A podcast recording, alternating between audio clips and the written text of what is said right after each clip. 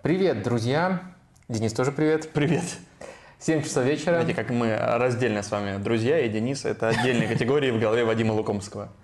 Да, э, я, я думаю только о том, что сейчас 7 часов вечера, Да. но не пятница, суббота, поэтому у нас пятничный стрим. А почему это возможно? Ну, наверное, потому что сборные играют, и, в принципе, на этой неделе не, не, не очень принципиально, а нам так было все-таки удобней э, все-таки в м, субботу выйти.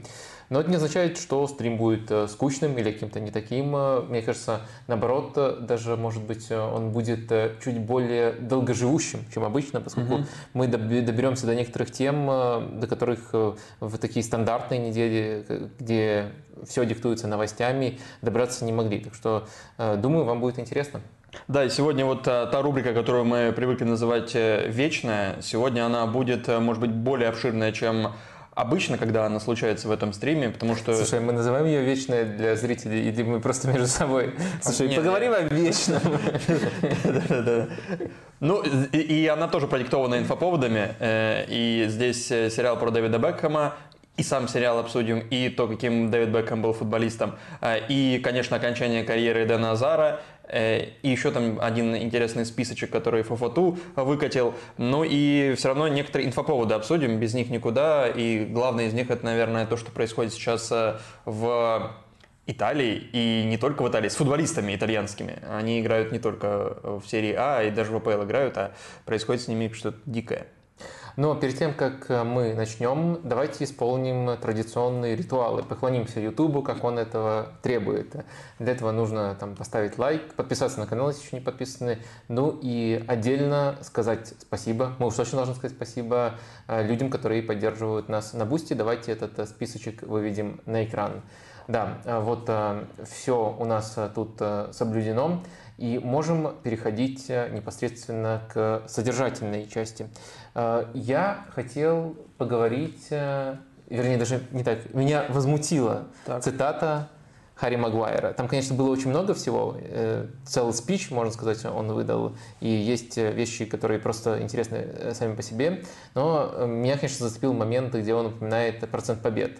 Но давай не будем сразу прыгать к этому. Просто можешь вкратце рассказать вот эту вот справочную часть взять на себя, рассказать, что рассказал нам Магуайр сейчас, когда он находится в сборной Англии. Да, была пресс-конференция, я так понимаю, перед первым матчем еще, ну, сразу первая пресс-конференция сборных, и Магуайр там выступал, он нам много чего говорил, в частности, говорил про поддержку э, со стороны Дэвида Бекхэма э, после буллинга, который устроили Магуайру после гола, получается, в свои ворота э, со сборной Шотландии. То есть предыдущий сбор э, сборной Англии, э, который был в сентябре, и там мы обсуждали это в предыдущую паузу, как э, э, на Магуайра ополчились все и все критиковали, и ты сам говорил, что это уже за рамки выходит э, всего. Э, И Бекс, насколько я понимаю, считает, что это было похоже на Да, видимо, да, видимо, 98-м, да. когда он удалился. Да, и Бекхэм, наверное, прочувствовав этот момент и понимал, э, что поддержка сейчас важнее, чем э, объективность. Э, И он его поддержал, Магуайр об этом и сказал. Он не говорил в деталях, какие слова Бекхэм ему говорил, но говорил, что мне позвонил э, Дэвид, и мы с ним поговорили. А еще была фраза, за которую э, ты сейчас, я так понимаю, будешь булить э, Магуайра, невзирая на то, что еще месяц назад ты его поддерживал, но за другое, видимо. Фраза такая. «Мои выступления под руководством Тенхага говорят сами за себя». Магуайр. «Э, Я провел в старте не так много матчей, как хотелось бы, но процент побед нашей команды, когда я был на поле, весьма высок. Да, видимо, все уже прочувствовали процент побед. Вот к этому, конечно, будем придираться. Я бы не называл, на самом деле, это буллингом, а то, что мы можем в один момент дать ему одну оценку, в другой момент, когда он даже не, не, не столько на поле что-то не то делает, а сколько за пределами поля не очень конструктивно говорит, можем дать ему другую оценку. Мне кажется, это, наоборот, говорит о том, что мы э, наиболее взвешенно из всех-всех-всех относимся к Харри Магуайру. Ну или, по крайней мере, точно не, не входим в клуб его хейтеров. Но эту фразу даже не то, что похейтите, из-за что эта фраза скорее вдохновляет. Вдохновляет показать э, всем вам, насколько выдающийся мыслитель Харри Магуайр и насколько хороший он аргумент в свою защиту выбрал, потому что процент побед – это очень известная метрика, и я просто, кто я такой, чтобы спорить с своим Харри Магуайром, я просто пойду у него по пятам, вот буду последователем, можно сказать, апостолом Харри Магуайра, буду нести эту веру людям, эту религию людям и составлю список лучших футболистов э, мира или даже просто э, каких-то ведущих команд в прошлом сезоне по версии Харри Магуайра. Мы немножко исправим, Харри, наверное, все-таки просто спешил и поэтому забыл, что в футболе не два результата, не только победа-поражение, а три, еще ничья. Поэтому мы будем по проценту набранных очков оценивать футболистов. Там процент Магуайра самого присутствует или его нужно назвать? Э, присутствует. Все, тогда не буду спойлерить. Присутствует, но Харри Магуайр. И вот э, просто чтобы понять, эм, как обстоят дела с этим показателем, и заново, так сказать, открыть для себя футбол, мы пройдемся по топовым клубам и скажем вам, кто там лучше по проценту набранных очков, э, который, по сути, вот рожден тем показателем, который упомянул Харри Магуайр, забыв, что в футболе не два результата, а три. Но эту ошибочку мы пофиксили. Теперь давайте к сути. Кого Харри Магуайр и его статистика считают лучшими футболистами в Манчестер Сити? Ну, на первом месте Максимо Перроне. Почему Манчестер Сити? А, в... Да мы по всем командам а, пройдемся, но это А, по всем? Их-то всего ничего. Не, ну ладно, хорошо, по, по ведущим Мак... английским Мак... пройдемся. По ведущим английским пройдемся. В Манчестер Сити лучший игрок Манчестер Сити по версии Харри Магуайра Максимо Перроне. Гвардиола, конечно, идиот, ему только 19 минут предоставил в прошлом сезоне, но вот если это показатель важный, он, наверное, должен был сыграть побольше. Ладно, отбросим. Может быть, э, просто это не совсем э, так эм, работает, и нужно смотреть, кто сыграл только побольше хотя бы, чем 19 минут. Тогда лучшие футболисты Манчестер Сити это Рубин Диш и Джек Грилиш. А, ну, честно сказать, это не так далеко от истины. Действительно, можно сказать, что по каким-то параметрам они лучшие. Но вот сразу за ними, наверное, уже идет кто? Эрлин Холланд, нет. Ну, или, или, или Родри, или Дебрёйне. Нет, действительно нет. Там Коул Палмер идет, а потом э, Серхи э, Гомес. Э, в Манчестер Сити так дела обстоят. Но, может быть, в других командах этот показатель эм, как-то лучше характеризует характеризует успешность либо неуспешность э, футболистов. Э, в Арсенале лучший игрок, тоже Артета этого дурак не понимал в прошлом сезоне, по этому показателю кто у нас? Киран Тирни. Потом... Слышал про такого, да? Самбила Конга. Тоже Артета. Почему он избавляется от лучших футболистов? Арсенал, оказывается, просто из, команду, да, да. из, из топ-клуба стал днищем. Но потом Вильям Салиба, ну, не знаю, что он тут делает, даже как-то странно. Ну и дальше в пятерку по этому показателю Арсенала входят Такихиру Тамиясу, ну, хотя бы в команде остался и даже больше начал играть в этом, э, в этом сезоне, поэтому, да, Артета, видимо, тоже прислушивается к вот этому видению Магуайра. Ну и дальше на пятом месте в пятерке лучших футболистов Арсенала Роб Холдинг. Ну что у нас э, в Манчестер Юнайтед? Ну, кто первый? Кто первый? Ну, не Харри Магуайр, видимо. Ну, да, если, а... если, если отбросить 17-летнего э, эм, юниора, который сыграл всего лишь 11 минут, то на первом месте именно Харри Магуайр. А, да? Да, вот. именно Харри Магуайр на первом месте. Но кто идет сразу за Харри Магуайром? Ну, наверное, может быть, эм, тут параметр показывает нам то, насколько крут Бруно Фернандеш, либо важность для прошлого сезона Казимира. Не совсем. Ван Бисака второй, Сразу за ним Марсиаль. И четвертое и пятое место в упорной борьбе делят Эланга. Он уже не в команде при этом. Это прошлый, прошлый сезон, да, конечно. А, ага. И Кристиан Эриксон. Может быть, в других командах есть хоть какие-то команды, где это соотносится с тем, что мы видим, потому что приходится заново как бы переоткрывать, перепридумывать футбол. Ладно, давайте чуть быстрее, но тоже Ливерпуль Э, Байчетич, лучший игрок по этому параметру. На втором месте Натан Филлипс. Все, работает. работает, оказывается. Вот уже пошла корреляция. Потом Диого Жота и Кертис Джонс. А, со Салаха почему-то не, не, не находит, не знает такого футболиста этот э, параметр. Ну и Тоттенхэм, давайте тоже для интереса посмотрим. Э, Тоттенхэм, Родриго Бентанкур на первом месте, Эрик Дайер на втором месте, лучшие игроки Тоттенхэма. И в тройку, тройку замыкает э, Эмерсон Роял. Очень странно, что какие-то идиоты из э, Мюнхена пришли и заплатили соточку не за Эмерсона Рояла, а за Харри Кейна, да. Э, который, э, который даже в десятку не входит. Ну, ну, послушали бы великого Харри Магуайра. Ну и Челси, конечно, у Челси у всех тут не очень хорошие результаты, но можно же как-то дифференцировать футболистов с помощью формулы Харри Магуайра. И лучший игрок Челси прошлого сезона так, и давай, и, и, вот, и вот ты сам зашел в тупик, Вадим Лукомский. И кто лучший игрок Челси прошлого сезона по версии, которую ты так усиленно троллишь? Ну, кто же этот человек? Жоржиньо. И где же он играет сейчас? Мне кажется, Жоржиньо, Жоржиньо, лучший игрок Челси. Сейчас ты будешь говорить, что вот это то исключение, которое из любого правила, да? А, нет, я, я просто скажу, что для Челси это действительно адекватный показатель. Ага. Сразу за Жоржиньо идет э, Бадиашвили и Армандо Броя. А, в общем, э, можете сделать выводы, насколько, насколько Харри Магуайр глубоко видит футбол. Э, да. Э, да, да, да, давай, теперь от юмора. У самого Харри Магуайра так и не назвал. У него 75% именно побед.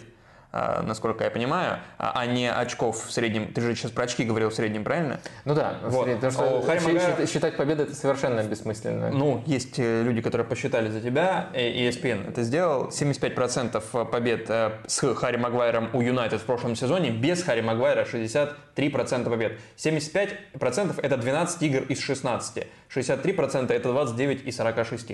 Собственно, на этом противоречии, на количестве игр и был построен юмор последние пять минут. Прости, я... Обычно, когда юмор... Э, Прости, я и, все сломал. Да, ты, ты все сломал, абсолютно все сломал. Потому что обычно, когда юмор, мы просто как бы заканчиваем. Не надо говорить, ребята, а теперь, пожалуйста, аплодисменты. Да.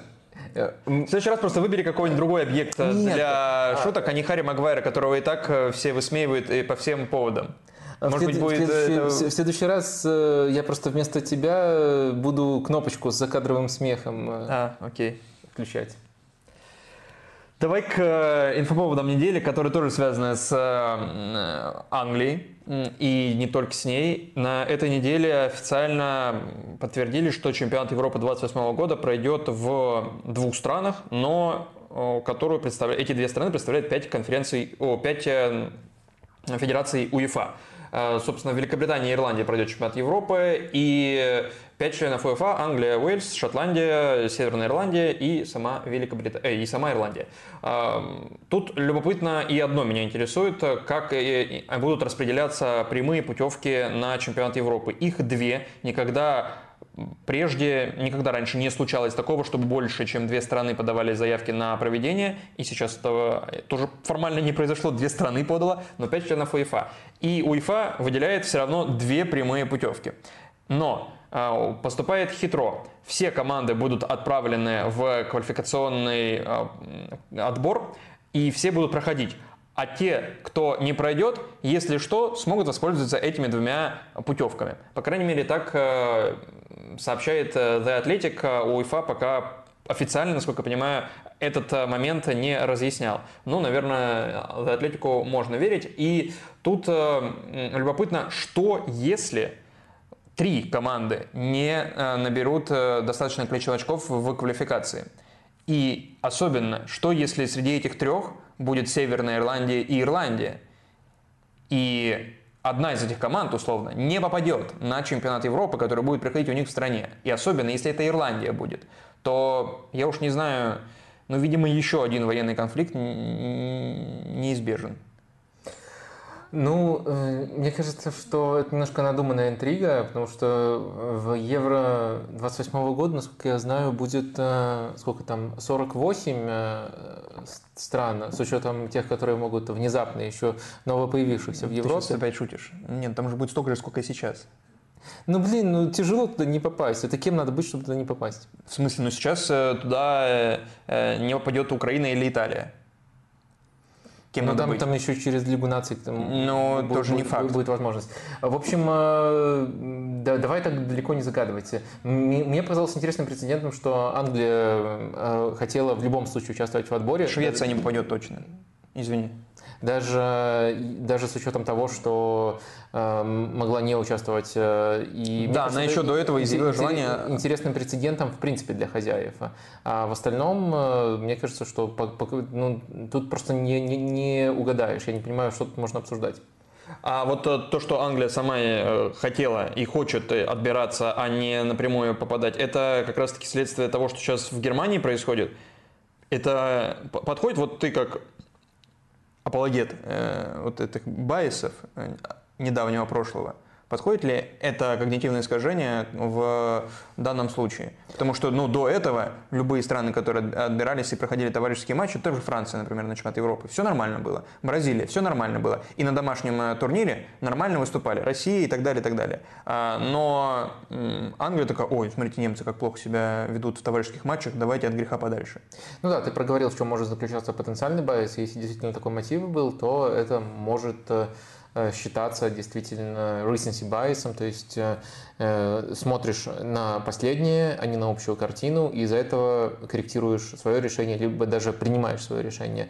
А в таком виде это можно представить э, действительно как э, когнитивное искажение, но мне кажется все-таки, что э, не обязательно такой мотив был у сборной Англии, и что само решение э, не, э, принимать все равно участие в отборе, оно может быть э, обосновано далеко не только, то есть э, далеко не только э, опытом Германии, не- неудачным сейчас, то что опытом, который также можно связать с нехваткой мотивации. Мне кажется, что это то, что многие на самом деле давно могли попробовать, а по каким-то мотивам вот в каком-то плане первопроходцем станет сборная Англии как хозяин. Ну, это, видимо, все на сегодня по сборным. Я так понимаю, потому что то, что происходит сейчас, э, это не входит в сферу интересов Вадима Лукомского. Я правильно понимаю тебя? Ну да, сборные я не, не, не- не настолько плотно смотрю, чтобы о них э, рассуждать. Ну, давай косвенно тогда еще немножечко. Тут есть одна тема, которая немножко шире, чем сборные, и тем не менее касается сборной Италии. Э, Несколько человек в- на этой неделе попали под э, расследование, связанное со ставками. И это все футболисты из Италии. Все началось с инсайдов э, важного человека в этой истории Фабрицио Короны, э, который проходит по делу как э, злой Фабрицио Романо. Э, И он э, рассказал о том, что сначала Фаджоли делал ставки.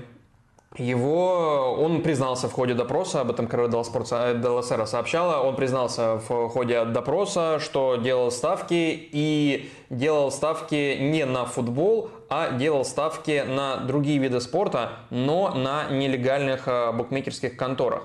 И в Италии существует э, такое сложное законодательство, такое пограничное. Делать ставки спортсменам, профессиональным спортсменам можно, но два условия. Не на свой вид спорта и только на легальных э, букмекерских э, э, линиях. И, соответственно, вот одно из них Фаджоли нарушил. Э, Ему грозит, там, как и всем, минимальный, э, это три года, но если сотрудничать со следствием, там может до полутора лет скоститься э, дисквалификация. После Фаджоли всплыла история с Тонали и Дзаньоло. Два, две главных звезды в этой всей истории, пока, по крайней мере. Э, Тонали и Дзаньоло были вызваны в сборную, но потом их э, Спалетти проводил, сказав, что это правильно сейчас. Они шокированы и не могут помочь э, сборной в матчах отбора. А, Ну, а там э, следствие пусть разбирается. И судя по данным там э, Ле Репаблика, следствие, собственно, разбирается. И Станали и Заньола тоже их допрашивали, и они по инсайдерской информации тоже признались. Но причем у них э, чуть ли не на футбол ставки. У Дзаньола так и вовсе на матч Ромы, в котором он принимал участие в Кубке Италии. И после этого еще скрылась история с Залевским из Ромы, который ставил на желтую карточку, свою же, вообще свою желтую карточку, которую он получил в матче, получил на 90 там какой-то минуте. И сегодня я вот уже ехал сюда, и Фабрицио Корона еще один список выкатил, и там уже невероятное количество итальянских футболистов. Флоренцо, Гатти, Манчини, э, Дзакани, Лацари, Равелла, Пелигрини, Лука Пелигрини из Лацо, который, э, Берарди, Барелла, Фратези и так далее, и так далее. Э, огромный список людей. Это же самый инсайдер, с которого все началось. Потом он удалил этот пост с Reddit, но как будто мы понимаем, к чему все это идет. И он тем более предупреждал этот инсайдер, что это будет очень громкое дело. Вадим, вот после этого длинного информационного спича, твоя трактовка того, что происходит?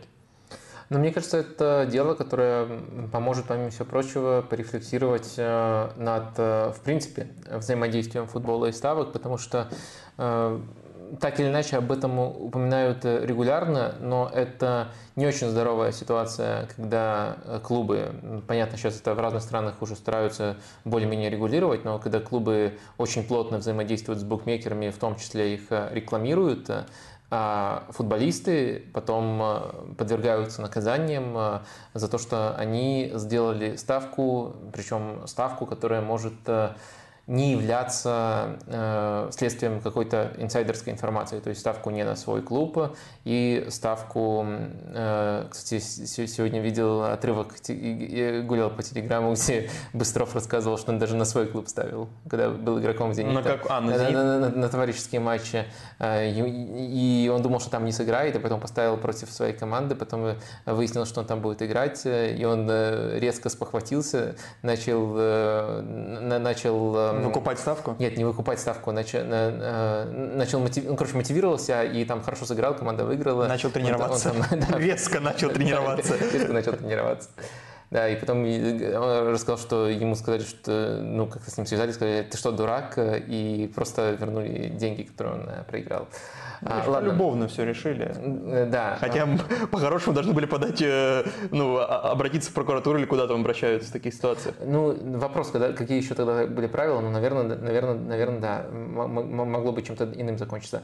А, ну, в общем, э, ситуация все равно нездоровая, что футболисты, что взаимодействуют с букмекерскими компаниями в первую очередь клубы, а в том числе рекламируют их, лиги тоже рекламируют букмекеров.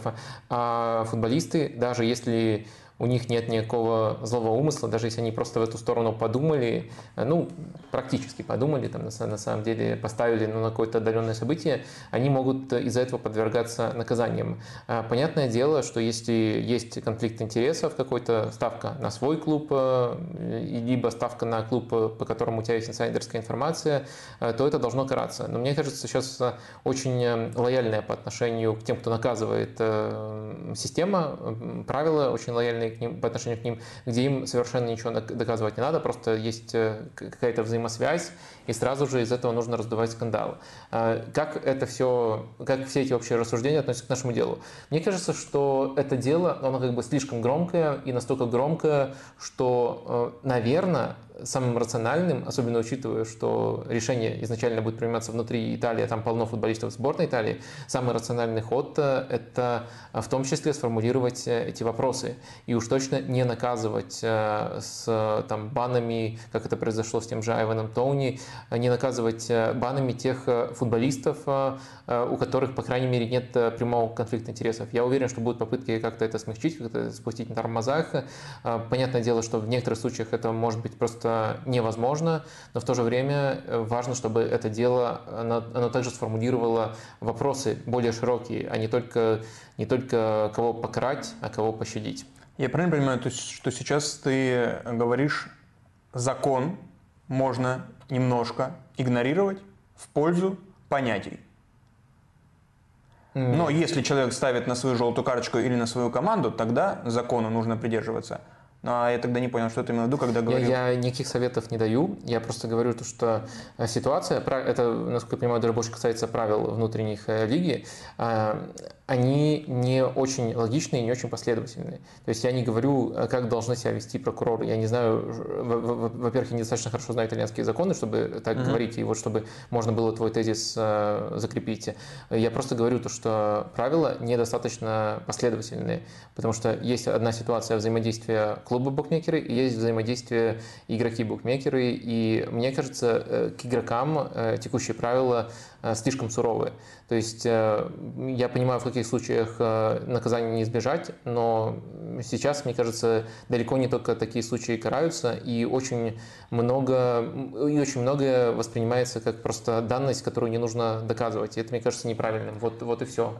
Это не про советы, а просто про то, как все функционирует и как, мне кажется, должно функционировать, и в чем, как мне кажется, непоследовательность. Ага, ага. ясно. А как ты думаешь, вот эта вся история, если она приведет к какому-то серьезному каким-то серьезным санкциям. Ну, там дисквалификация вот всех этих, там, 15-20 человек, в которых есть там, ну, Барелла, там есть Тонали, есть э, Заньола. На них, кстати, тоже распространяется дисквалификация, если э, будет э, установлено, что они нарушали закон, и суд признает, что Тонали и э, Заньола должны быть дисквалифицированы, то все турниры под эгидой УЕФА, в том числе и английская премьер-лига, должны подчиняться этому правилу, и, этому решению, и, соответственно, и у Ньюкасла его остановил не будет футболиста в, какой-то, в каком-то доступе, а, непонятно какого времени. А, так вот, если вот такие большие имена и, огром, и большое количество людей, там, ну, больше 10, больше 10 например, а, получат какие-то там годичные, полутора, полуторагодичные или там трехлетние дисквалификации, то может ли это привести к какому-то серьезному пересмотру отношений с букмекерами как раз-таки у клубов со стороны? Потому что кажется, что когда у тебя есть э, связь с букмекерами, когда ты являешься работодателем, показателям э, футболистов, то, ну, как будто они тоже более легкомысленно, что ли, относятся к, ко всем этим процессам. Мне кажется, тут вопрос исключительно в легкомысленности. Вряд ли там кто-то из них не понимает, к чему это приведет. Ну, просто такие, да что такого? А, мне кажется, что да, наверное, этот вопрос будет подниматься, но, но тоже для меня не очевидно, в какую сторону нужно тут э, проводить регулирование, потому что все-таки букмекеры, в принципе, в футбольной индустрии это очень важный источник доходов. И на самом деле, эм, опять же, это может быть уже не совсем про клубы, но в том числе про э, то, что делается в медиа, но мне кажется, э, не самая э, страшная ситуация, когда ты четко понимаешь, откуда на какой-то проект деньги, и эти деньги от букмекеров.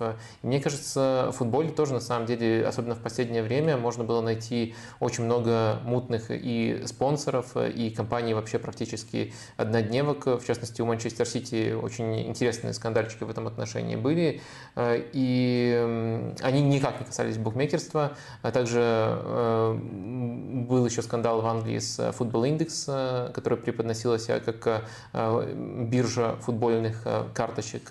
Ну, то есть очень много есть спорных компаний, которые есть в футболе, которые намного более мутные, чем букмекеры, и я не уверен, что Э, проверенные, зарегистрированные, как раз таки вот ты упоминал, что можно только у таких ставить итальянским футболистам и не на свой вид спорта.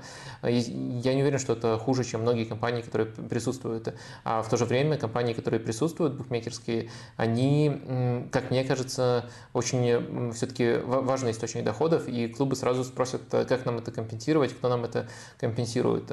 Так что я понимаю, что есть люди, которые, у которых болезнь, но ну, лудомания это называется. Да, это, собственно, некоторые, да. я так понимаю, разыгрывают сейчас эту карту, и Тонали говорит, что, ну, не он сам, а там через инсайдеры, его представители и так далее, и так далее, э, вся эта цепочка собирается обращаться к психологу как раз таки, и э, Фаджоли из Ювентуса тоже э, именно об этом, ну, именно к этому вроде как склоняется вся эта история, пройти вот какую-то какую терапию и Тоуни, когда приходил э, на какой-то подкаст, он тоже там э, рассказывал это как э, болезнь именно, как лудоманию, а не просто как способ там заработать. Да, то есть э, ситуация очень тонкая, и каких-то категоричных суждений я тут не готов выносить, но мне кажется, что вряд ли э, хорошее решение будет просто забить на то, что э, забить в том числе на лечение людей, которые этим страдают, и футболисты, которые, если они действительно этим страдают, они просто прикрываются, э, когда их уже поймали, и просто запретить рекламировать букмекеров, либо ужесточить как-то этот процесс. Мне кажется, это не будет решением. Uh-huh. Это не... Это, это Но будет футболистов просто... это не остановит, если Мне захочет, кажется, да. что это будет просто таким популистским жестом. Да, это, мне кажется, абсолютно никого не остановит, но, может быть, э, совсем недалеких людей, которые, которые не смогут найти какие-то там альтернативы и сами найти букмекера. И это не решит проблему, но зато будет выглядеть, вау, посмотрите, мы вот что-то делаем, мы не просто футболистов наказываем, а на самом деле, мне кажется, тут, может быть, даже футболистов так строго наказывать не, не надо. Я, я бы это говорил Э, в любом случае, но я это говорю сейчас, потому, ну, мне, у меня просто такие убеждения на, на, на эту тему. Я говорю это сейчас просто потому, что мне кажется, что этот э, скандал, он также может стать э, толчком к рассуждениям на эту тему, к рассуждениям, а не слишком ли непоследовательно вообще выстроена эта вертикаль. Да, ну посмотрим, как это будет развиваться. Давай к истории, которая, я уж не знаю, завершилась, либо просто на новый виток вышла. Сменила тренера Севильи в очередной раз. Но теперь э, тренера, за тренеров в Севилье отвечает не Мончи, а Орта, Виктор Орта. И это его первое, по сути, решение. Севилья уволила Менделебара на неделе. Она идет на 14 месте в чемпионате. И там 8 очков только в 8 играх. 4 поражения при этом. В Лиге чемпионов 2 матча, 2, 2 матча в ничью. Э, и, собственно, Менделебар уходит. Стал ли, стала ли Севилья слабее или играть хуже, чем она играла весной, когда а, выигрывала Лигу Европы? Мне кажется, в некоторых отношениях э, Севилья стала слабее, и на этом отрезке, да, и метрики все проседают, но в то же время стилистически Севилья не стала другой командой. Это все та же команда, которая находится там в топ-3 по всем прессинг-метрикам в Испании, даже вот в момент, когда они проседают. Это также команда, которая, что многих может удивить, если мы говорим, например, о таком оборонительном показателе, как э, deep completions, то есть э, допущенные передачи в острую зону, вообще имеет лучшую оборону по итогам этих э, туров, по итогам уже сыгранных матчей в этом сезоне. То есть где-то, особенно если мы говорим про оборонительную часть часть по, про оборонительную составляющую игры Севилье даже не везло. Но в то же время это команда жутко предсказуемая, команда, которая прессингует и навешивает, прессингует и навешивает. И в целом, при том, что, наверное, вот э, такой совсем провальный старт, стартовый отрезок, это э, в том числе следствие в некоторой степени и невезения, Э, но э, в целом э, не должно являться большим сюрпризом, а, что этот футбол не заработал в команде, которая не середняк, а повыше, претендует на нечто большее, б, что к этому футболу очень быстро привыкают и стараются вполне очевидными способами ему противодействовать. То есть, да, Севилья стала хуже, но при этом Севилья не изменилась. То есть, она делает то же самое, что пыталась сделать тогда, но просто делает это с разным эффектом. Надеюсь, я проговорил, почему тут э, нет э, противоречий. То есть, в атаке, э, вернее, без мяча очень высокий прессинг постоянно, зонный в схеме там 4-2-3-1, а при Э, атаках своих, э, по сути, упор на фланги и навесы, постоянные навесы. Некоторые детали меняются, например, э, кто играет под нападающим, личность этого футболиста меняется. Часто, кстати, он тоже сваливается на фланг для того, чтобы делать навесы. Меняется также периодически характер крайних защитников. Иногда они прямо полностью в бровку играют, иногда они более оборонительные. То есть немножко адаптации мог вносить Менделибар, но глобально каждая команда, каждый соперник понимал, чего ждать от Севильи и как ей противодействовать. Но в то же время я думаю, что вот именно такой провальный результат, напомню, 8 очков в 8 стартовых турах, 14 место, э, он не был обязательным. Могло быть э, чуточку лучше, ну и, наверное, тогда бы было чуточку больше понимания между Менделибаром и раздевалкой и чуточку больше времени у него.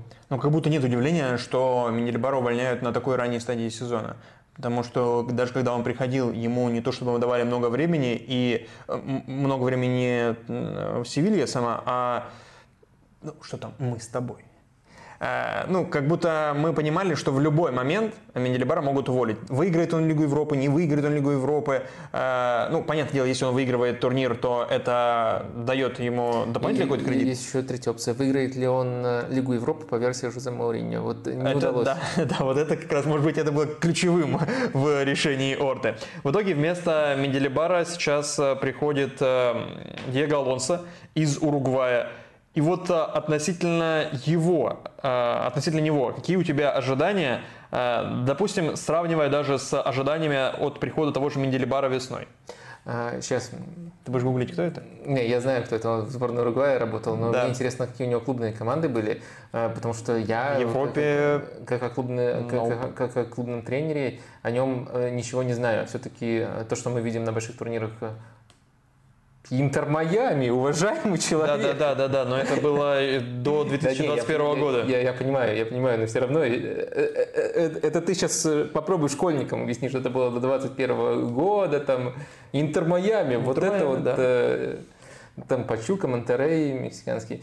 Э, окей. Ну, короче, как видишь, э, мне тяжело сформулировать от него ожидания как от клубного тренера, но с интересом буду следить, конечно, не с таким интересом, как за Менделибаром, поскольку Менделибар в любом случае, даже учитывая, что в каком-то плане мы так э, предупреждали, что таким образом может завершиться, скепсис испытывали, но все равно это было интересным экспериментом. То есть супер экстравагантный футбол, супер примитивный, но в то же время радикально примитивный и притягательный этой радикальностью футбол из э, маленьких команд, из аутсайдеров, э, где эта радикальность э, выглядит таким шармом, попытка перенести его на новый уровень. Ну и мы как бы могли предполагать, даже предполагали на этих стримах, что это, наверное, все-таки не очень классно завершится, но за этим было невероятно интересно следить, просто потому что это интрига, которую очень легко сформулировать. То есть у нас есть фрик прессинга, Uh-huh. и у нас есть команда, Э, сильнее, чем любая, которая у него была раньше. И вот э, что перевесит, э, как это будет одно на другое накладываться, немного ли будет навесов и так далее. Это все очень легко формулировалось. То есть просто можно было говорить первый поэтому, поэтому, поэтому, настолько вот радикальный, и дальше просто смотрите, следите, что из этого получится. Вот по Алонсо Точно нет э, таких вот э, легких интриг. Просто э, тренер практически чистый лист для моего кругозора футбольного, за которым, конечно, в Севиле будет интересно следить. Как ты сказал, это первое назначение самостоятельно у Виктора Орты в этом клубе. Напомню, он раньше работал в Лидсе и был одним из инициаторов проекта Марсела Бьелсы и очень весомую роль сыграл в том, чтобы убедить Марсела в свое время оказаться в Лидсе.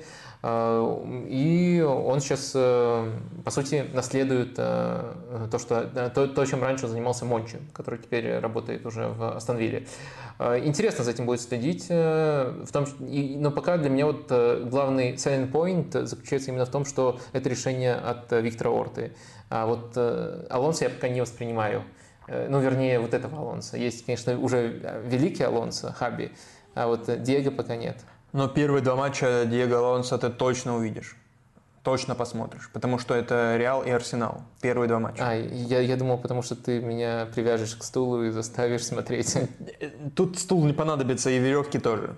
Ты сам будешь э, желать этого.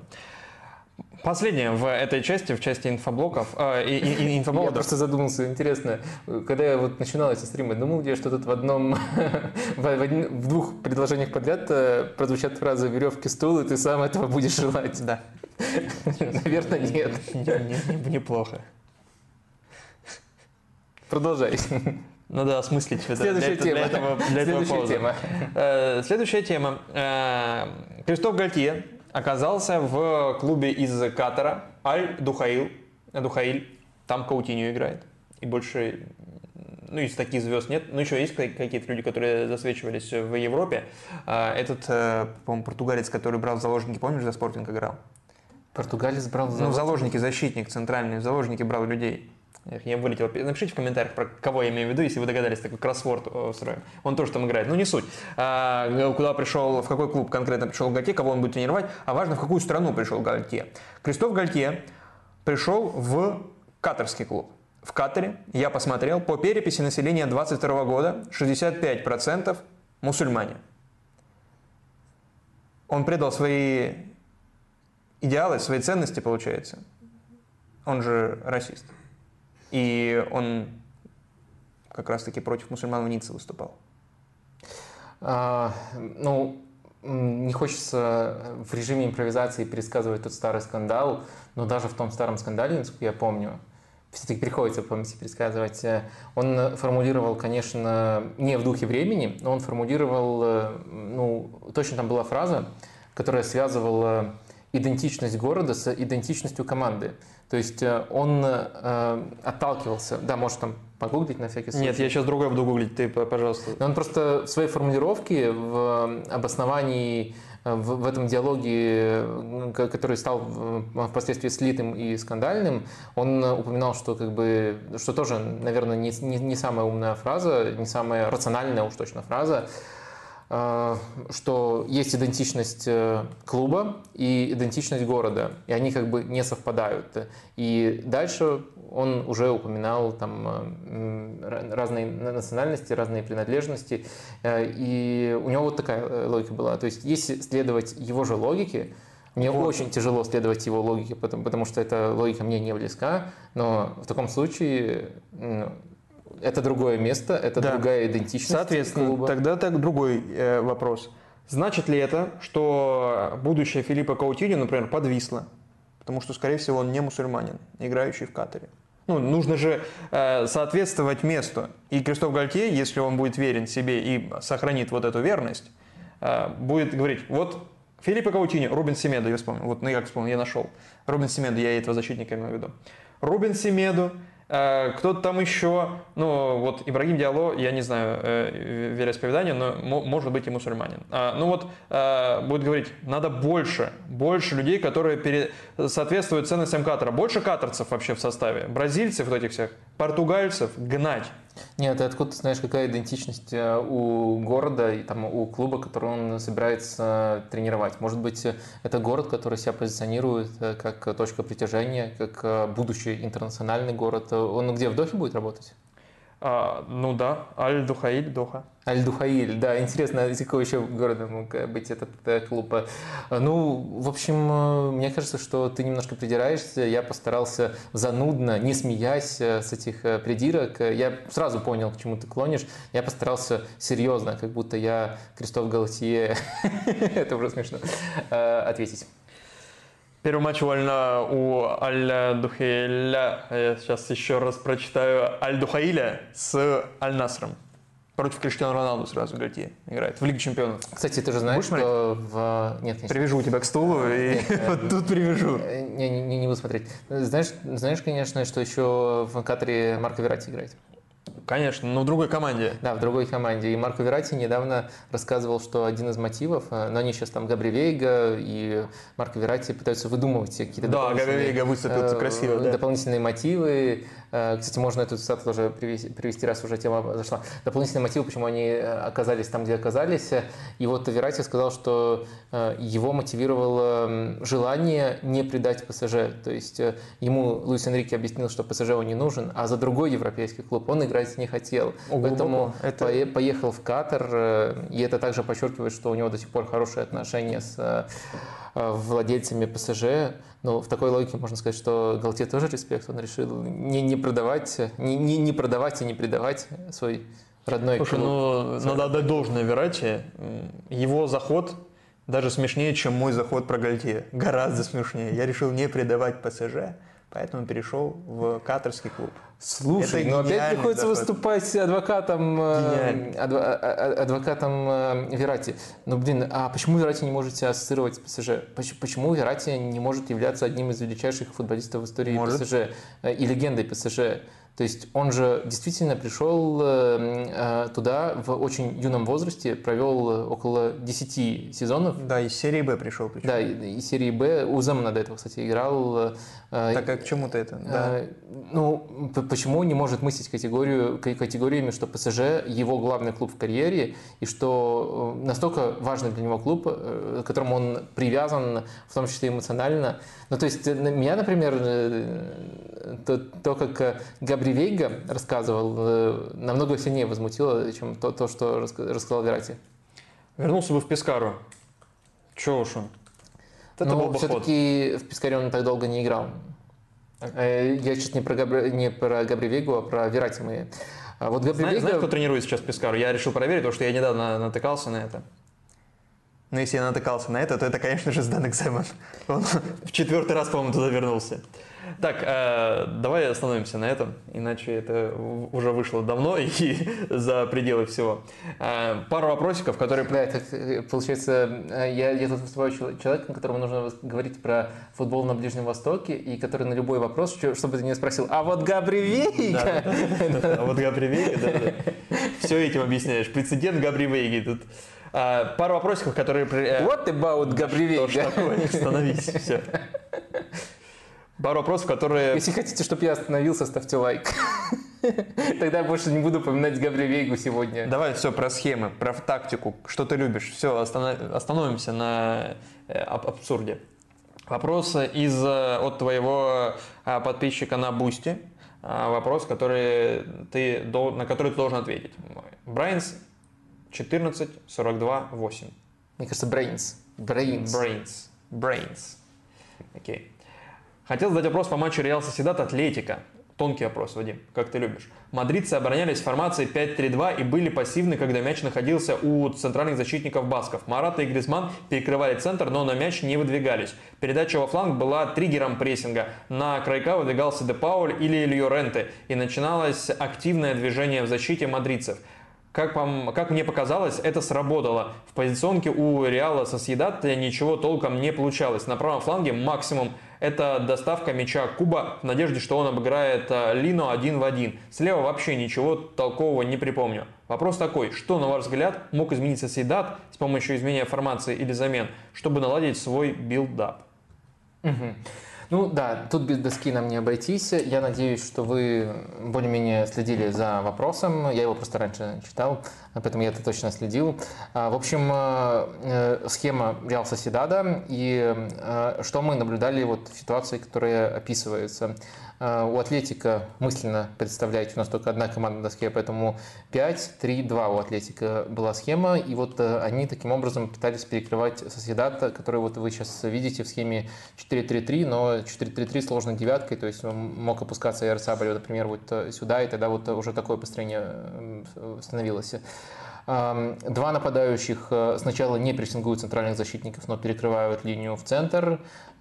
И дальше в случае паса на крайнего защитника Соседада, на них выдвигается еще один полузащитник. Ну и дальше все ближайшие опции перекрываются. Таким образом, такой достаточно пассивный прессинг, но в то же время э, с хорошим контролем соперника выстраивал Атлетика. А вопрос заключается в том, что можно изменить, э, как можно этот, э, как можно это, этот прессинг, то, то, что вот предлагал Атлетика, проходить, и как можно, за счет чего можно его отыгрывать. Опять же, тут может быть очень много вариантов э, ответа, и их не, не так трудно сформулировать, их намного труднее исполнить. В этом всегда самая большая трудность. Но в варианте, который я сейчас предложу, отвечая на этот вопрос, я отталкиваюсь от того, что делал и что мог в этих настройках, в этой структуре сделать непосредственно Реал Соседат. То есть не какая-то абстрактная команда, а вот поскольку вы сказали про конкретный матч, оттолкнемся от Реал Соседада. Так вот, Реал Соседат в этой стадии использовал крайних защитников в достаточно низкой позиции, вот в таких, по сути, зонах. И они, вот с одной стороны Троуре, с другой стороны Ахен Мунис, становились в этот момент свободными игроками. То есть они получали э, некоторые секунды свободы. То есть э, секунды между тем, как центральный защитник им доставит мяч и тем, как полузащитник соперника выдвинется для того, чтобы их накрывать. То есть если остальные опции перекрывались практически сразу, то вот они сначала могли одну, две, там, иногда чуть больше секунд потратить на принятие решения. Следовательно, им нужно было предоставить варианты для этого решения. И, и это можно делать э, на самом деле очень э, по-разному. Это может быть э, и вариант в центре, просто свободный игрок, который освобождается. Освобождается за счет того, что, допустим, Лерента или Родриго де Пауль выдвигаются для прессинга. Вот один игрок из этого центра освобождается, ему постараться доставить мяч. Он, например, может открыться ближе к фланговой зоне, либо он может оставаться в центре, если все равно открыта линия передачи. Второй вариант – это попытаться сделать э, нечто подобное. Фланговый игрок играет на флангового, И дальше э, под, э, под них, под э, этот маневр кто-то делает рывок из глубины, из центра полузащиты, может быть даже Субменди, который был опорником вот в этой, в, в, в этой формации. Ну и на другом фланге нечто подобное, то есть открывание на третьего. Мне кажется, что с входными данными, которые есть у этих команд, это такой вариант, который наверное, был бы наиболее эффективным, если бы его с достаточным спокойствием и достаточно часто пробовал Реал Соседат. Чтобы примерно представлять, как это могло выглядеть, э, можете посмотреть, э, поскольку в этот матч вот э, точно изучали, наверное, у нас есть под рукой, можете посмотреть эпизод, который где-то начинается в районе 6.45 по тайм-коду. Там вот именно отдельная, не, не регулярная, но отдельная попытка таким образом пройти давление, которое относительно неплохо сработало. Вот э, можно от этого оттолкнуться. Вот спасибо за такой вопрос, который даже пугает конкретикой. Может быть, э, для кого-то это выглядит как наш телепатический с вами разговор. Как э, Реал Соседат, Атлетика не смотрел. А ты смотрел, кстати?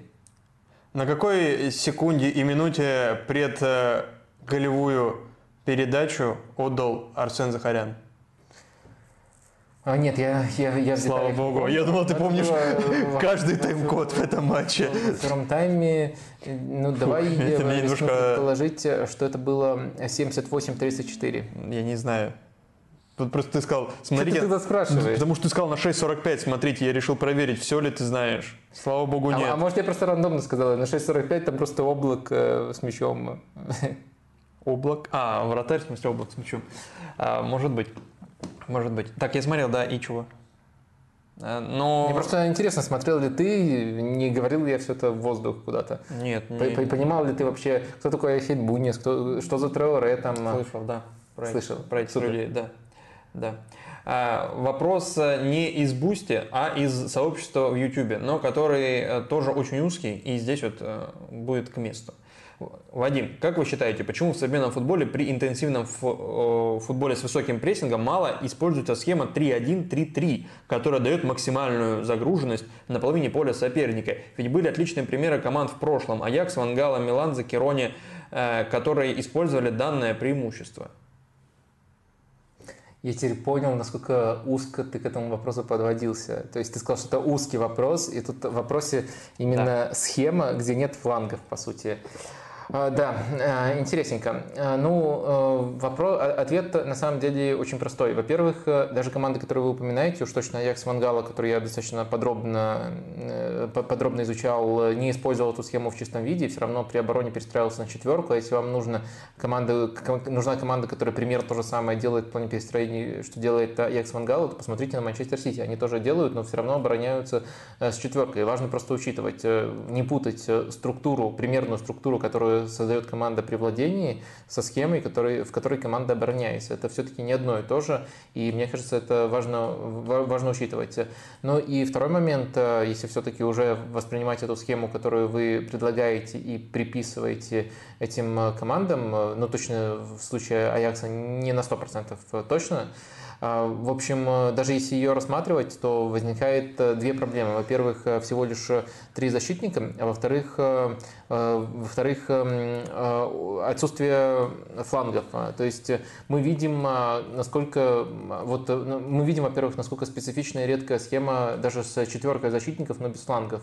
Елочка, которую Анчелоти пытался, например, в дерби использовать, либо 4-4-2 с ромбом, которые очень редко используют топовые клубы. Вот Соседат в прошлом сезоне часто играл по этой схеме, Реал в этом сезоне пытается играть. Но для того, чтобы таким образом играть, нужен очень специфичный набор футболистов, и практически все, кто так или иначе пытаются нечто подобное строить, говорят о том, что ну, нужны настоящие киборги в полузащиту для того, чтобы покрывать, по сути, две позиции. Если это имеется в наличии, если это, такой профиль футболиста имеется в наличии, тогда можно подумать. А то, что вы предлагаете, теоретически предлагаете вернуть из прошлого, и я, кстати, несмотря на то, что скептически настроен, мне очень нравится само мышление outside the box, то есть вне рамок э, и что-то, что никто, э, что-то, о чем никто сейчас не думает, пытаться вернуть э, из прошлого. Например, думаю, не, не, не так уж эм, эта идея далека от того, что Стоунс, от того, что Гвардиола провернулся Стоунзом, и тоже на каком-то этапе это могло показаться странным. Так что, может быть, я тут заблуждаюсь, но вот я вижу первую проблему, то, что эм, нет фланги слишком открыты, их слишком легко вскрывать при своевременной доставке мяча в эти зоны. А во-вторых, проблема то, что когда фланги так открыты, всего лишь три защитника остаются в рамках этой схемы. То есть это даже не пятерка защитников, это у вас э, предлагается э, чистая тройка защитников. И на пятерку не перестроишь, и четверки нету, чтобы хотя бы минимально компенсировать то, насколько открыты фланги. То есть э, мне кажется, что вот это вот два основных опасения, мимо которых невозможно пройти. Если в 4-4-2 с ромбом, либо там 4-3-2-1, она же елочка, можно за счет качества футболистов многие вещи компенсировать, то в этой схеме даже такой опции не остается, и она становится слишком суицидальной без мяча. Но в то же время мне нравится вот именно само мышление, которое рождает, может быть, 10 э, идей, которые невозможно копировать из прошлого, но также одну гениальную, которую можно копировать из прошлого. Поэтому я всегда рад, когда о чем-то таком у меня спрашивают. Но вот тут у меня опасений больше, чем оптимизма. Давай пару вопросов из чата возьмем. И тут э, Леонид спрашивал, что же сказал Габи Вейга. Мы так не проговорили. Габи Вейга сказал следующее. Я переехал в Саудовскую Аравию не только ради денег. Это был лучший вариант, чтобы развиваться в игровом плане, расти под руководством молодого тренера и играть в команде полной звезд, приехавших усилить чемпионат. Я на 100% горжусь своим выбором. И в чем он не прав? Конец это вообще, да. Молодой тренер, молодой, э, твой любимый из яслей. Да, прости, не удержался. А вот теперь нормальный, нормальный вопрос из э, чата, вот, э, чтобы ты мог э, не фейспалмить. Грискард спрашивал. Как вы думаете, Тоттенхэм сможет держать тот же уровень игры, учитывая более сложный календарь далее и не самую сильную скамейку? И насколько в этом успехе велика роль отсутствия Еврокубков? А, я думаю, что Тоттенхэм э, играет в такой э, трудный стиль э, и в, с очень яркой идентичностью, в котором действительно важно получать дополнительные, дополнительное время на тренировки, то есть отсутствие Еврокубков важно.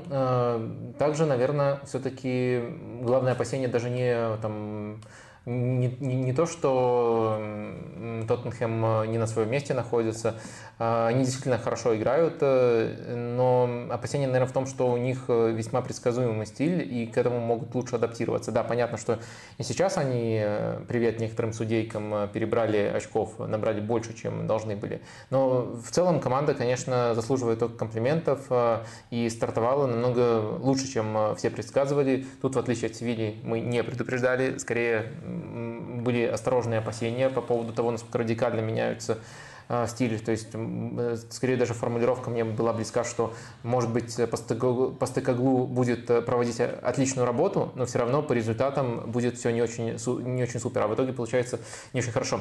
А в итоге получается, что и работу он проделывает отличную, результаты есть, но просто именно вот первое место, я считаю, что даже болельщики Тоттенхэма не будут спорить с тем, что они очков перебрали. То есть команда прогрессирует намного быстрее, чем все ожидали, но первое место это сейчас является перебором перебором, а, на мой взгляд. Но в любом случае уровень Лиги Чемпионов, я думаю, Тоттенхэм может удерживать.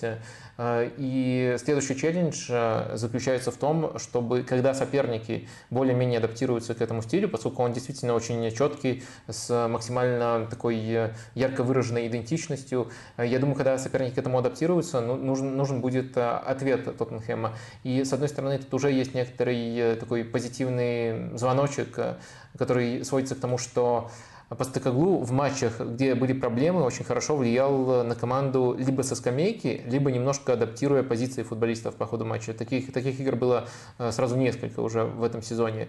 И в этом отношении, мне кажется, это такой звоночек в хорошую сторону, что э, Тоттенхэм сможет справляться с соперниками, которые будут пытаться играть на их э, предсказуемости. Ну и, наверное, наверное, наверное, тут все, что собирался, я сказал. То есть команда классная, но, наверное, уровня Лиги Чемпионов, а не уровня борьбы за чемпионство. Команда, которая прогрессирует намного быстрее, чем я мог себе представить. И команда в то же время из-за своей идентичности очень предсказуемая, но очень интересно будет посмотреть, как Постекоглу будет решать проблему этой предсказуемости. У Тоттенхэма, я не знаю, вот, Вадим, на, трактуй эту табличку как хочешь. Это power рейтинг, который э, не power рейтинг, а ты понимаешь, о чем здесь речь идет? О трудности календаря. Да, трудности календаря в первых 10 турах. То есть здесь еще не включены Давай игры с камеру с Не, не, просто чтобы ты понимал, э, о чем я говорю, чтобы я не перепутал, потому что я могу. А, и это power рейтинг от опты, а не power рейтинг, а трудность календаря основана на power рейтинге, то есть на силе команд, которую опта, э, ну, эту идею нагло сперла у сайта sports sports.ru и еще облекла это в какую-то цифровую форму, чтобы придать веса э, своему высказыванию. Э, и теперь пичкает э, нас, обывателей, вот подобными данными. И, в частности, вычитала, что у Тоттенхэма самая простая или самая сложная? И вот, вот поэтому я тебя спрашивал, что это значит? Средний уровень соперников – здесь. Ну, если, если э, красненький, то, насколько я понимаю, самый трудный. Если... Да, то есть у Тоттенхэма самая простая, самый простой календарь в стартовых 10 турах из всех команд английской премьер-лиги. И, и тут ты меня еще спросила, а справа подписано harder and easier. А, я не понял. У меня же зум, у меня же зум, видишь, был. Я не перелистал правее, да, поэтому увеличенная картинка. Да, у Тоттенхэма еще самый простой календарь, если верить э, этому э, этим данным. А, так что это тоже нужно учитывать э, относительно тех э, впечатлений, которые у нас накопились. Хотя впечатления в целом позитивные даже у Вадима. Еще один вопрос про Тоттенхэм, про команду, которая, которая меньше ну давай, это, ми, это реакция на слово Тоттенхэма. Рефлекторная просто. Безусловный э, рефлекс. Э, мало э, про Тоттенхэма в этом стриме говорится, потому что он не играет в Еврокубках, а и в Лиге Чемпионов в частности. Ремень спрашивает. На фоне успехов Постакоглу поймал себя на мысли, а это же первый тренер ВПЛ со времен Авраама Гранта, который пробился в лигу абсолютно со стороны. Не бывший игрок АПЛ, не европеец, не европеец, не успешный коуч из Южной Америки. Нет, человек прошел путь полностью с другого континента и другой тренерской школы в АПЛ. Хотели бы видеть больше приезжих в АПЛ. Ну, не знаю, тут какие-то очень э, странные фильтры, потому что иностранных тренеров с самым разным бэкграундом очень много было в... Нет, тут пишет не европеец, то есть Тухель тоже не подходит, например.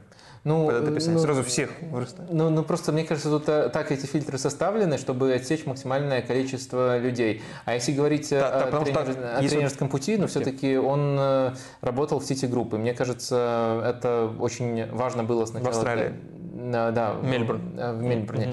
Mm-hmm. Это, это, это очень важно было таким тоже хорошим таким маркетинговым бэкграундом, э, если мы говорим в целом приглашение о том, что он получил шанс на Британских островах. Но потом из Селтика, ну, простите, Селтик, он далеко не первый тренер. Э, вообще Селтик Ренчус регулярно, можно сказать, поставляют последние сезоны тренеров. И Брэндон Роджерс, и Стивен Джерард таким образом получали свои шансы. Так что, с одной стороны, да, с другой стороны, тут все-таки вы, наверное, сами понимаете, что вы немножко читерите тем, как вот эти вот фильтры, один, другой, ну, они как бы заранее подогнаны так, чтобы остался один Почетина. Наверное, да, действительно остался один Почетина при таких э, фильтрах. Но можно так составить на любого тренера, там, если доводить до абсурда, то э, лысый тренер, у которого на П называет, начинается фамилия, и, и, и так далее, пока, пока только не, не сузится круг до, до одного тренера, и так можно... Я не знаю такого, кстати, у которого на, фамилия на П начинается. Нет, имя на П начинается. Или на, на ход, на ход знаю у кого. Ну, ну, да, видишь, видишь, э, я в режиме импровизации не, не умею, но если так э, подумать хотя бы минутку, то я бы тоже написал на каждого тренера... Петраков, такой... но он не лысый. Да, на каждого тренера э, я бы написал... Э, Петкович так, тоже не лысый. Такие фильтры, которые будут э, соответствовать только ему. Но в этом просто не, не очень много смысла. Я понимаю, что у вас не было такой задачи, но невольно, мне кажется, получился именно такой аттракцион. Настолько много фильтров, что они теряют какую-то идентичность. Да, просто вот возьмите это же, эти же самые фильтры, примите их к любой другой большой лиге. К испанской, к итальянской, к немецкой. И я думаю, там даже двух людей, таких как Грант и Постакоглу, не наберется за последние лет 20. Ну, потому что не европеец, не бывший игрок этой лиги, не успешный тренер из Южной Америки. Вот и все, как бы вот этих трех э, фильтров уже достаточно, чтобы отсечь всех практически. И, соответственно, это Тогда у АПЛ очень много даже таких людей э, набирается. Так, Вадим, давай вернемся к намеченному э, нами МИ. И про Тоттенхэм поговорили э, благодаря вашим вопросам. А теперь давай про Аякс, про который тоже не говорим и вот э, незаслуженно не говорим. А сейчас в эту паузу можно как раз таки. Аякс собирается вылетать. Так у тебя, да, э, в заголовке? А, кошмар в Аяксе у тебя все. Да, кошмар, помягче. Кошмар в Аяксе. Как ни странно. Насколько они собираются вылетать, не ясно. Хотя прямо сейчас, понятное дело, что у них меньше матчей, чем у остальных, меньше матчей, поскольку их матчи прерывались регулярно, да. но они находятся в зоне стыков, то есть это пока что не 17 не 18 место, а всего лишь 16 Но я на самом деле, если говорить об уровне игры Аякса на старте этого сезона, мы постараемся проговорить не только про этот сезон, а в принципе про такую широкую картину, которая к этому привела. Все очень запутано, но я, по крайней мере, для себя э, какую-то последовательность выпис, э, выписал. Да, выписал, наверное, даже это правильное слово, поскольку сам немножко боюсь э, запутаться, но, по крайней мере, сначала составил для себя эту хронологию в голове, потом немножко ее перенес на бумагу. И сейчас вот пройдемся по самым разным сторонам. Но давайте сначала непосредственно про то, что сейчас происходит непосредственно на поле. Аякс, наверное, еще сильнее шокирует э, не, не тот факт, э, что Аякс э, находится так низко в турнирной таблице, потому что самые на дистанции там, эм, я даже не, не могу сказать, сколько матчей я сыграл, поскольку не, с учетом, поскольку часть из них не, не было доиграна в, в этом. Вот, короче, с учетом. Не, почему? Доиграли же с Фейнордом, по-моему. Тогда а, собрались еще, доиграли. Еще один не доиграли, по-моему. А, окей. В общем, в общем, на такой короткой дистанции э, аномально плохие результаты, наверное, не, не являются супер редкостью. А вот э, то, что у Аякса с игрой э, все тоже невероятно посредственно, и они умудряются в чемпионате Нидерландов показывать минусовой, э, минусовую разницу ожидаемых голов. То есть у них э, вот э, за эту дистанцию накоплено минус 2,5 ожидаемых гола. Для Якса это не видно. Даже в прошлый кризисный сезон у них все равно была лучшая разница ожидаемых голов.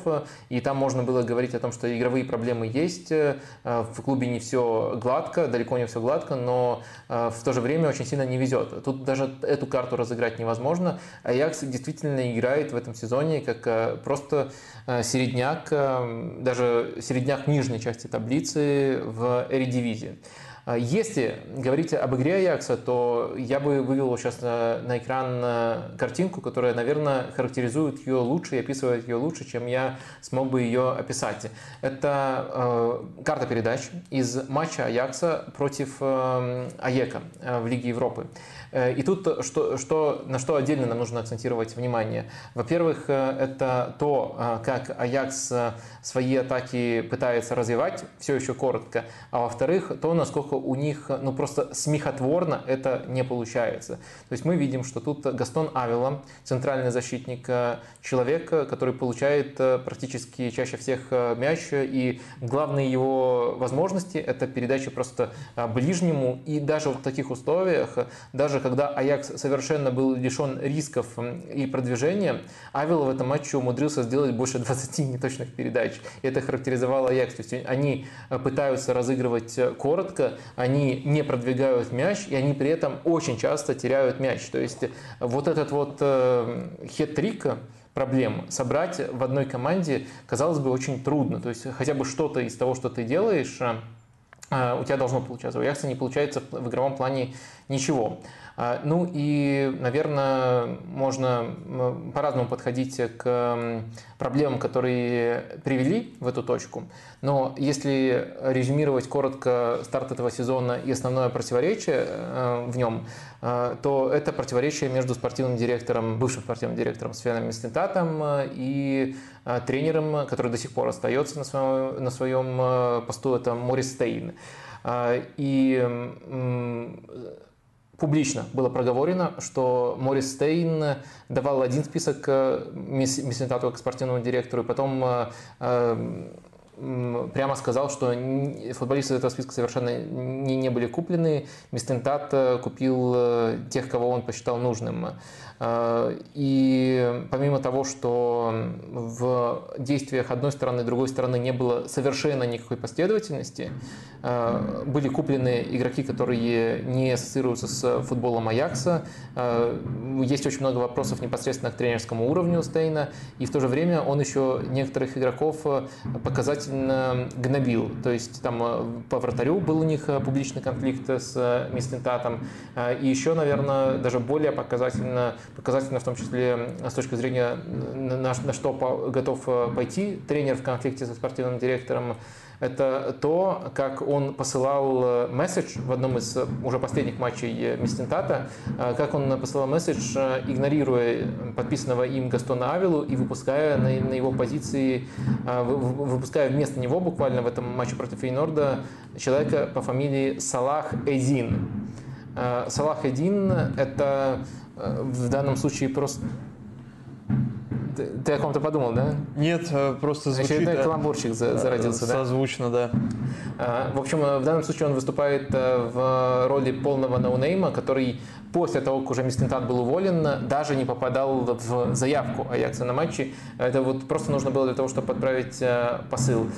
И это, конечно, тоже говорит о том, какие приоритеты у тренера, что, что ему важнее добывать очки и результаты, либо для него важнее сводить счеты со спортивным директором. А в то же время Мислентат оказался в еще большей заднице, в еще большем скандале из-за того, что его, даже не столько его агентство, а агентство его бизнес-партнеров было замешано в некоторых трансферах.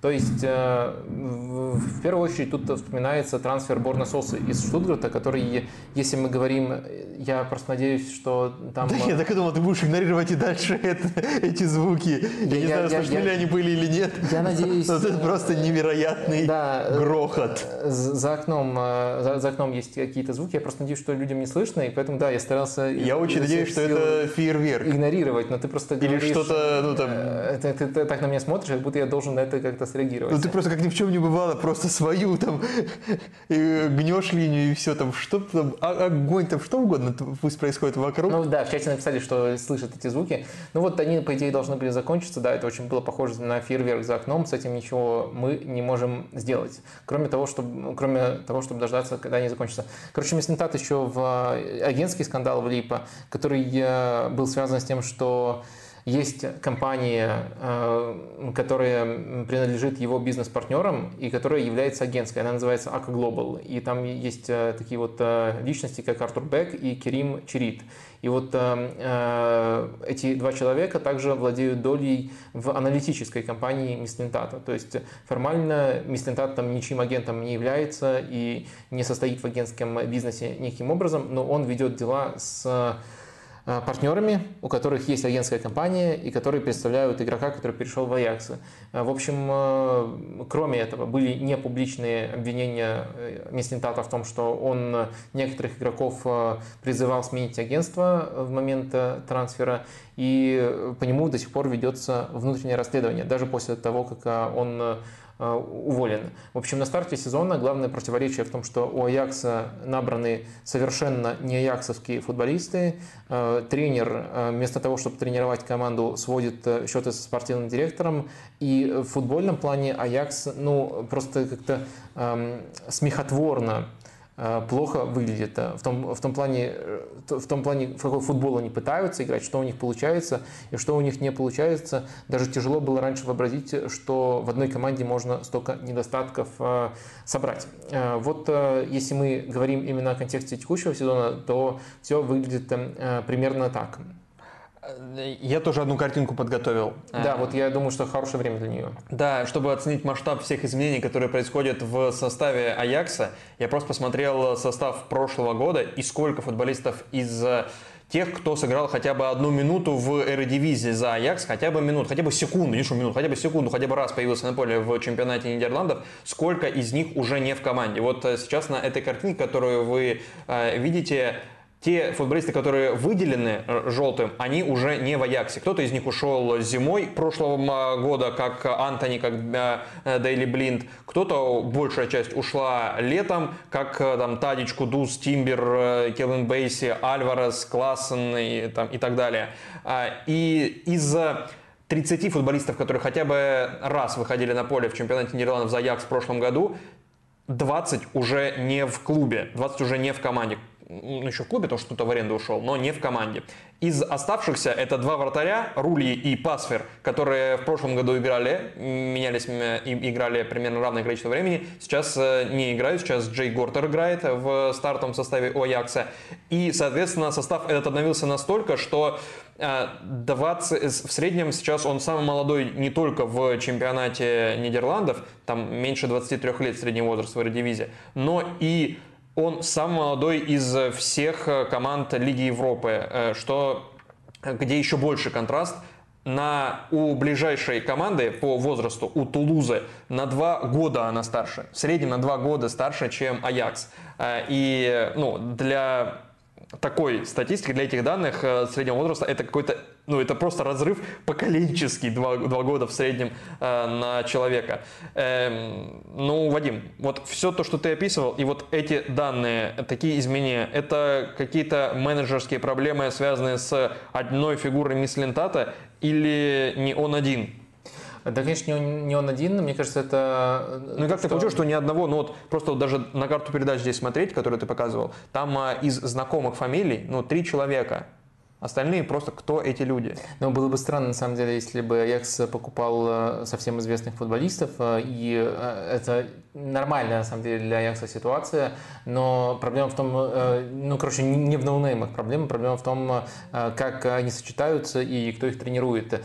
Если говорить в более широком разрезе, то мне кажется, мне кажется, что тут нужно, наверное, сопоставлять идеальный шторм, э, который сошелся для Аякса, в плохом смысле, конечно, идеальный шторм, насколько я знаю, это выражение э, даже без пояснения, оно используется э, как, как идеально сошедшиеся именно негативные события. Так вот, Аякс попал именно вот в такой идеальный шторм, и часто пытаясь Э, пытаясь эм, объяснять, откуда начинаются проблемы Аякса, просто по хронологии очень э, подгоняют э, люди и ссылаются на уход Овермарса со скандалом, mm. дикпики. По-моему, наш стрим уже тогда существовал, и, может, мы даже это обсуждали. В общем, это часто называют отправной точкой, но на самом деле это не совсем так, и у Аякса достаточно давно была такая шаткая структура, где каждый элемент очень важен, и где очень многие личности друг друга балансируют. Если брать вообще стартовую точку, то это началось э, вообще в качестве одного из последних проектов Йохана Кроева. Это называется «Вельветная революция», непосредственно в Амстердаме. Это вот такая, это такое название. Э, Какая революция? Вельветная. Вельвет. Да. Не вельветовая, а именно вельветная. Может быть. Э, ну, это... Я в основном на английском читал, сори. А, ага. В общем, главным итогом стало то, что а, во-первых, появилась очень четкая идентичность э, у команды, вернулась, вернее, понятно, Аякс всегда ассоциировался с одним футболом, но на какое-то время это пропало, и сейчас а, на всех уровнях, и в тот момент на всех уровнях вместе с бывшими игроками клуба, такими как э, Вим Йонг, э, на тот момент еще Денис Беркамп, Овермарс, позже к ним присоединился еще Вандерсар в разных ролях, начала эта идентичность на все уровни возвращаться, и сами игроки тоже выступали такими хранителями клубных традиций инвестиций. Но на самом деле э, вот э, не совсем по плану этот глобальный план, который в целом работал, но в деталях не совсем по плану, он шел на разных этапах. Например, Беркамп и Овермарс э, очень сильно поругались в один момент, и это привело к тому, что Беркамп покинул клуб, и Овермарс на тот момент героически отстаивал решение эм, решение заменить Петра Босса, которого он просто из клуба выживал, по сути, на... Кстати, ты вспомнишь, как звали тренера, который заменил Петра Босса? Джон Хейтинга? Нет, Петр Босс. А. Петр Босс, э, он довел Аякс до финала Лиги Европы. Кто после него пришел? Где проиграл Манчестер Юнайтед. Перед Тенхагом, который был, получается? Кто между ними? Да. Это вот э, дружок Овермарса. Нет. А, под... Нет, он был после Тенхага. Тот, ну, который в прошлом году работал. Помощник бывший Тенхага из Хофенхайма. Так, а я не помню. Я нет, я не вспомню. Кто? Кай- Кайзер. Марсель Кайзер, помнишь такого? Нет. Но это дружок Ковермарса, и он тогда возглавил э, э, на некоторое время там, один из лучших тренеров Аякса в современной истории.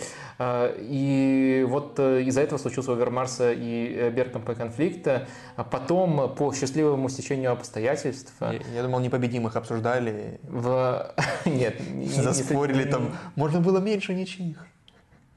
Ну, у Овермарса не было непобедимых. Вот именно.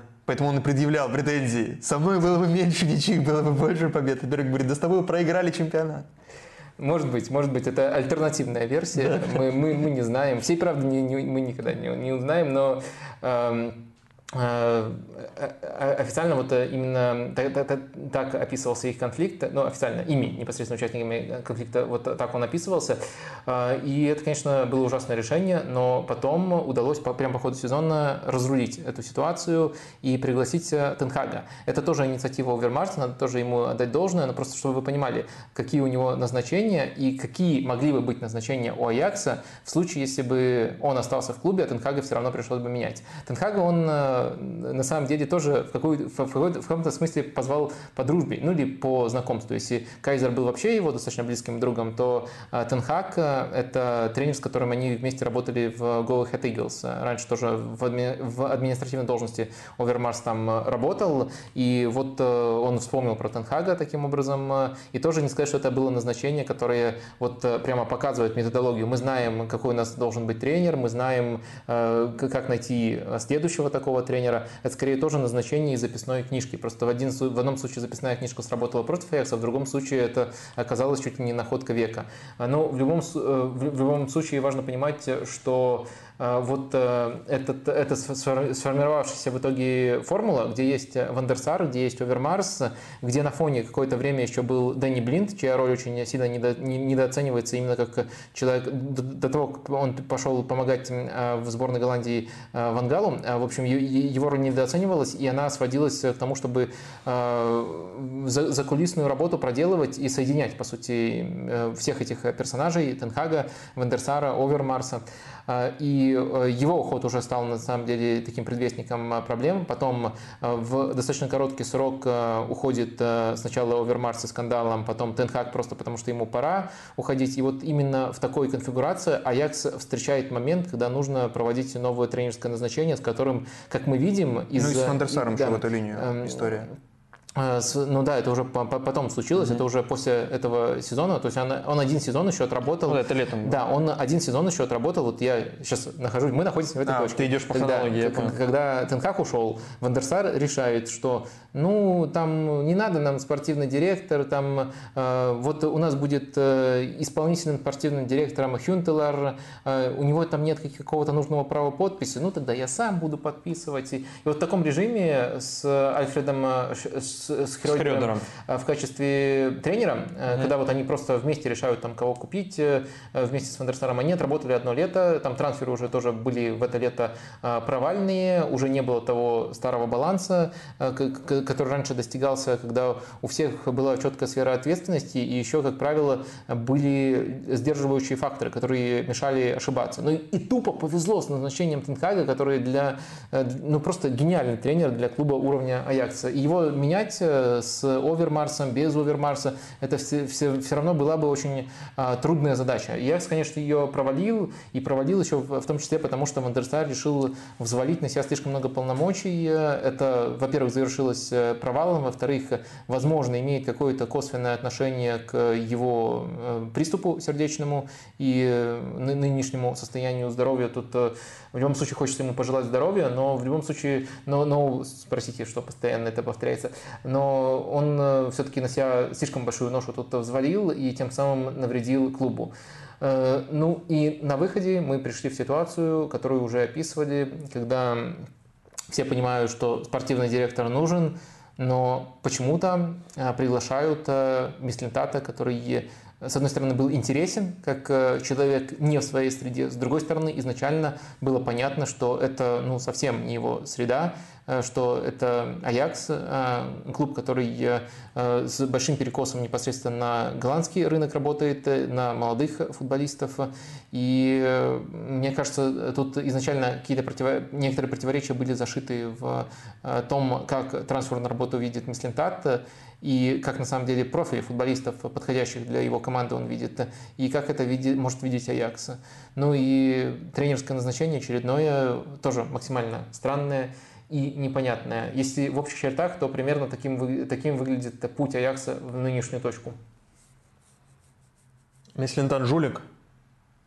Просто это же не первый раз, когда у него конфликты с э, теми, с кем он работает. У него подожди, было подожди. в Маруси, у него был профессионал. А. Или та позиция, которую он занимает, предполагает э, вот э, такие ситуации и допускает, что будут конфликты интересов. Учитывая, какие сейчас обвинения к нему выдвигаются, давай ты уточнишь слово «жулик», потому что жулик может употребляться... Ну, жулик просто... я неправильно подобрал слово. Он э, несговорчивый, так скажем. Ну, я, Невозможно я думал, ты, с ним ты, договориться. Ты, ты, ты спросишь, является ли он шарлатаном в своем деле. Хорошо, является ли он шарлатаном? Тебе так нравится это слово? Э, ну, Просто, мне кажется, ты изначально имел, нечто, имел в виду нечто подобное. А, потому что э, жулик он или нет, сейчас может выясниться. И может выясниться в том числе в пользу того, что он действительно жулик, ну просто в прямом значении этого слова. Пока Своих это, футболистов ты имеешь это, да, из той э, компании? Да, с, угу. с вот этими агентскими историями. А, в общем, э, тут пока мы не знаем, это в процессе выяснения. А, несговорчивый, второе определение, которое тебе пришло в голову, мне кажется, что это уже очевидно. Но действительно, у него на каждом месте конфликты. И э, третье определение, которое уже мне пришло в голову, шарлатан. Тут, я думаю, все-таки не стоит его так называть. Э, мне кажется, что в каждом клубе э, его трансферы были логичными и достаточно эффективными. Везде у него, несмотря на конфликты, были хорошие находки. В Дортмунде вообще у него была именно по трансферам идеальная репутация. В Арсенале, если посмотреть Э, большинство трансферов, особенно, особенно те, которые не связаны с Дортмундом, где его скорее толкали к этим трансферам. Ну, там э, Сократиса, Абамиянга купили, где он скорее был посредником между, между клубами, и не факт, что... Ну, он точно не находил этих футболистов. А вот он находил, например, Вильяма Слиба, и уже после того, как ушел э, Мессентарта, стало понятно, что это хорошее попадание. Более локальных попаданий тоже достаточно у него было, даже в Арсенале, где по итогу к нему были определенные претензии Финляндии. А, ну, Во... Оверманс тоже с Тенхагом попал, как ты говоришь. Овермарс с Тенхагом? Ну, с Тенхагом попал, так и тут попал с Салибой, попал с Дембеле, и все уже. Ну, нет, понятно, у него попаданий больше. Намного больше. Поэтому он не, не шарлатан, как ты сказал. Но э, сколько раз пытался попасть Оверманс? Три-четыре раза а у этого было 50 попыток. Из 50 20, кажется, офигеть. А у этого из 4 1, ну, примерно такая же пропорция получается. Ну, просто назначение тренеров и даже не назначение, а покупка игроков – это немножко разные вещи. Да ну, короче, одно и то же, Вадим, ты что? Э, короче, я не считаю Меслентата шарлатаном. Я считаю, что это действительно очень трудный и специфичный. Возможно, из-за этого… У него еще был опыт в Штутгарте, то, uh-huh. то, то тоже Э, как мне кажется, скорее удачнее, если брать именно трансферную политику. Но в любом случае, э, мне кажется, что это хороший спец, но его как бы уровень, он не соответствует там его э, комплексам, самомнению и проблемам, которые он создает. Но шарлатаном я его точно не решусь назвать. Он хорошо находит игроков. Давай подытожим. С Аяксом я посмотрел в этом сезоне матч с Марселем Аякса, матч с Фейнордом, матч с Азе вот последний – и ну, это очень много команд владеет мячом. Очень много. Вот с АЗ э, АЗ выиграл э, владение у всех, кроме Легии, но у всех в чемпионате Нидерландов проиграл Аяксу владение. Фейнорд у всех вообще в сезоне выигрывает владение, проигрывает Аяксу, причем гораздо меньше владеет времени, э, времени мячом. Э, разрывает на контратаках. И вот эта уязвимость контратака меня поразила – и особенно поразил интенсивный прессинг, но это хуже Бернли, ей-богу, хуже Бернли. Просто невероятно интенсивный прессинг и в такой же пропорциональности невероятно некачественный. Просто он проваливается, и их две передачи прошли прессинг, и уже все, и уже назад никто не успевает, и все. И так э, Азе забивал, так забивал Финорд э, первый, третий гол, по-моему, Марселе такие голы были. И я такой, блин, ребят, ну как так? Как так происходит? Настолько э, не страховать себя же от контратак, о, не реагировать на потери и так э, опрометчиво играть э, в этих переходных фазах меня прям очень сильно удивило. Но я просто посмотрел, поэтому решил поделиться. Да нет, абсолютно правильно. И я, кстати, тут в двух значениях использую правильно. И правильно, что решил поделиться, и все правильно сказал, все по делу сказал. Но я, думаю, я еще, а, кстати, еще ду- думаю, что ну, вот, потенциал для развития есть, опять потому что это очень молодой состав, а, и потому что вот есть некая основа. Они стараются очень коротко там разыгрывать, очень много, опять же, владеют мячом, а, но, как правило, это очень на а, своей половине поля, в центре поля. А вот э, каких-то атакующих конкретных действий в финальной трети, этого вот из тех игр, что я видел, было немного. Особенно вот если брать матчи в чемпионате, а не с Марселем. С Марселем там два бардака, я уже говорил, два бардака в тот момент играл, а сейчас Ну Марсель... и давай, наверное, раз мы уже к этой точке подобрались, что потенциал есть, скажем, что Аякс с тех пор попытался, насколько пишут э, нидерландские медиа, попытался сначала пригласить тренером Луи Вангала, но в итоге из-за состояния его здоровья... А он был, кстати, на матче СЗ. Э, да, он был на матче с АЗ, в том числе по этой причине. Э, он стал консультантом Аякса. Mm. Вот, и уже одно из первых решений, пока что неофициальных, но которых сообщает The Athletic, мы сегодня уже не первый раз доверяемся The Athletic, пишут, что он будет рекомендовать в случае, если расстанется со Стейном Аякс, Митчелла Ван дер Гага. Какой-то собирательный образ. Персонаж, это что? А, это помощник Эрика Тенхага. А, тоже из ваших. Из ваших? Но он лысый, нет? А... С ним рядом сидит человек, который похож на него. А, верхней частью головы. Слушай, э, ну... Но это же он? Вот, да, это, это, это, это И он. ты сейчас думаешь, лысый он или нет? Я не хочу тебя расстраивать, но он, но он лысый. Мне кажется, это философский вопрос, потому что я вижу у него все-таки волосы. Он как бы не идеально выбрит. То есть... Э, нет, это... Но мне кажется, ты просто сказал, ты, ты просто меня тут задел за живое. Ты сказал из ваших.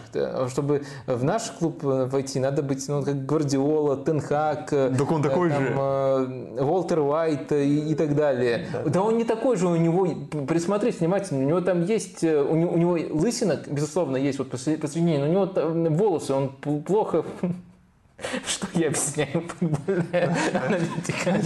Как, как, вот, что происходит со стримами Вадима Лукомского, когда играют сборные? Вот это. Вадим Лукомский учит э, брить голову будущего тренера Аякса. Э, да, в общем, надо, есть ему над чем поработать. Я, я, я на самом деле изначально отвечал тебе полностью серьезно. Потом mm-hmm. понял, что какой-то фигней занимаешься, отвечая на этот вопрос. Но серьезно, для меня это не, не вполне лысый. Точно, точно не из наших. Может быть, это какая-то промежуточная стадия. Может быть, э, он раздумывает над своим будущим. Быть ему лысым, не быть ему лысым. Давай оставим Аякс в покое. Вернемся к нему, может быть, когда там что-нибудь наладится. Ну или когда вот этот джентльмен окажется главным тренером. А, вместо... Я не выучил, я не, пока не, не буду учить. Морис Стейн. Да я не буду, не, не, не старайся. Но я не думаю, что он останется надолго. Высокомерненько. Почему? Он меня тоже не будет учить. А, а я... может он возьмет Лигу чемпионов через э, пять лет? Ну, тогда выучу. Хорошо. Я до, до этого выучусь. Пять лет он проработает. Если он работает до зимы, я уже выучу его, конечно. Морис Стейн, окей. А, так, вопросы еще парочку были вот такие из таких неочевидных. То, что ты просил. Э, Давай, раз мы закончили с Аяксом, Давай. напомним про лайки. Напомним в том числе в конкретном контексте, чтобы это не выглядело как просто формальное напоминание, такая пауза, перевести дыхание и напомнить про лайки. А, напомним в том контексте, что вас сегодня поменьше, чем обычно, но это как бы ожидаемо. Пауза на сборные, а, немножко другое время не сильно меньше, что тоже очень здорово, что приветствуется всегда. Но это, наверное, толкает нас к выводу, что те, кто есть, должны проявить большую активность. Так что, если еще не проявили, э, поставьте лайк, больше людей увидят стрим, а это нас мотивирует. Вопрос от Виталия Мокина. Вот как раз-таки ты просил какие-то неочевидные варианты подбросить тебе для стрима вот на такую неделю без э, клубных э, игр. Нидерланды – это пятая лига Европы сейчас. Э, не так. Нидерланды – это пятая лига Европы сейчас. Точка. Это временное событие на несколько лет или новая реальность? Действительно ли французский клубный футбол сейчас слабее голландского? Пятая лига, я так понимаю, основана на рейтинге коэффициентов УЕФА. А, да, тут э, мы попросили в Boosty покидать э, темы, которые недостаточно часто обсуждают, обсуждаются, но достаточно интересные. Я вот это объединил на самом деле вопросы от Виталия в один блок, который так или иначе касается будущего футбола. То есть в данном случае спрашивается, тут не один вопрос, тут несколько вопросов на эту тему. В данном случае спрашивается про будущее Франции и Нидерландов. Мне кажется, что это скорее просто характеристика того, Э, как работает рейтинг УЕФА, то есть он показывает только выступления избранных команд на очень небольшой относительно для того, чтобы сделать надежные выводы выборки. э, и с еще разбивкой на э, турниры. И дополнительный фактор, который в частности поспособствовал вот тому, чтобы Франция скатилась так низко, это, а Нидерланды поднялись, это, например, появление такого турнира, как Лига конференций. В общем, мне кажется, что Э, это не говорит о том, что французский футбол, э, французский чемпионат в кризисе, ну или хотите, если хотите, большем кризисе, чем обычно, не на своем обычном уровне. Это просто говорит об особенностях, о несовершенстве рейтинга УЕФА. Э, очень часто меня спрашивают про силу чемпионатов. Я считаю, что какой-то оптимальной, идеальной, безупречной формулы нету, но то, что у рейтинга УЕФА очень, очень много недостатков, и это просто ну, то, к чему все привыкли. Единственный его плюс глобальный, это то, что к нему все привыкли и что э, более-менее правильно он указывает первую лигу. Ну, а дальше, там, когда нужно э, более тонкие измерения, когда нет таких э, разрывов между лигами, тогда уже возникают проблемы. Ну и даже когда есть очевидность, все равно он не учитывает всех команд лиги, а учитывает только избранные команды. Так что для меня это не признак того, что случился кардинальный сдвиг в футболе этих стран. Для меня это признак того, что ну, вот такая немножко дебильная система используется у УЕФА. Да, если бы Марсель не вылетел из квалификации и попал бы в Лигу чемпионов, сейчас бы, насколько я понимаю, уже было бы одинаковое количество очков за этот сезон, сколько с Нидерландами у Франции. Э, и просто за попадание в группу дается дополнительный балл э, сразу же. Э, прямо сейчас ты знаешь, кто в этом сезоне набрал больше, какая федерация набрала больше всех, какая страна больше всех очков в таблице коэффициентов УЕФА? Турция. С запасом. 8 очков они набрали. Просто с отрывом от Бельгии, ну, которая вторая. Пока это чисто из-за квалификаций. Да, потому что много играла. Это вот это посерьезнее, чем Харри Магуайр. Это Турция на первом месте, Бельгия вторая. В пятерке нету ни Англии вашей хвалено, ни Испании, никого. Так, вопрос про как раз-таки Англию э, в продолжении этой темы. Э, станет ли, стоит ли опасаться того, что АПЛ станет недосягаемой для остальной Европы, и что через 10 лет чемпион Италии не будет по силе превосходить 15 место АПЛ? А мне кажется, тут э, два вопроса, на, которых может, на которые можно дать разные ответы. Ну, то, что APL уже стала недосягаемой именно в плане финансовых ресурсов, э, а, и настолько недосягаемой в плане финансовых ресурсов, что даже не самая эффективная растрата этих ресурсов э, все равно оставляет APL по уровню, по итоговому продукту, который они извлекают из, из этого ресурса, все равно остается с отрывом первой лигой. И действительно, Эм, с этим тяжело что-либо сделать прямо сейчас, и, и не видно какого-то game changer а, чтобы могло поменяться кардинальным образом. Может быть, э, такие game changer ы на то и являются game changer ами, что мы заранее их не предвидим, а потом называем черными лебедями, но пока не видно э, такого фактора. Так что да, АПЛ недосягаемый для остальных в Европе, в первую очередь в финансовом плане, и клубам АПЛ нужно совершать очень-очень много ошибок, они меньше, чем обычно их совершают в последние годы для того, чтобы стать досягаемым, э, досягаемой лигой по уровню своих эм, команд. Пока, пока действительно такая ситуация фиксируется. Э, второй вопрос. Э, через 10 лет что будет? Можно ли сказать, что чемпион Италии не будет превосходить 15 место АПЛ? Я думаю, тут маловероятно, что вот именно до такого дойдет. Понятно, что маленькими шагами, но мы движемся в эту сторону но есть некоторые вещи, которые тяжело будет преодолеть. Если футбольные, футбольная среда в Европе останется такой, которой она, которой она является сейчас, то есть там без Суперлиги, с Лигой Чемпионов, то я думаю, все-таки э, сила притяжения, которая исходит от команд Еврокубков, в частности в Лиге Чемпионов, все-таки не позволит чемпиону Италии быть по составу по уровню игры слабее, чем 15-й команде АПЛ, несмотря на финансовое преимущество АПЛ. Плюс еще, если мы говорим про финансовое преимущество, э, теперь появился новый центр притяжения, это Саудовская Аравия, и есть некоторые индикаторы того, что 10 лет этот проект может просуществовать, может быть и дольше.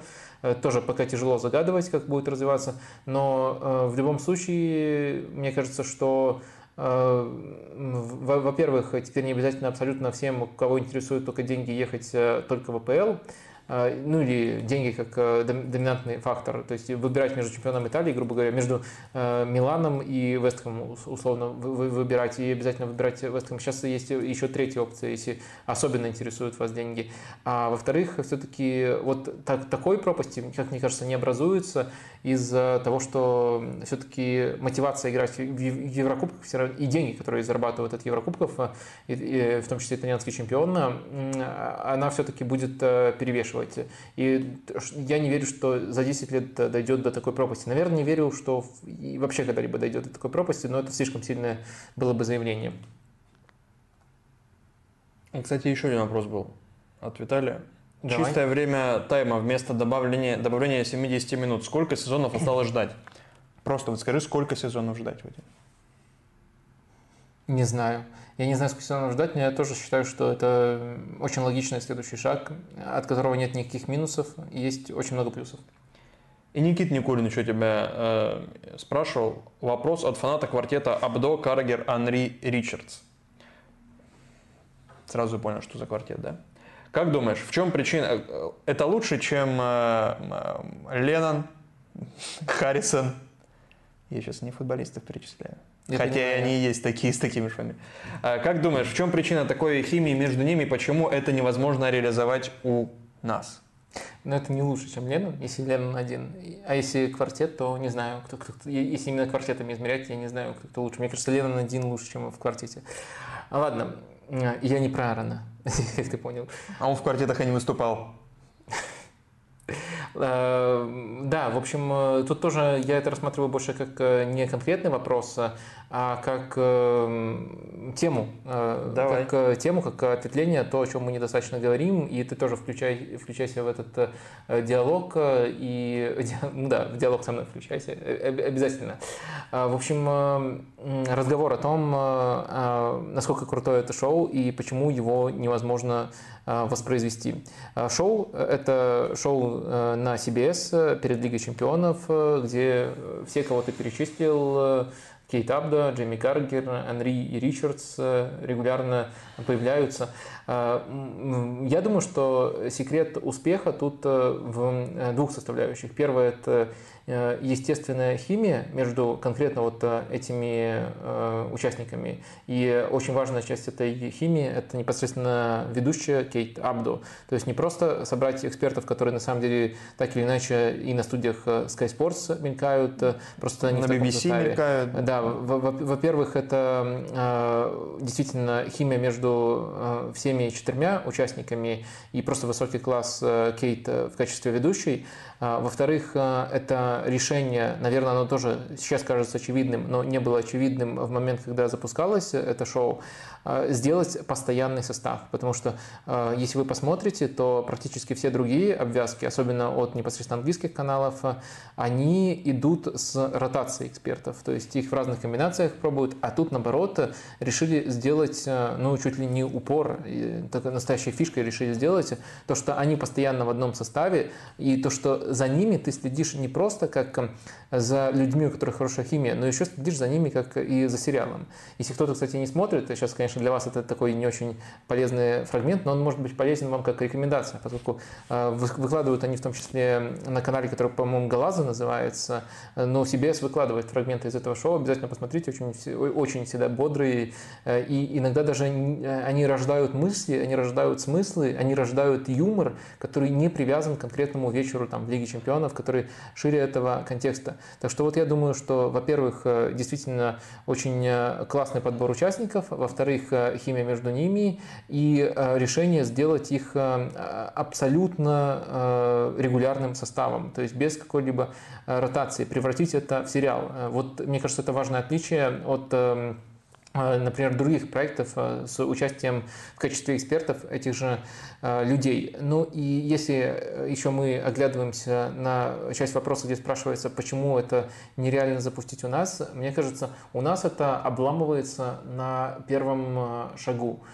шаге, спросите на шаге, где нужно добиться от человека, который приходит к тебе и делает программу, и, может быть, даже за это а, получает деньги, они просто гостем приходят, то есть это бывший футболист, э, э, нужно добиться от него, чтобы он стал участником, чтобы он э, шел, чтобы он участвовал непосредственно в подготовке этого шоу, чтобы он шел на какие-то эм, ходы, которые планируются в верстке, Э, у нас, э, по моему скромному опыту, у меня был некоторый опыт э, в этом отношении, все ломается вот именно даже вот на, на этом самом-самом начальном этапе. То есть преобладает отношение, что я такой великий, пришел сюда, принес себя в эту студию, и этим я уже сделал вам одолжение, и дальше вы, конечно, можете меня чем-то там удивлять э, в там, студии, э, и, может быть, из этого получится что-то зрелищное, но вот эм, э, заранее с вами работать я не буду. И это практически у всех отношения такое. Мне кажется, это главная проблема.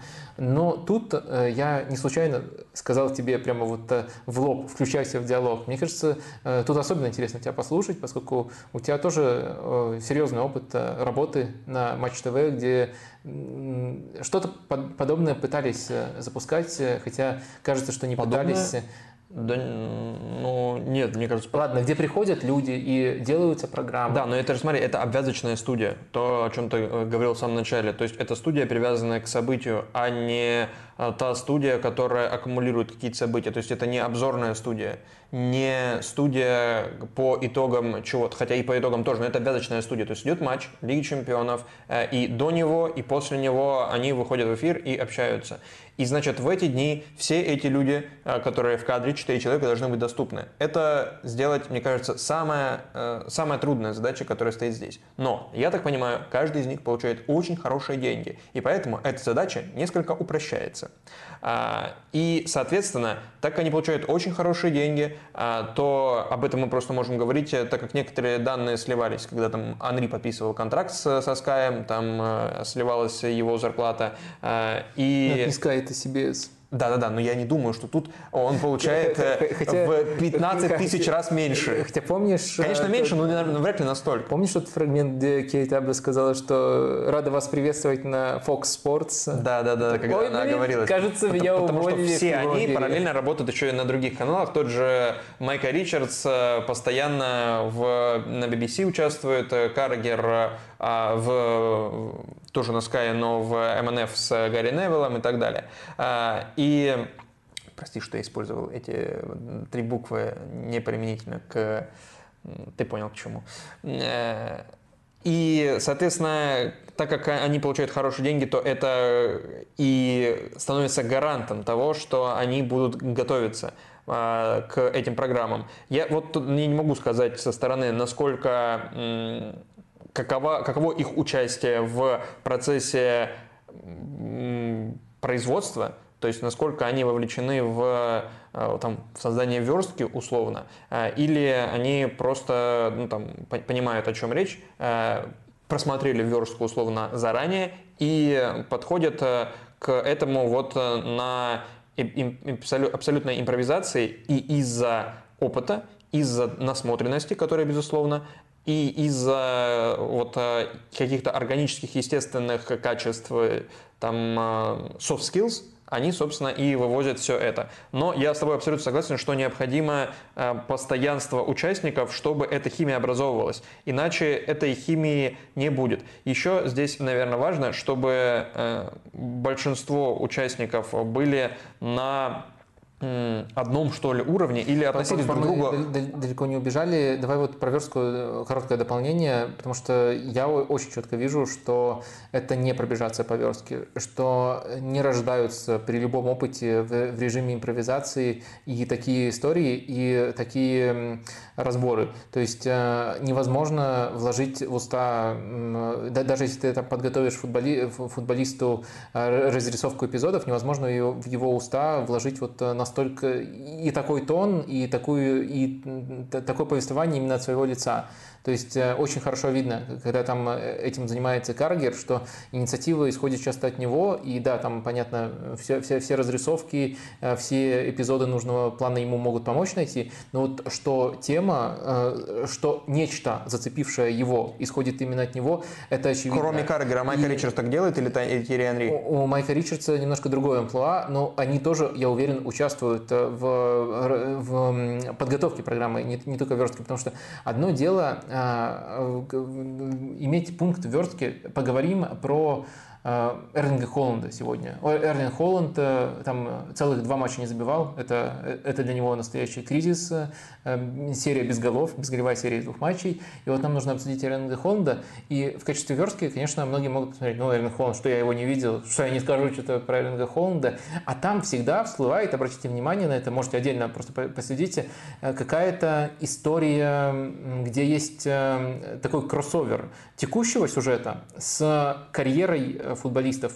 Ну, самое простое, я просто раз уже про Эрна Холланда, именно вот про него была такая история, Андрей как раз-таки рассказывал про то, э, давал, по сути, совет на основании своей карьеры Эрлингу Холланду в определенный момент. Он говорил, что не видит у Эрлинга Холланда адаптивности под каждого из своих партнеров. Он вспомнил, как с Арсеном Венгером у него был очень важный диалог, э, где Арсен Венгер его, как бы подтолкнул думать э, в том направлении, думать в направлении того, какой тип паса, какой тип взаимодействий удобен каждому из э, партнеров. То есть он начал сразу думать, что когда Денис Берком получает мяч, я еще до, э, до этого получения мяча должен открываться за спину. Он найдет меня любой передачей. Э, когда Роберт Перес, я должен ориентироваться на стеночку. Он любит стеночки. Когда Фредди Юнберг, я должен ориентироваться на то, что он сам откроется за спину сопернику. И вот Венгер помог Андрей сложить этот пазл. Анри интересно рассказывает про то, как сложился этот пазл, и обращать внимание на то, что Эрлин Холланд, кто бы ни был с мячом, какой бы тип взаимодействия ни был удобен партнеру, всегда ведет себя одинаково. И это его недостаток, и в этом ему нужно прибавить. И в, это, в, в этом, э, казалось бы, небольшом кусочке есть, во-первых, история очень интересная из прошлого, про то, какой совет давал ему, какой диалог у них был с Венгером. Во-вторых, есть анализ недостатка Эрлингу Холланду, и есть еще такой ракурс, как можно это прям преподносить. Анри дает совет Эрлингу Холланду, э, через это можно там, раздавать продавать, э, продавать эту историю. То есть получается, это, во-первых, невозможно, я категорически говорю, невозможно просто э, в режиме импровизации вспомнить. Это все заранее прорабатывается, проговаривается. Это э, огромное участие каждого огромное участие каждого из футболистов в, в том числе разработке верстки. И мне кажется, это важный элемент, которого очень сильно не хватает. И вот возвращаясь к тому, как было сформулировано здесь, Почему, в чем причина такой химии и почему это невозможно реализовать у нас? Я вообще с этим не согласен. Потому что э, просто взгляните на химию, которая есть между Слуцким и Дзюбой. Эта химия гораздо более яркая и тонкая, чем между всеми этими участниками. С этим спорить бесполезно.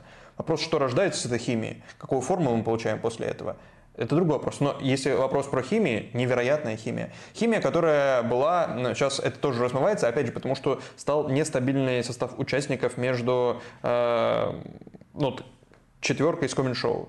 Да, это не футболисты, три из них не футболисты, э, но, э, но эти люди, которые познакомились друг с другом, когда были журналистами, комментаторами. Э, и, соответственно, эта химия тоже была и есть, когда они собираются. Эта химия есть, и ее можно найти во многих проектах, программах на YouTube и, наверное, даже на телевидении, но там просто мало постоянства как раз таки. И почему это? Вот это вопрос, на который я Могу mm-hmm. только догадываться, какие могут быть ответы, просто потому что мало людей, которые готовы каждый хотя бы раз в неделю оказываться в этой точке, в этом месте, в этой точке временной, в этом, в этом месте и делать э, вот ту работу, которую ты сейчас описывал. А, и да, да, да, даже не делать работу, даже просто быть и быть заинтересованным в том, чтобы то, что ты делаешь, э, было как можно лучше не, даже если ты не готовишь э, ничего дополнительного, даже если ты просто приходишь и присутствуешь в эфире, если ты не заинтересован и в том, чтобы этот эфир получился потрясающим, и твой э, там собеседник или собеседники выглядели как можно лучше, э, как вот ну, нужно быть Кевином Дебрёйне, Зиданином Зиданом, Бруно Фернандешем, делать партнеров лучше – даже если ты сам при этом остаешься лучшим на поле. Вот все эти люди были лучшими на поле, но и те, кто был рядом с ним, становились лучше при этом. А, они умудрялись не перетягивать на себя при всем при этом. И все понимали, что, ну, Аршавин, извините, ну тут Аршавин. А все остальные, ну, как бы тоже да, и они лучше становятся, но они не становятся лучше рядом с Аршавиным. Когда ты начал говорить, э, что такое возможно реализовать, что есть э, кое-где такая химия, я думал, ты сразу скажешь, что вот э, у тебя столько же титулов АПЛ, сколько у Каргера, у меня столько же золотых мячей, сколько у Тири Анри, да. и мы тоже да. не промах, да. но, но ты решил другой пример привести. Mm. Но я не знаю, мне кажется, все-таки тут э, две разные части вопроса. То есть э, про химию это как э, элемент, который сам Никита, вот, который задавал вопрос, видит в шоу. Я надеюсь, мы другие элементы тоже достаточно точно описали. А второй вопрос, почему нельзя реализовать у нас? То есть, может быть, у нас можно скопировать один элемент химии, но невозможно скопировать полностью, потому что, ну, ты привел в пример Дюбу и Слуцкого, но это смешно сравнивать студии CBS. О, это смешно, тебе нравится, да? Дюбы и Слуцкий. Ты смеешься? Нет, а смешно в том да смысле, нет, что... с точки зрения химии вообще не смешно сравнивать. Сравнение просто невозможно. Но вот я зритель, я смотрю, я, может, неправильный зритель, я смотрю, а, просто никогда не смотрел обвязки матчей, но смотрю вот эти студии от начала до конца, не только там э, хайлайты в Ютубе, а э, вот это вот шоу грандиозное, как, как оно, кстати, называется, я, я не помню. А, ну так нельзя, вот. Ну так нельзя. Я три минуты посмотрел и выключил. Так это вопрос не в химии. Химия невероятная. А вопрос в формате тебе просто отталкивается но все равно, формат. Но все равно комплекс, комплекс причин, которые рождают такое шоу, ну, не был никогда реализован. Может быть, действительно, ты прав, это, это, это возможно. Разные критерии оценки. То есть ты сейчас говоришь, мне, мне не нравится формат, а я говорю про то, что химия между участниками этого ну, формата, который тебе не нравится, я просто невероятно. Я донести, что химия это как бы не единственная Не единственная, но я просто оттолкнулся от вопроса. Я вот к чему. Я вот э, к, к нему поэтому Хорошо, ты считаешь, что шоу Дюбы Слуцкого лучше, чем CBS? Господи, ты сам себя слышишь? Ты вообще сейчас... Вот я Канеманом по голове тебя стукну, что ты сам себя слышишь, насколько ты сильно передергиваешь сейчас. Нет, это, это шоу я, разных я, форматов. Я, я не передергиваю, я значит, просто хочу, чтобы никто не подумал... Э, Лучше э, с, с, точки зрения... Это как бы рекомендация зада... и, с, точ... с точки зрения задач, которые ставят перед собой авторы, а шоу Дзюба и Слуцкого э, равно велико с точки зрения задачи, которые ставят. Э, шоу вот э, этих четырех э, людей. С точки зрения задачи. Просто задача совершенно противоположная. Задача CBS увлекательно, смеясь, но донести, почему Холланд не забивает. Увлекательно смеясь. Задача Слуцкого и Дзюбы, насколько я ее понимаю, может быть, я ошибаюсь, но я как зритель, я и там, и там зритель, я никак не отношусь, просто как зритель. Задача вот «ну так нельзя» э, обсмеять то, что, Слуцкий, что Холланд не забивает. Обсмеять, максимально обсмеять. И высмеять эту ситуацию. Довести до гротеска, до абсурда максимального просто. И делать это одним и тем же приемом. То есть просто ну, он переоценен условно. И вот эта переоцененность всегда на протяжении там, 20, 30, 40 минут, сколько идет шоу. Это может изматывать тебя как зрителя. Но это такая задача, как мне кажется.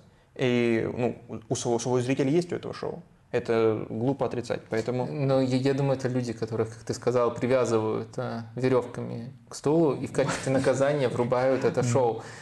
Вот э, кто-нибудь э, смотрит это шоу? Напишите... Ты сейчас будешь спрашивать у людей, которые пришли к тебе на стрим? Да. Я второй раз Канеманом бахну тебе по голове, но это же совсем не объективно будет. Ну, пожалуйста. Э, какая разница объективных, не объективных? Да, речь о таком зашла. Это как бы рекомендация и антирекомендация, на мой взгляд. Но если хотите что-то что посмотреть с того канала, то интервьюшки у Слуцкого хорошие с тренерами. А вот э, шоу, ну, мне кажется, Ладно, мне кажется, это может, вот это вот совсем уже, ты меня можешь три раза стукнуть камнем, но если вы смотрите это шоу, мне кажется, это может быть что-то нехорошее о вас говорит. Ну ладно. А, да. Ладно, я, я, я уже включил и сноба, да, да, и да. человека с искажениями. И да, люди давай... пишут, что смотрят, поэтому мне точно придется брать назад все. Эм, короче, ладно. Да, ну, мне не зашло, и я никому не навязываю. Вот так вот правильно было сказать изначально. Давай к... Я просто тоже... Я видел несколько выпусков. Я не могу сказать, что я зритель, но я, мы же говорили, я говорил про химию тогда, в данном случае. Несколько как, выпусков? Ты, ты что-то опрос хотел? Несколько выпусков видел, да. Ладно. Конечно. А что, не будет на сегодня вопросов? Будет. Сейчас, давай пару вопросиков из чата возьмем, э, и потом, час Бекхэм уже будет скоро, и потом перейдем к рубрике «Вечно», и там будет прям вопросы, опросы сразу. А, вот здесь есть два связанных друг с другом вопроса, как выяснилось. Малиновский спрашивал. Вопрос про Деполя и Пакета. По-моему, из-за своей универсальности они не реализуют талант, свой талант. Я считаю, что им обоим не повезло попасть к прагматичным коучам, которым не нужны креативные художники. Но из-за своей работоспособности и универсальности они обрели новые роли у этих тренеров. И теперь играют бокс-то-бокс полузащитников, особенно Пакета, даже в сборной. Мой поинт в том, что используя их в этой роли, они не реализуют талант полностью и мир теряет топовых атакующих полузащитников а, уровня Бруно Фернандеша, видимо, Эдегора и так далее. Что думаете? Ну, Пакета сейчас вообще играет левого полузащитника. А, да, ну смотрите, э, мне кажется, что это немножко притянуто.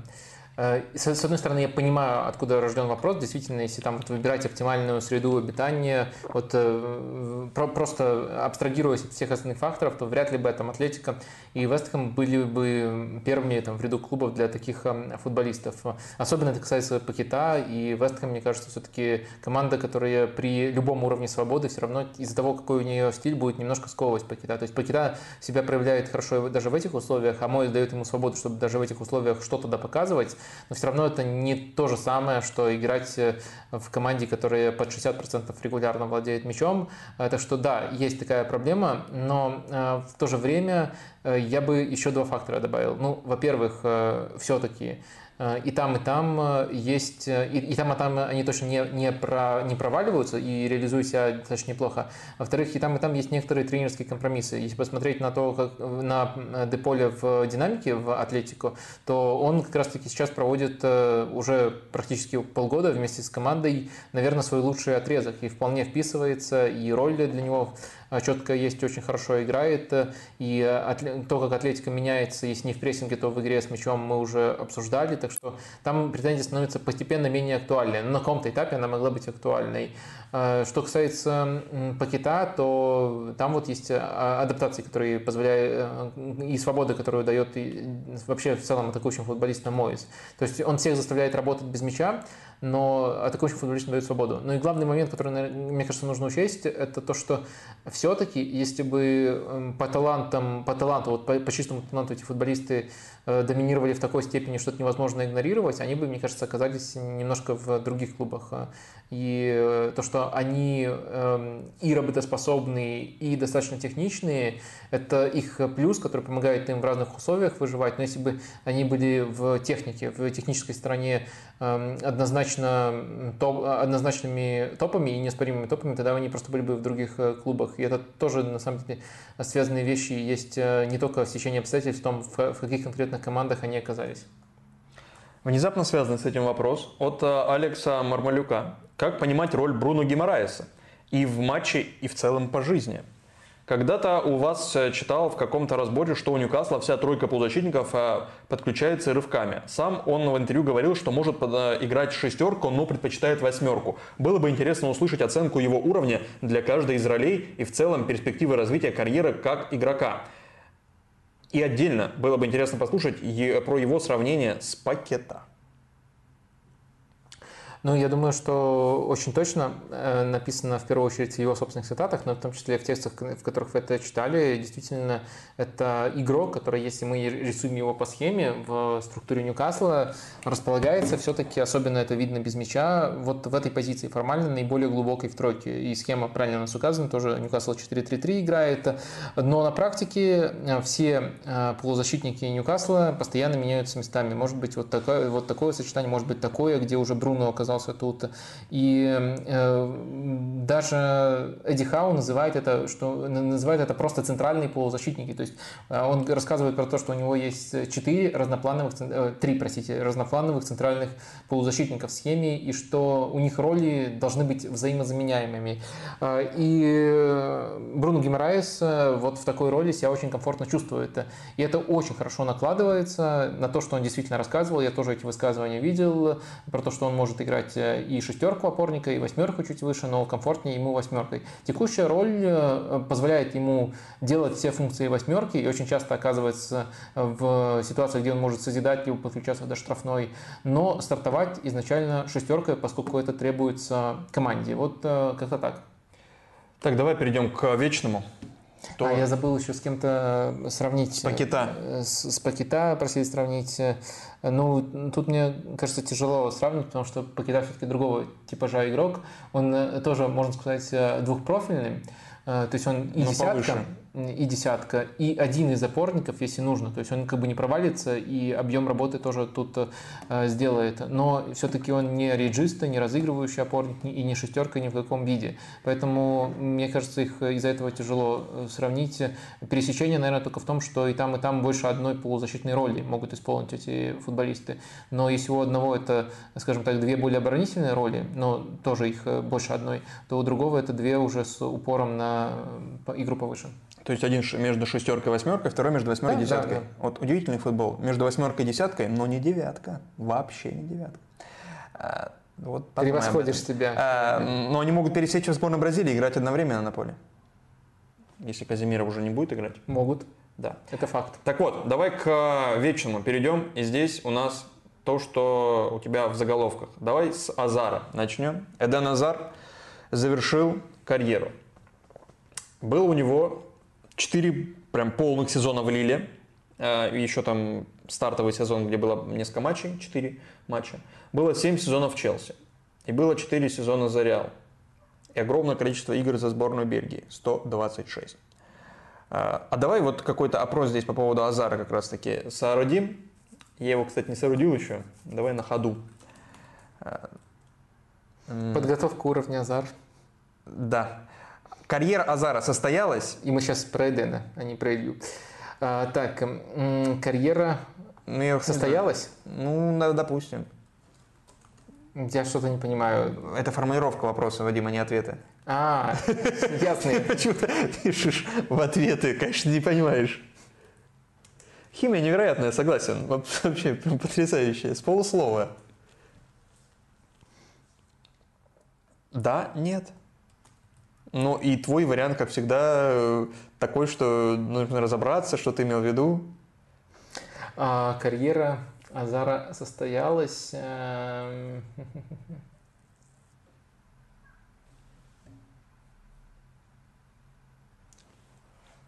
ну, все, так оставил, да? Да. Все, так оставил. Да, он не выиграл э, со сборной ничего, и он, наверное, был символом сборной Бельгии, вот этой сбор, этого поколения сборной Бельгии. Не Лукаку и не Дебрюйне, я настаиваю, именно Азар всегда шел первым, может быть, из-за алфавита. Э, и все ассоциировали эту сборную с Азаром. Возможно, эта сборная примерно так же и заканчивает, как Азар. Посмотрим, еще пока не заканчивает. Но меня всегда бесило, когда про эту сборную говорят, что она ничего не выиграла, но это действительно факт. Но что ж тебя бесил? Факт бесил? Ну, это может быть такое. Нет, то, как ее, ее э, как, Я то, понимаю, как что она, может быть, не должна была. Может быть, она не э, должна то, была. Только это преподносит. Просто ни к одной сборной э, заранее таких стандартов не предъявляют. И эта сборная, она была самой успешной. В принципе, она могла быть, наверное, еще успешнее, если бы пораньше пнули Марка Вильмутса.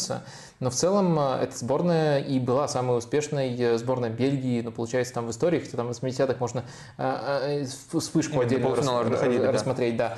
да. Ну и эта сборная до полуфинала чемпионата мира тоже доходила. Так что эта сборная была максимально успешной, но просто не выиграла, не выиграла, в том числе на этих турнирах, которые, которые очень хаотичны. Так что эта команда очень долго была на первом месте в рейтинге FIFA. Рейтинг FIFA мы ругали, но, но рейтинг FIFA это другое. Особенно, Один когда... ты ругал, да, да, это, другое, это, это другое. Но это... И он считается гораздо сложнее. Опять же, он считается гораздо сложнее. Э, он плохой, но все-таки единственный индикатор, по которому можно сравнивать, если пытаться какую-то турнирную таблицу изобразить. Там они долго шли на первом месте. В общем, э, ты спросил, что меня бесит. Меня бесит именно вот эта постановка вопроса. То есть ни к одной сборной, учитывая, что на каждый, на каждый турнир, на каждый трофей сборных претендуют, э, как правило, где-то 6 команд, иногда даже побольше. Ни к одной сборной заранее не, не, не предъявляют вот этой планки ожиданий, что она должна обязательно выиграть, и все остальное для нее является успехом. Э, их не просто, является успехом. Да, не является успехом. Э, их просто вот оценивают относительно того, как они выступили, что получилось, что не получилось. И тут у Бельгии были именно монументальные провалы последние, чем это неизбежно за, за но были и успехи. Поэтому вот сводить все к выиграла не выиграла, и этим оценивать успешность футболиста Азара как футболиста сборной, мне кажется, это неправильным. Вот это вот максимальный режим занудства был включен. Да, просто я всего лишь хотел перечислить как раз-таки факты и немножко... Их же можно струк... по-разному по подавать факты. Факт есть факт, ты его по-разному можешь интерпретировать, но факт священен, понимаешь? Он факт. Он не выиграл со сборной Бельгии. Он не выиграл Лигу чемпионов. Это факт. Можно ли требовать, а, это уже другое, можно ли требовать от Азара, от команд, за которую он играл, выигрывать Лигу чемпионов или выигрывать чемпионат мира или Европы? Это другое. Я, это, это интерпретация факта. Но не, факт ну, остается фактом. Но это, таким же, я просто как раз таки... Я, таким же образом сказать можно. Он N лет играл за сборную, которая N лет находилась на первой строчке в рейтинге FIFA, э, которая доходила там, до таких стадий чемпионата мира. И это тоже будут факты, но это будет да. Э, абсолютно другая окраска фразы. Ну, короче, я просто э, не согласился с акцентами. Э, вот, вот как-то так просто. Господи, тяжело идет. Что есть сказать по окончанию карьеры Азара?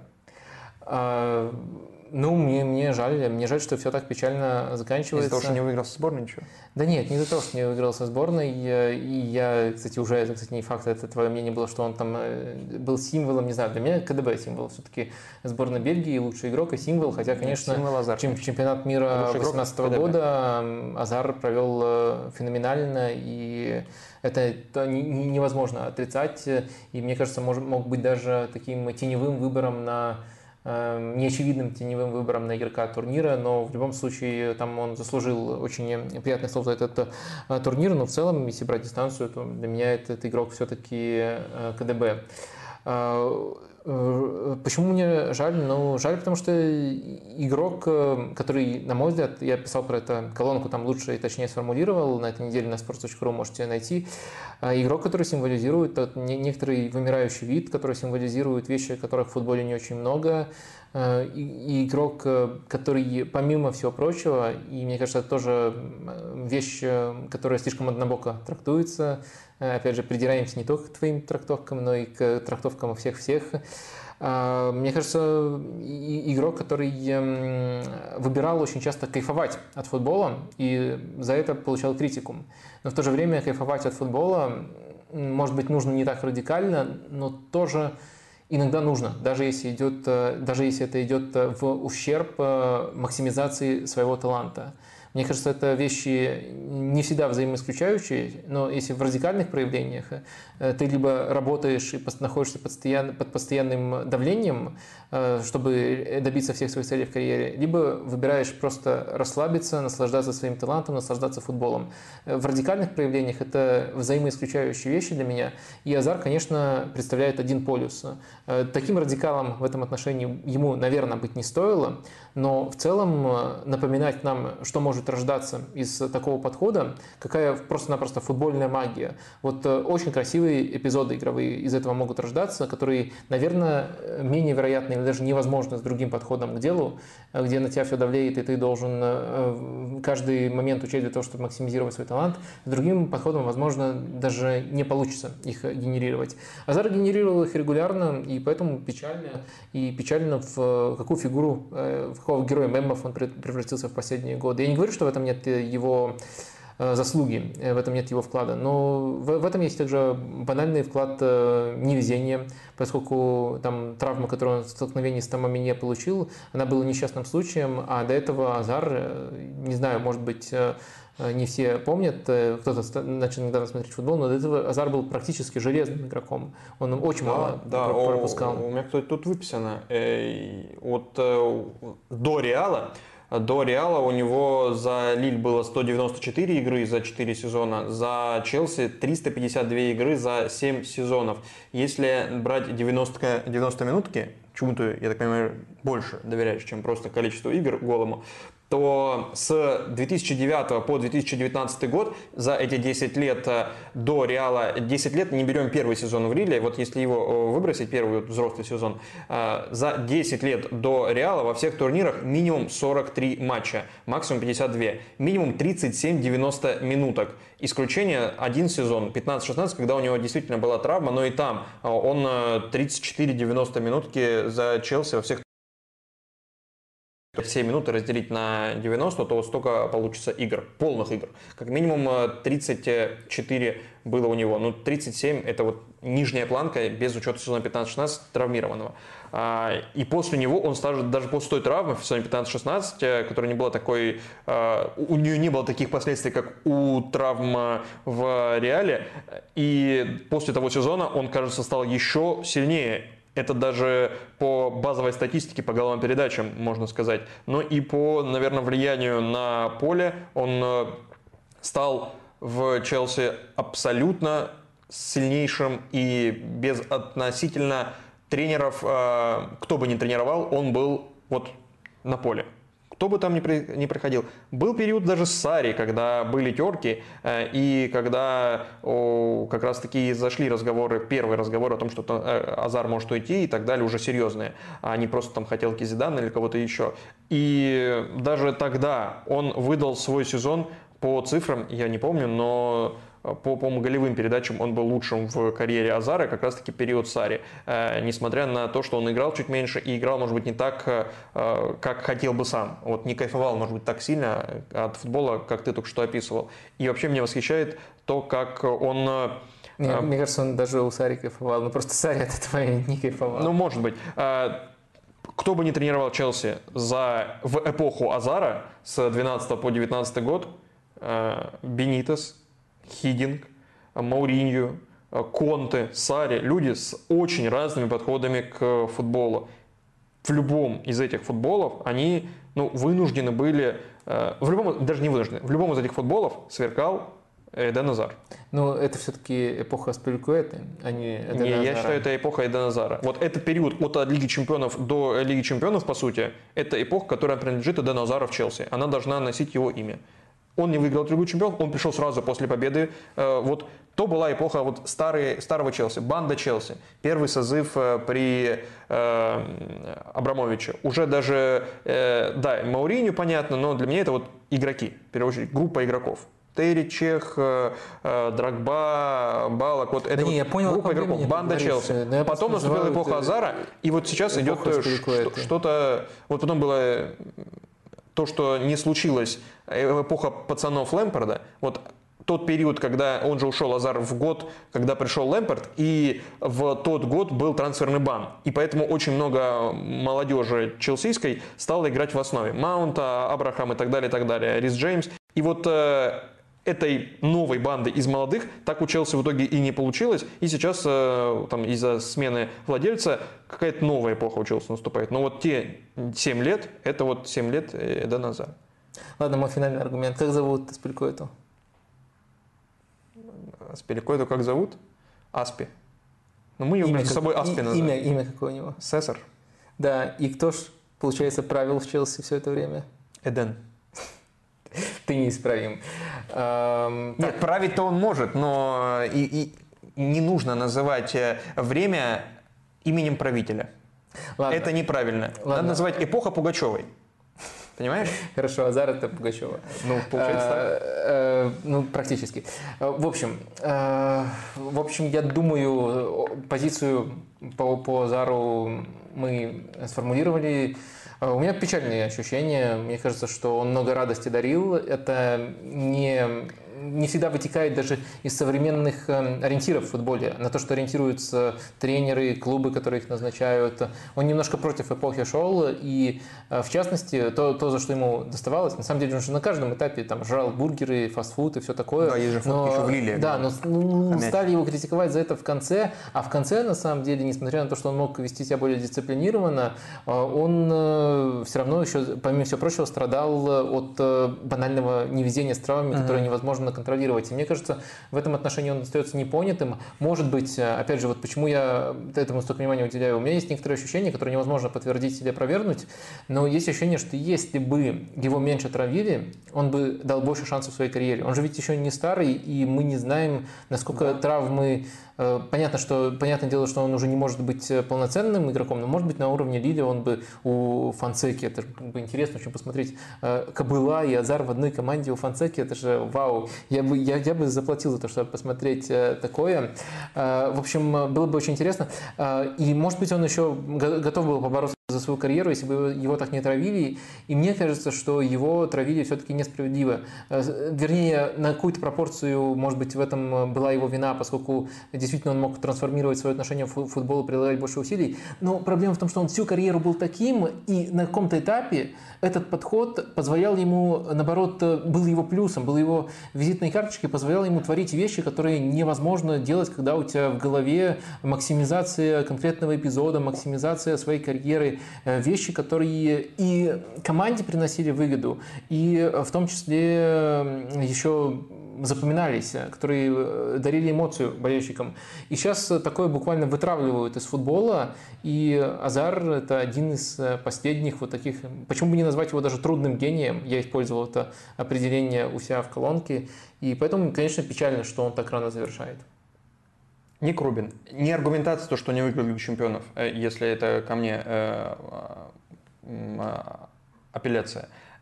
Просто, ну, это факты. Я не говорю, что это критерий чего-то. Рональдо тоже не выиграл э, Original One, э, не, тоже не выиграл. И я не говорю, что это должно быть критерием, это просто факт. Вы можете интерпретировать. Конечно, это ну, для меня тоже в данном случае это не аргумент. То, что у Азара нет золотого мяча, это не аргумент. То, что у Азара э, нет Лиги Чемпионов, это не аргумент. То, что у Азара нет чемпионата мира, это не аргумент. То, что у меня есть впечатление от игры Азара, вот это аргумент. То, что у вас есть впечатление от игры того или иного футболиста, вот это должно быть первостепенным аргументом. То, что вы потом будете рассказывать, вот он сыграл как Азар, вот он сыграл это. Вы однажды у меня был разговор с Русланом Пименовым.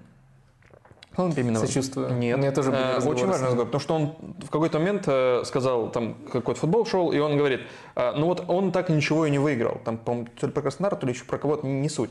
Сидел рядом Эльвин Керимов с ним, и я говорю, Эльвин, а сколько можешь описать э, футболиста Руслана Пименова. И он его с легкостью описал, как он действовал, как он двигался, в чем его сильные стороны и так далее.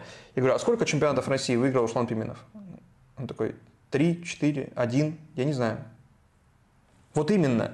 Никто в итоге, как показывает без Википедии, не знает, кто чего выиграл. Но все те, кто должен рассказывать, как кто играл, они помнят, как кто играл. Наша задача, Вадим, рассказать, как кто играл. Да, и это на самом деле более широкая тема, то есть это клише, которое, которым разбрасываются, результат остается, игра забывается, оно на самом деле несправедливое. Ну, несправедливое даже по отношению к среднему болельщику, потому что если начать даже вот, а, я не говорю то, что в нашу эпоху прямо абсолютно все до мельчайших деталей задокументировано, и все легко вспоминается, даже если забывается. Но даже если брать... Э, такой... Ну, Азар, говорят, даже выиграл Лигу чемпионов. Я это не ну, с Реалом, да, видимо. Не, не, нет, не выиграл. С Реалом. А, с Реалом, да. Да, да, да, вот именно. Это даже ну, не важно. Ну, то есть он как бы не, не был участником э, этой победы, но да, с Реалом формально, наверное, в Википедии тем да, более, да, да. тем более он выиграл. Но в Челси не выиграл. Э, мы, по-моему, все-таки на, на том моменте говорили да, про, нет, про это как раз таки важно, что я даже это не, не учел, то, что он выиграл. Не Короче, даже если у простых болельщиков спросить, э, сборную Нидерландов 74-78 года помнят лучше, чем многих чемпионов мира. Именно Конечно. помнят. Поэтому нет, во-первых, это не работает даже на уровне болельщических, болельщических ощущений, что что-то там забывается. Наоборот, как раз таки остается, остаются не списки победителей. Списки победителей просто обновляются в Википедии. Так что это клише, оно всегда было неточным. Не знаю, как мы к этому пришли от Азара, но я тут вот плюсую. Это, это, те, кто смотрит, история пишется не победителями, а пересказами. Вопрос, Вадим, последний по Азару. Место Азара в иерархии великих дриблеров – не знаю, tier-1, tier-2, вот на уровне кого Азар как дриблер, потому что дриблинг это одно из сильнейших качеств Азара, наверное, самое сильное, и с кем он должен быть сопоставим на историческом фоне. То есть, там, не знаю, с Роналдиньо, с Куарежмой, с Маратом Измайловым. Вот какой там, не знаю, уровень Азара вот э, в, это, в этом аспекте? Хороший вопрос.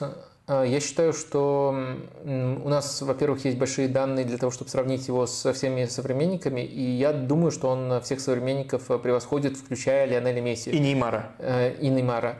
А, то есть э, мы можем говорить там о разности приемов, вариативности, но я думаю, что если все-все сопоставить, и в частности ключевым, это неизбежно ключевой компонент сделать эффективность обводок, то есть насколько они успешные, то Азар превосходит даже Месси, даже Неймара. И Мбаппе? Э, и Мбаппе И тоже. Винисиуса. Э, и Винисиуса, и даже, э, э, ну, хотя Адама Трауре у него очень однотипный дриблинг, но вот, возможно, по эффективности Адама Трауре его превосходит. Э, Единственный, кто выше самого Азара находится в этом отношении. Но в совокупности, я думаю, Азар лучший дриблер нашего времени. Понятное дело, что вы должны слушать предложение очень внимательно. Когда ты говоришь Азар в чем-то лучше Месси... э, Ты про эффективность дриблинга. Да, это ты про дриблинг, про эффективность дриблинга.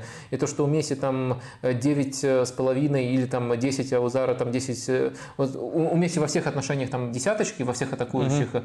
У Азара только дриблинг 10 с плюсом. И вот он только в этом аспекте превосходит Месси, во всех остальных там уступает. И это, по идее, проговариваю я, но по идее это должно да, быть само собой разумеющимся. Поэтому в наше, в наше время, следовательно, он лучший дриблер. Э, с кем его можно сравнить, если выйти за пределы нашего времени? Ну, э, в голову приходит Марадонна, как, наверное, просто номер один в этом отношении отношении за всю историю. Не Роналдинho, Марадона для тебя номер один. Для меня абсолютно точно Марадона номер один. У... Именно, именно вот в том, как он распоряжался дриблингом и насколько он техничным был на скорости.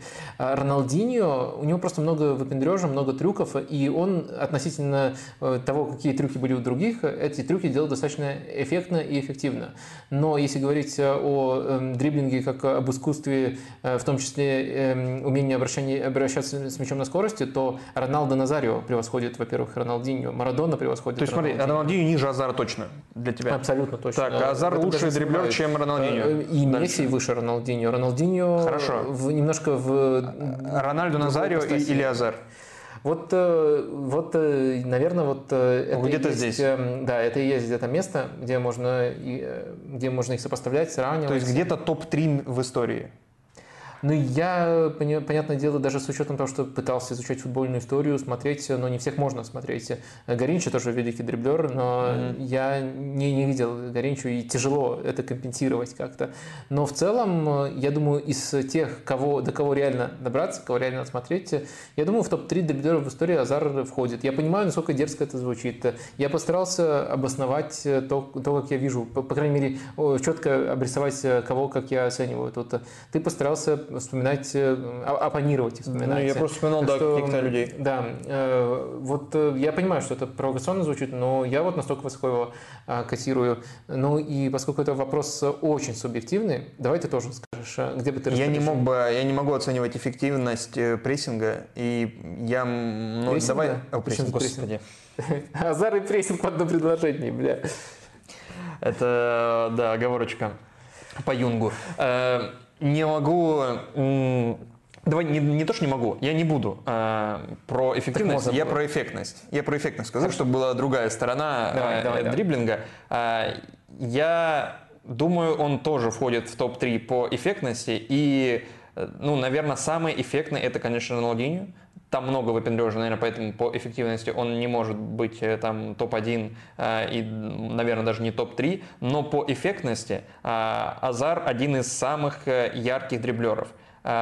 Вот я не знаю, для меня очень эффектный дриблер э, Куарежма. Безусловный. То есть вот те нарезки, которые я готов смотреть ну, вот сколько бы они ни шли, не перематывая, вот на YouTube, там 8, 20, 30 минут, вот они и каждое прикосновение, это такой, да ну, ну нет, ну не может такого быть. Вот Куарежма, Азар, Роналдинho, вот это из одной категории люди. Это, вот это вот тир один, вот тир один. А, и там же Марадона по, эффективно, а, по эффектности. По эффектности. Хотя, наверное, ну, не знаю, просто он как будто не такой красивый, что ли, дриблинг Марадон, я имею в виду. А, при этом он обыгрывал прям пачками, что называется. И гораздо больше людей в своей жизни обыграл, О, чем мы эти. забыли одного человека, который может э, даже на топ-3 претендовать, это Джей Джей Окоча. Джей Джей Окоча, да, но вот э, тоже у него невеликий э, период, что ли, недолгий Племянник период. невеликий. Племянник. Племянник потрясающий. Так, давай закроем вопрос. Его племянник Алексей Лоби.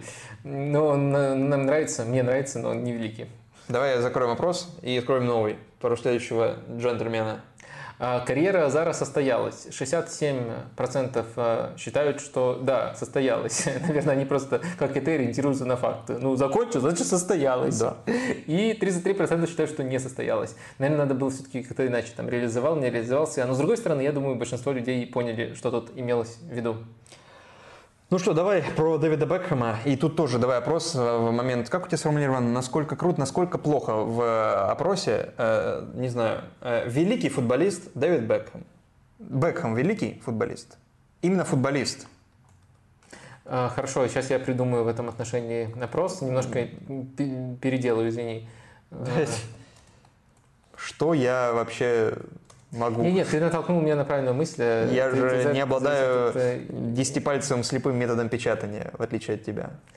Ты меня смущаешь. Эм, Да, Дэвид Бекхэм, и мы о нем говорим в контексте выхода документалки от Netflix. Э, Четыре серии, э, час, э, какие-то час 15, и мне кажется, это важно, что именно это мини-сериал, потому что каждая серия, она, по сути, изолирована, ну не изолирована, она перетекает из одной в другую, но каждая серия содержит э, свои интриги, свои конфликты, и э, можно каждую рассматривать как отдельное произведение. И важно, что их не так много, как могло бы быть, потому что есть некая тенденция не только там, в спортивных документалках, но и в любых других сериалах э, растягивать э, на как, можно большее количество. Но здесь, мне кажется, Фишер Стивенс, режиссер и один из продюсеров, и тот голос, который вы слышите, если вы уже смотрели эту документалку, тот голос, который вы слышите за кадром, э, но это не наговор, э, не закадровый рассказчик, а это тот человек, который э, за камерой стоит и общается с Бекомом, либо с кем-то из тех, кого интервьюируют. И э, здесь не растягивали, э, как раз таки из-за, мне кажется, важности вот этого количества серий и важности тех конфликтов, которые обозначены в каждой отдельной из них. Потому что так можно было бы э, разбить на несколько 40 минуток и растянуть там на 6, на 8 серий. Но здесь вот час, час 15, что в целом в среднем сейчас даже больше, чем э, обычно. Так, Вадим, ты сформулировал. Я тянул как мог время. Да, э, и- Да. Я, я тебя слушал, я формулировал, я тебя слушал. Насколько велик Бекхэм? Один из лучших в истории, один из лучших в своем поколении. Не входил в топ-50 даже поколения. Вообще переоценен. Ох, очень плохой вопрос. Ну ладно. Ну, а как надо было? Но тут э, разрыв просто вообще переоценен. Это, э, ну, я не знаю, как будто бо- больше вероятность того, что на- наткнут вот сюда, чем не входил в топ-50 своего поколения. И это, хотя это очень близкие вещи. Э, да. Ну, Ну, мне кажется, тут просто еще э, видно, что нисходящая категория, не, не- нисходящие варианты. То есть сначала самый лучший, Да нет, потом но таких мне, мне, мне нравятся более топорные варианты в такой ситуации. Великий, не великий. Топ, не топ. Вот если, как э, было где-то у тебя в, в телеге писали. Топ, нет, не топ. А, вот. А, смотрел ли ты документалку от Netflix? Да, смотрел. О как. Выдающийся... Нет, не на око. О как, говорят. Да, да, да. на око не покажут вам такого. А, ну, что-то интересное показывают. э, Чемпионат Саудовской Аравии. Вернись к документалке, ты сейчас пойдешь. это точно интересно. Ла Лига, норминг еще. Эль-Эль-Лига еще. Аль-Аль-Лига. Это так программа называется по Саудовской Аравии. Есть программа по Саудовской Аравии? Нет, но я надеюсь, будет, и будет так называться. Аль-Аль-Лига. Аля Лига? Аль-Аль-Лига. Аль-Аль-Лига. Аля Лига. Все, давай остановимся на этом. Хватит позор. Я, я начал представлять, как э, ведущий в хиджабе Прекрасно. э, начинают рассказывать про эту замечательную лигу. А, ладно, а, сериал про Бекхэма. Да. Видишь, как я вспомнил, после такого было непросто переключиться обратно. А, Слушай, а, я думал, что снова смогу прямо свой комплекс претензий предъявить, который больше говорит про меня, чем про современные такие сериалы от Netflix, Amazon и так далее. Я думал, снова начну рассказывать про то, что ну, это в принципе смотрибельно, умеют снимать, но все-таки очень большой контроль со стороны там заинтересованных лиц, ну, иногда это клуб, иногда это сам персонаж, о котором идет, э, там вот про Неймара тоже была документалка, где, ну, все было вылезано его командой и самим, а, про клубы тоже много таких примеров было. Я думал, что вот скажу то, что, ну да, видно, что люди, там, профессионалы своего дела снимали, но сценарий написан вот чисто для тех, кто э, особо не в теме, для того, чтобы их познакомить, все углы сглажены, э, и вроде как какие-то милые истории до тебя долетают, но в то же время, в то, в, то, в, то, в то же время нет никакого погружения, нет ответов на вопросы, которые хотел бы узнать не какой-то там среднестатистический американец, а человек, который вот действительно болеет э, футболом. Ну, в Америке тоже такие есть, но я вспомнил про именно этого целевого зрителя, поскольку это действительно их э, часто целевой зритель у таких документалок. Я думал, что снова придется говорить эти вещи, поскольку, в принципе... Ну, ты их сказал уже, в принципе. Нет, я их сказал. Да, да, да, но... Да, вот именно, подводя к «но», потому что эти вещи, мне кажется, характеризуют вот точку, в которой жанр находится прямо сейчас. Это про очень многие сериалы можно сказать. А вот этот исключение. Исключение. Мне кажется, может быть, э, Бекхэм просто понимает, что вот он такая медийная фигура, и он понимает, как это нужно делать, понимает, что ему же самому невыгодно, если бы в этой документалке не было Фергюсона, не было истории с Буцей, не было истории про его травму.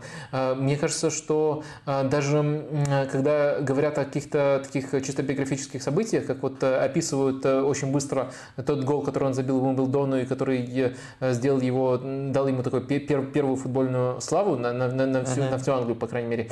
А, его очень коротко описывают с футбольной части, и потом начинаются сразу же истории про то, э, как его учили не зазнаваться после этого гола, как Фергюсон его ограничивал.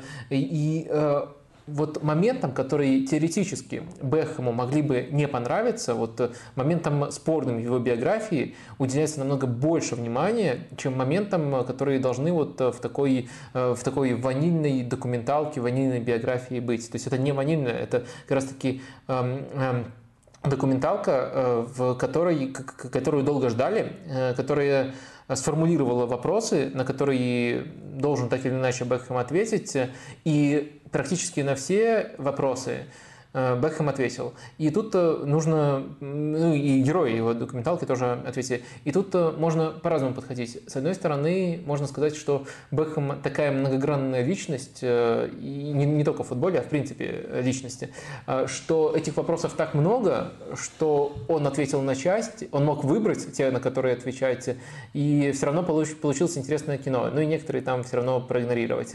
А с другой стороны, можно сказать, что Бекхэм просто хороший хороший, э, хороший медиа-менеджер, может быть, и так и можно назвать его, учитывая, сколько у него активностей. И он понимал, как нужно делать такое кино, и он сам как бы толкал в эту сторону команду, которая это кино делала. Но то, что финальный продукт получился таким, что это явно и уверенно выделяется, это намного лучше, в хорошую сторону выделяется на фоне стандартных таких документалок, а мне кажется, это достаточно очевидно. Вот такое мое дилетантское мнение. А аналитику да, вот, по кино должен давать ты. А, тут а, ничего не должен, а, как и Бекхэм, ничего никому не должен. А, и а, не, не должен в плане жизни. Так-то, как, как футболист, да, он как, как футболист он давал. Чего? 20 фунтов Гарри Невиллу должен. Ты а, что? это да, сволочь. А, да, еще. А, по поводу этой документалки, тут, э, конечно, ее скорее сравнивают с последним танцем, чем с любым другим, э, с любой другой э, документалкой спортивной. И, естественно, это комплементарное сравнение. И здесь она такая получилась из нескольких составляющих. Это, конечно, невероятное количество очень дорогих спикеров. То есть тут все. Тут даже были люди, которых, в принципе, могло и не быть, и никто бы этого не заметил. То есть там была реплика Сколза ты запомнил это просто потому, что знаешь, такой Сколс, и ты его, в принципе, не так часто, наверное, где-то видишь, не так часто он мелькает, тут появляется Сколс, такой, о, Сколс. Он говорит одну реплику, да там нет, нет, нет, и да. больше он не появляется. А, он говорит одну реплику, но просто Сколс немножко поменялся. Это он, когда был игроком, он говорил, я не даю интервью, я такой скромняшка. Да а нет, я знаю, он, он, у него даже была на Evening Standard э, э, колонка своя, да-да-да, я понимаю. Но я к тому, что он появился, и все. Ну, то есть на одну реплику на 30 секунд.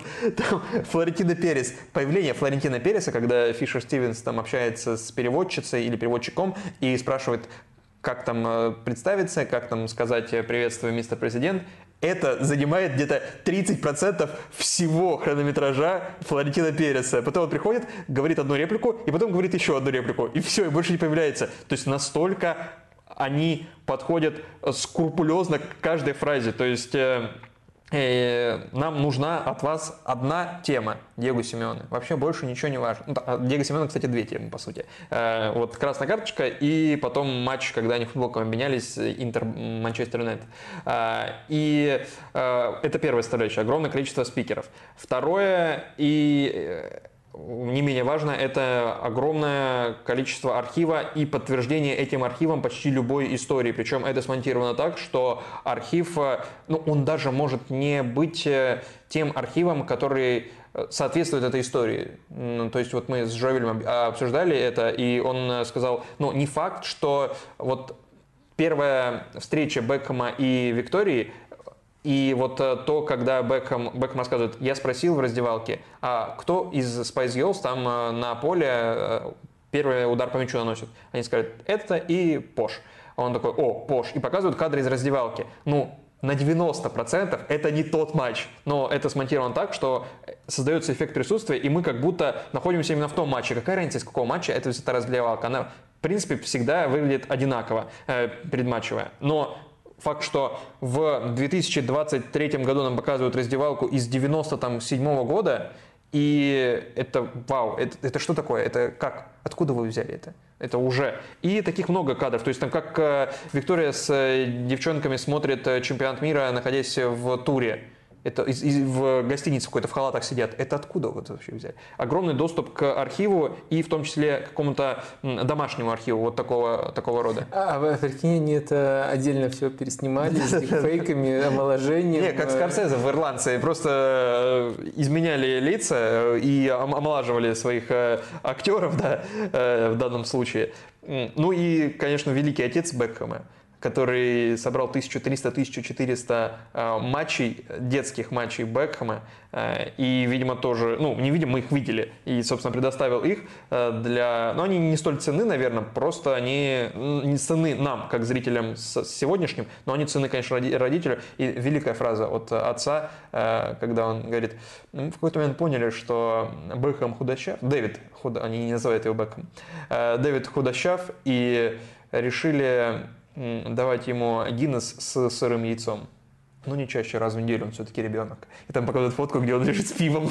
Просто с пивом дитё лежит. Это что, что за воспитание такое, казалось бы. Ну вот. Э, и, соответственно, кроме этих двух вещей, Э, таких базовых для документалок, это, конечно, вот плотность сценария, о чем я говорил, и разделение на эти четыре части, потому что первая часть это такая, такое оригинал, как вот становление супергероя. Хоп, там родился там-то, тут больше отца, тут больше матери, тут э, э, больше его партнеров, которые в Манчестер Юнайтед были, и, Бек, и э, Фергюсон как отец. Тут важна динамика Фергюсона, как персонажа. Э, в первой части э, Фергюсон как отец, и он так его называет. Во второй части Фергюсон как спаситель.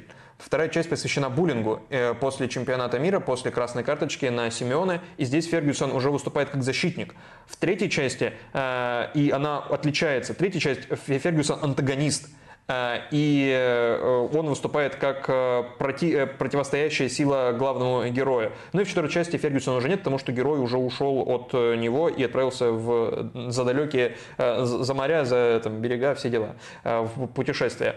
И собственно, вот в, на, на этом построен. То есть и тут и динамика э, в персонажах есть, в развитии персонажей. Даже вот ты говоришь, для э, зрителя искушенного, для тебя, тоже было интересно. И для неискушенного это тоже интересно, потому что люди, которые не знают, кто такой Фергюсон, просто смотреть это как кино, не знают, кто такой Скоулс, э, не знают э, никого из персонажей, но просто показывают здесь, и, и все понятно – и существует динамика, внутренняя динамика в рамках этого сериала, как изменяются персонажи, как э, развивается их жизнь. Ну и, собственно, откровенность, на которой все построено. Откровенность – это вот фундамент всего, и нету той комплементарности, которая свойственна большинству подобных документалок, когда которые названы именем человека. Если называют документалку именем человека, скорее всего, там будет очень комплементарно. Здесь не так здесь называется Бекхэм, но есть высказывание, то есть когда появляется Лэндон Донован, он просто его с помоями, просто, просто вот так окунает. Когда говорит, нам приходит владелец и говорит, у вас будет, ко мне приходит говорит, у нас э, есть шанс покупить, э, купить э, Дэвида Бекхэма.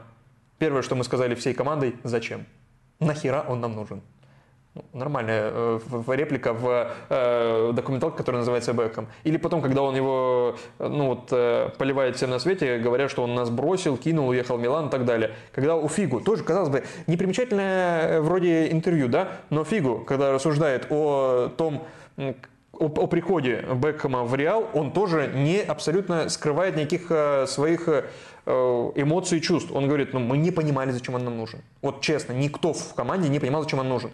Есть я, и кто такой Бекхэм приходит на эту же позицию. Конечно, он не будет там играть. И он не играл там, он никто.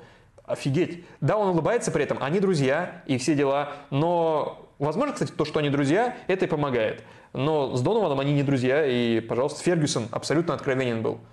Ну, как мне показалось. В любой истории. В любой. В Бутса, не Бутса. А это еще момент, когда они реконструировали, по сути, э, сцену с Буцей. Там вот это монтажно круто сделано, монтаж великолепный. Э, когда там э, Китман в раздевалке находится, и он нас буквально за руку проводит по всем этим точкам, где что было, рассказывает, как, как и что. Персонажи, которые были там, говорят о том, как это происходило, и показания совпадают идеально. И ключевая реплика Сульшера – это была моя бутса. Все, коротко, ясно. В принципе, в любом контексте ты помести фразу Сульшер, двоеточие, это была моя бутса, все поймут, кто знает историю э, Бекхэма, все поймут, э, о чем речь сразу же. Это была моя бутса. Прекрасно. Э, так, ну вот. Вадим, почему в этом сериале не было Марсела Бьелса. Вот единственный спикер, которого мне не хватило. Ну, еще Зидана, конечно, но, видимо, но не удалось договориться. Почему, но неужели, неужели при таком подходе серьезном они могли пропустить твою колонку? Ой, ну, э, вот ты говоришь, что, что не было там э, лести такой, а сам вот начинаешь вопрос. Ну, я же не там. Я же здесь. Да, ты, ты же здесь. Мы, мы все-таки не Netflix, так что можно себе иногда позволить потешить э, собственное эго. Ну, в смысле, нас двоих, только мое эго. Ладно. А, слушай, ну нет, мне кажется, это все-таки несерьезный вопрос. Э, но я давай серьезно, его. давай серьезно. Да. Вот Максима э, Драхаева, который спрашивал тебя в Телеграме. Как оцениваете чисто футбольный вклад Бекхэма? Насколько великим он был игроком? Это вот буквально повторение опроса. Э, я думаю, можно зафиксировать э, несколько моментов. Тут, э, наверное, два таких основных ракурса. Первый ракурс, мне кажется, если оглядываться там, в исторический контекст, то такие самые примитивные показатели, такие, например, как золотые мячи, ну, то есть какие места он занимал. В пике он занимал второе, четвертое места в голосовании на эту награду, вполне адекватно отражают уровень Бекхэма. То есть, мне кажется, он никогда он не был футболистом номер один, чисто по футбольному уровню, но он э, действительно был э, в очень элитной категории и в лучшие сезоны мог претендовать на то, чтобы очень высоко вот на этих местах, может быть, непосредственно там второе место в 99 году и немножко льстит ему. Мне, например, кажется вообще, что лучшим из Манчестер Юнайтед выиграл тогда Ривалду золотой мяч, а из Манчестер Юнайтед, который сделал требл, лучшим футболистом в тот конкретный год, тем, кто, тех, тех, тех, кто не смотрел и не изучал, это может удивить, но был Двайт Йорк. Я думаю, вообще вот такой необычный выбор. То есть у меня чуть ниже был Бэхэм, но в целом, конечно, он тоже очень классный год провел и в топ-5 в лучшие сезоны по миру входил. Так что вот э, мой ответ был бы, что, следовательно, не просто там в топ-50, а, а намного выше входил и э, один из лучших в своем поколении. В принципе, как и у нас голосует большинство 69% за этот вариант, он настолько вот очевидный. Я э, оцениваю примерно таким образом его. И второй момент, э, который касается рассуждений на тему, повезло либо не повезло с эпохой Бекхэма. Потому что я слышу очень часто, что он был очень э, игроком нескольких качеств и был э, очень э, примитивным. А и... вот тут так и в чате пишет, да, он круто бил по стоячему мячу, кроссы, а во всем остальном был средняком. Не правда? Нет, я с этим не согласен. Я считаю, что он э, здорово себя реализовал относительно своего времени, но в эпоху, которая наступила после, ну, грубо говоря, когда поменялся профиль футболистов, которых используют в центре полузащиты, когда э, футболисты в опорной зоне вроде Реджисты, вроде Бускетса, вроде Пирла стали нормой, поскольку э, Пирл, когда начинал, он был немножко на другой позиции, и просто поменялся сам футбол. Э, И мне кажется, что Бекхэм вот в это время в позиции, которая в центре поля, которая может быть даже позиция разыгрывающего опорника, Э, я думаю, с учетом его диапазона паса его бы называли э, квотербеком, как называли Джерарда в конце его карьеры, когда Брэндон Роджерс его использовал на этой позиции. Не, суть, не, не, говорю, что это прямо супер точно и супер правильно, но э, да, такой эпитет всплывал. Я думаю, что если бы Бекхэм всю карьеру провел в центре поля в одной из таких ролей, а современный футбол позволял бы ему играть в одной из таких ролей, поскольку он может быть не э, крут как разрушитель, но невероятно работоспособен, один из самых работоспособных футболистов своего поколения, о чем забывают, потому что, поскольку это не очень вписывается в образ э, гламурной звезды. А он как раз таки, если брать вот именно пахари, которые пробегали больше всех э, практически во всех матчах, Бекхэм всегда, к нему не было никаких вопросов.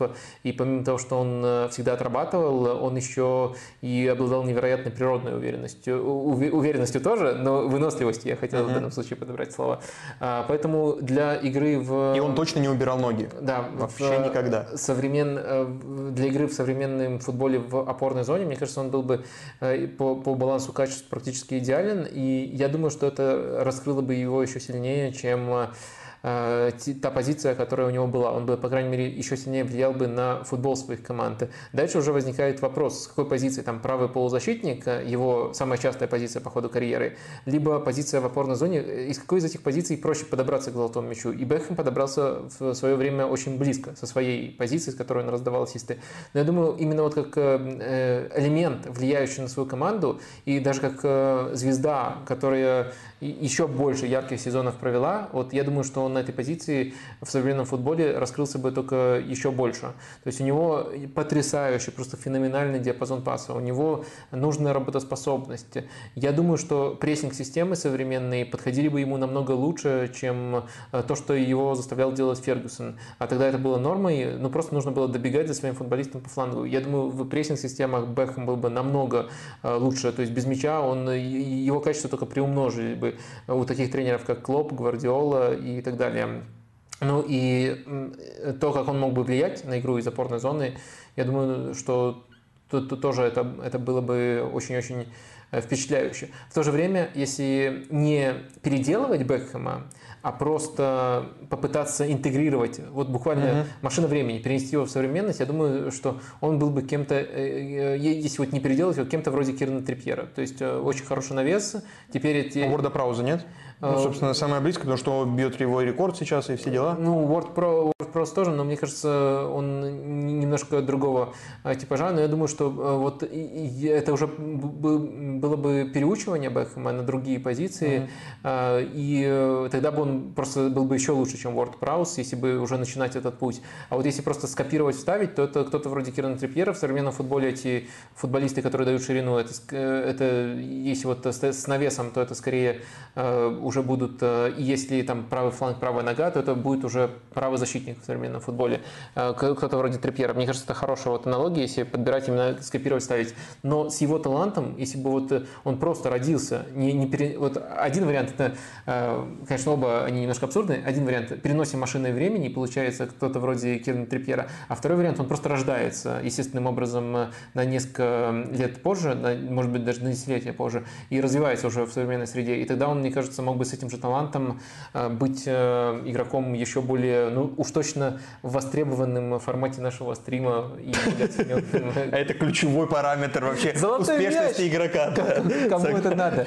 Респекты на стриме, вот это, конечно, совершенно э, другое. Наверное, единственный, один из немногих... Ну, короче, был бы Пирло своей эпохи. Один из немногих таких слабеньких моментов в сериале, это как раз-таки, когда он перешел в Реал, и когда там формулируют очень странно, я не знаю почему, то ли это было так, э, там на испанском так говорят, э, где играл Бекхэм, типа он играл э, глубже, чем в Фигу и ставили его в защиту ну, его не ставили в защиту, даже когда показывают кадры, подтверждает типа эти слова, там Митчелл Сальгада играет, и э, очевидно, что Бекхэм играет в центре поля. Ну, это вот то, что сложно интерпретировать не там, зрителю, который понимает, о чем речь.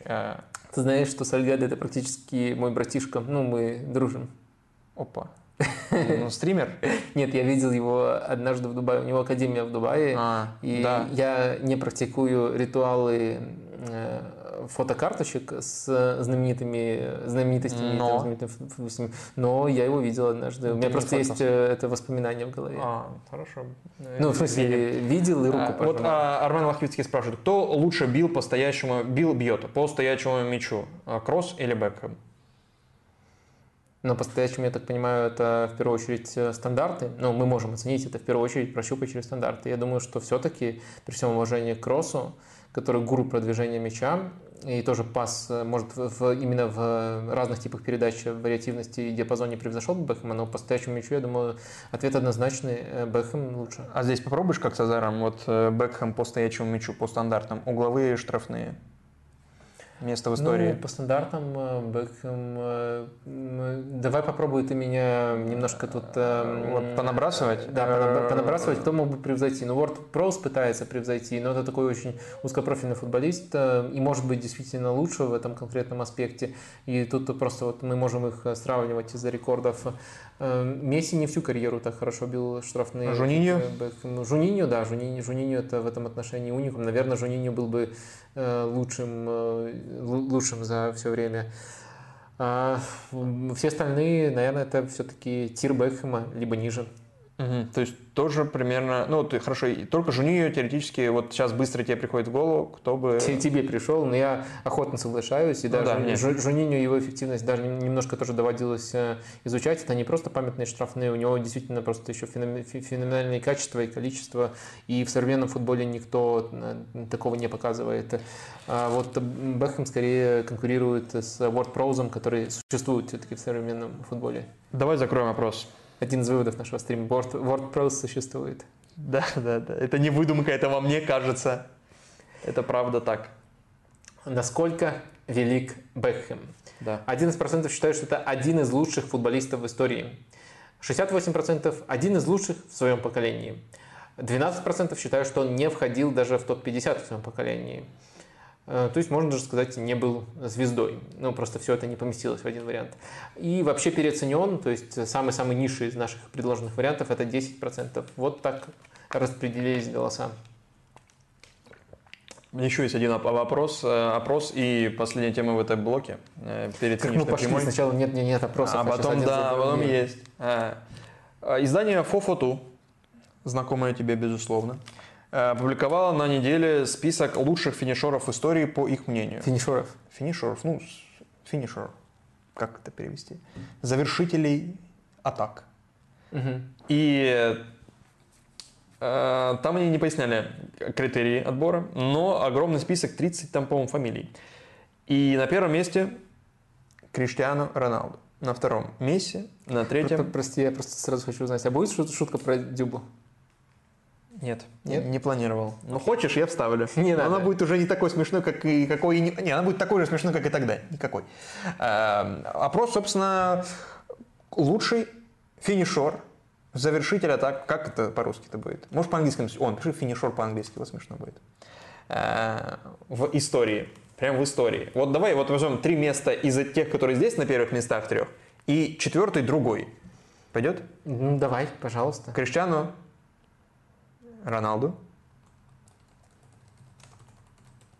Месси, Я сдерживаю смех.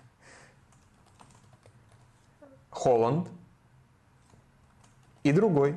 Это версия Фофоту. Это именно такие люди на первых трех местах. Потом идут Герт Мюллер, Пушкаш, Ромарио, Ван Бастен, Эусебио Пеле, Луис Суарес, Кейн и так далее. Э, Вадим, адекватный ли это список? И видел ли ты его? Нам пишут, что Дмитрий Кириченко лучше. А пользователь с ником э, Дмитрий К. А, нет. э, всё. Э, Ты видел ли этот список и адекватен ли он тебе, как кажется? Он есть. Слушай, мне кажется, это вопрос сразу же занудных определений. То есть у нас есть э, ну, что-то вроде математического определения, что такое быть хорошим э, финиш- финишером, финишером, э, завершителем атак. Э, Ну, мы можем это свести к определенной формуле. То есть у нас есть некоторые модели, в частности модели ожидаемых голов, которые показывают, сколько моментов и какой остроты создается. И у нас есть плюс-минус относительно этих моделей, и на дистанции можно выявить, кто лучше среднего свои моменты завершает. Э, и это вроде как объективно. И это, по идее, если нам пытаться чисто рационально построить вот этот вот список, на это нужно опираться. Но в то же время мы понимаем некоторые изъяны. То, что вот модель называет хорошим э, финишером, и то, что не все будут называть хорошим финишером. В модели будут править люди, которые имеют, может быть, читерский удар, может быть, просто из какой-то точки неочевидной для остальных забивают очень много Э, мечей. И в таких моделях э, лучшими завершителями атак, э, как правило, являются Месси, Э, он э, тут главный читер и на дистанции, никто с ним тут сравниться не может. И Роналду, он другого типа финишер, и вот именно если относительно модели, он даже не конкурирует вместе с ним, конкурируют такие личности, как э, Сон Хэн Мин. Я думаю, вы тоже понимаете, в чем его феномен. У него и хороший дальний удар, и еще удар с двух ног. И это тоже может таким образом обманывать модели. Но у Месси Дел... нету двух ног. Ну, у Месси одна, но зато какая? Какая нога? Он просто за счет э, уникальности своего исполнения э, трудных ударов, э, он в этих моделях выделяется. Гризман очень сильно в этих моделях тоже регулярно выделяется. И это игроки вот такого типажа, которых, может быть, не все, кроме Месси, вот, например, создатели этого списка не вспомнили даже, не всех вспомнили, если опираться чисто статистически. И дальше у нас есть первый способ сказать, что, ребята, вы не объективны, мы уже выбрали за вас через модель, расходимся. А второй вариант, для сказать, что а мы уверены, что эти модели, пускай они пытаются измерить нечто подобное, э, попадают э, в такое э, стандартное определение этого. Наверное, все-таки стандартное определение – это не просто кто со, с трудных точек больше всех дополнительных бонусных мячей приносит своей команде. Стандартное определение, наверное, сводится к тому, кто как раз-таки явные моменты лучше всего кладет, кто никогда не подведет при выходе один на один. И это уже э, немножко другое определение финишера. И мне кажется, что и то, и другое, на самом деле, мне просто тяжело выбрать правильное и неправильное. Мне кажется, и то, и другое, и бонусные голы, и стабильность в реализации явных моментов могут быть э, определением финишера. Э, и я думаю, что если мы берем одно определение, то это достаточно легко померить просто математически. И тут Месси просто бог. Это одно из вещей. У нас сегодня несколько выводов на стриме. WordPress существует, а Месси просто бог если мы говорим про э, завершение трудных-трудных моментов. Э, и тут с ним никто конкурировать э, не может, если в этом... Месси существует? Да, да. Я, я, я, я думаю, что... Да, я верю, что Месси существует. Ты видел его? По телевизору. Ты только про Мичела Салгада можешь говорить, что он существует. И то у тебя нет документальных подтверждений. А, так, в, прости. Да. да. В общем, э, по такому определению, наверное, вот э, Месси вне конкуренции. Если э, опираться на вот определения уже немножко другие, на стабильность в реализации моментов достаточно хороших, или, может, на улучшение качества моментов через свои удары и штрафной, то для меня, наверное, лучший финишер – это Харикейн. Э, то, как он… Э, Одиннадцатое место здесь. Да, то есть то, как он э, и стабильно завершает свои моменты, то, насколько он вариативен в абсолютно любом типе завершения, я думаю, что Харри Кейн, вот если бы я выделял, но вот в такой конкуренции уже будут упоминаться и Роналду, и Холланд, и там куча, я уверен, людей, которые, которые пришли в голову, если составлять это без модели, если подходить к этой задаче таким образом. Но, но при этом я удивлен, что некоторые вспоминают, называют Левандовского. Левандовский, как раз таки, мне кажется... 14 в списке. Да, э, Левандовский, мне кажется, ужасный завершитель атак. Ужасный. То есть он э, грандиозный, гениальный в плане открываний правильных, угу. которые дают ему большое количество моментов, но он очень Второй после Хаверца. На, на каком-то этапе он э, просто был Он и много забивал, и был в лидерах регулярно по нереализованным моментам. А, на каком-то этапе он прямо чуть ли не ходячим анекдотом в этом отношении был. Потом он прибавил, но он, мне кажется, не заслуживает того, чтобы называться именно хорошим финишером. Он хороший бомбардир, гениальный бомбардир, но за счет того, что он получает очень много моментов. А, вот это я бы отметил. Но остальные там немножко вкусовщина. Я тоже признаю, что мой выбор Харри Кейн тут, э, да, тоже, тоже вкусовщина. Но самое главное, что я хотел тут э, проговорить, раз мы уже всерьез взялись разбирать список от журнала Фафотю, э, который, наверное, просто какой-то автор э, от своего лица написал, ему ну, нужно было сдавать хоть какую-то... Том Хэнкок, есть даже имя его, даже да, не группа Том людей. У него, наверное, дедлайн, он думает, что в эту, в эту, в эту паузу на сборную что-то написать. О, лучшие финишеры в истории! Да. И вот он э, набросал, кто ему пришел в голову, абсолютно никак не обосновывая. Но окей, это такое вот мнение среднего болельщика.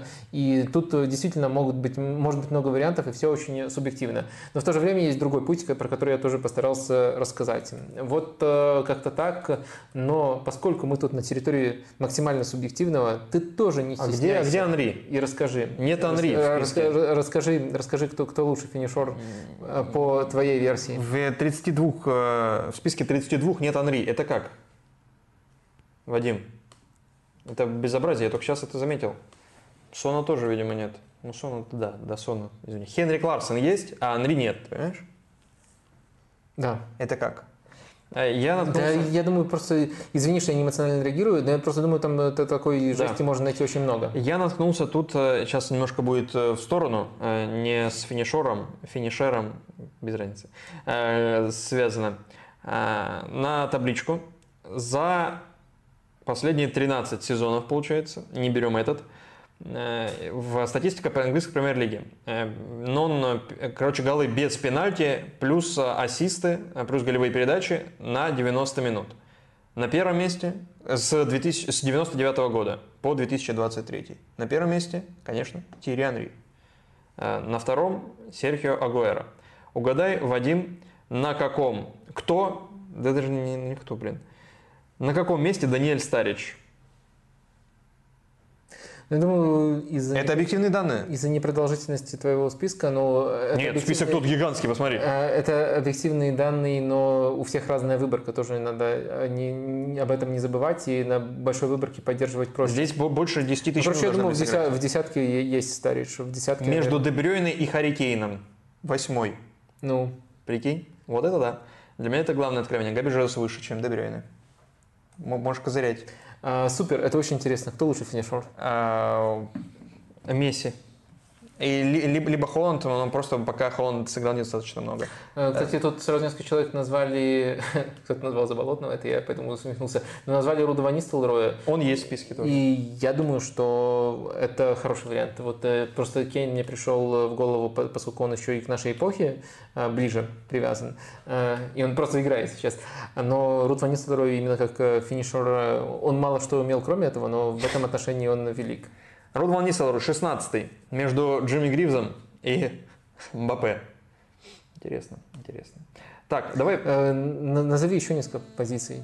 А, еще несколько позиций, но... Ну, ты просто только тройку назвал. Э. Ничего себе, я назвал, сколько, кого ты не перечислял, я всех называл. И я десятку назвал, во-первых. А, десятку назвал? Ладно, называл. значит, я немножко да, отвлекся, да, да, да, да. Ван Бастон седьмой, если тебе важно, Ван Бастон. Это человек, э, в честь которого лучший гол э, вручает каждый год Ференс Пушкаш на пятом месте. Герт Мюллер четвертый. Вот Герт Мюллер как образ забивающего футболиста, и все. Это ну, человек... у, э, у Бекхэма образ э, отдающего передачи длинные и штрафные, и все. А вот у Мюллера такой, мне кажется, образ. Это человек, э, в честь которого в Тбилиси названо кафе. Какой, Пушкаш или Мюллер? Ван Бастен. А, э, господи. И, и, мне, и, мне просто, и, и мне просто запомнилось, э, потому что там классная игра слов, я прямо запомнил марка Вайн, вино Бастен. Да. И да. Изящно. Наверное, лучшее из таких названий только For Non-Blondes. Это название группы. Угу. Угу. Давай пусть этот вопрос чуть чуть пару вопросов из чата возьмем, и потом последняя наша темка, не футбольная сегодня. А, так, вот вопрос, который я должен был раньше озвучить, но сейчас. А, Руслан Слав спрашивает, отставка Азара, так формулировано, навела на мысль. В современном футболе нет игроков профиля Азана и Нея. из изобретательных вингеров с огромным количеством дриблинга. Есть вингеры, которые много обыгрывают, но их дриблинг сводится к пробрасыванию на скорости. Дембеле, Венисиус и так далее. Как вы считаете, современному футболу просто не нужны такие игроки? Единственный, кто мне напоминает Азара и Нея, это э, Ширки и Жигрова. И судьба их э, обоих показательна. Жигрова просто не выпускают в старте, пользуясь его э, скиллами замены, а Ширки э, или Черки с его талантом особо не, особенно не интересуются, хотя в 2013 за ним охотились бы гранды. В 2013 охотились бы. Тогда ему было совсем мало поэтому сослагательное наклонение. Понял, о чем мы? Да, понял. Очень интересно, на самом деле, тут изложено. Действительно, некоторые тенденции в этом отношении есть, и все как-то становится более специализированным, но я бы попытался таким необычным образом вернуть э, нашему зрителю тут э, некоторую только оптимизма. А, мне кажется, действительно... Прости, пожалуйста, а Ней, это я не очень понял. Неймар. А, все, извините, продолжай. Ну да, э, это, это, это даже я понял. Не сложилось. Да, это даже я понял. Даже ты, а, но не, Да, в, в общем, не я. мне кажется, что действительно есть некоторые специализации в том, как на фланге фланговые игроки обыгрывают. Да, теперь больше ценится изоляции. Но это понятно, просто больше структурных команд становится, тренеры это требуют, и если уже идешь в обыгрыш, то делай это в специально заготовленной ситуации. Это добавляет, по крайней мере, нам предсказуемости на случай потери мяча. Мы будем лучше знать, как реагировать.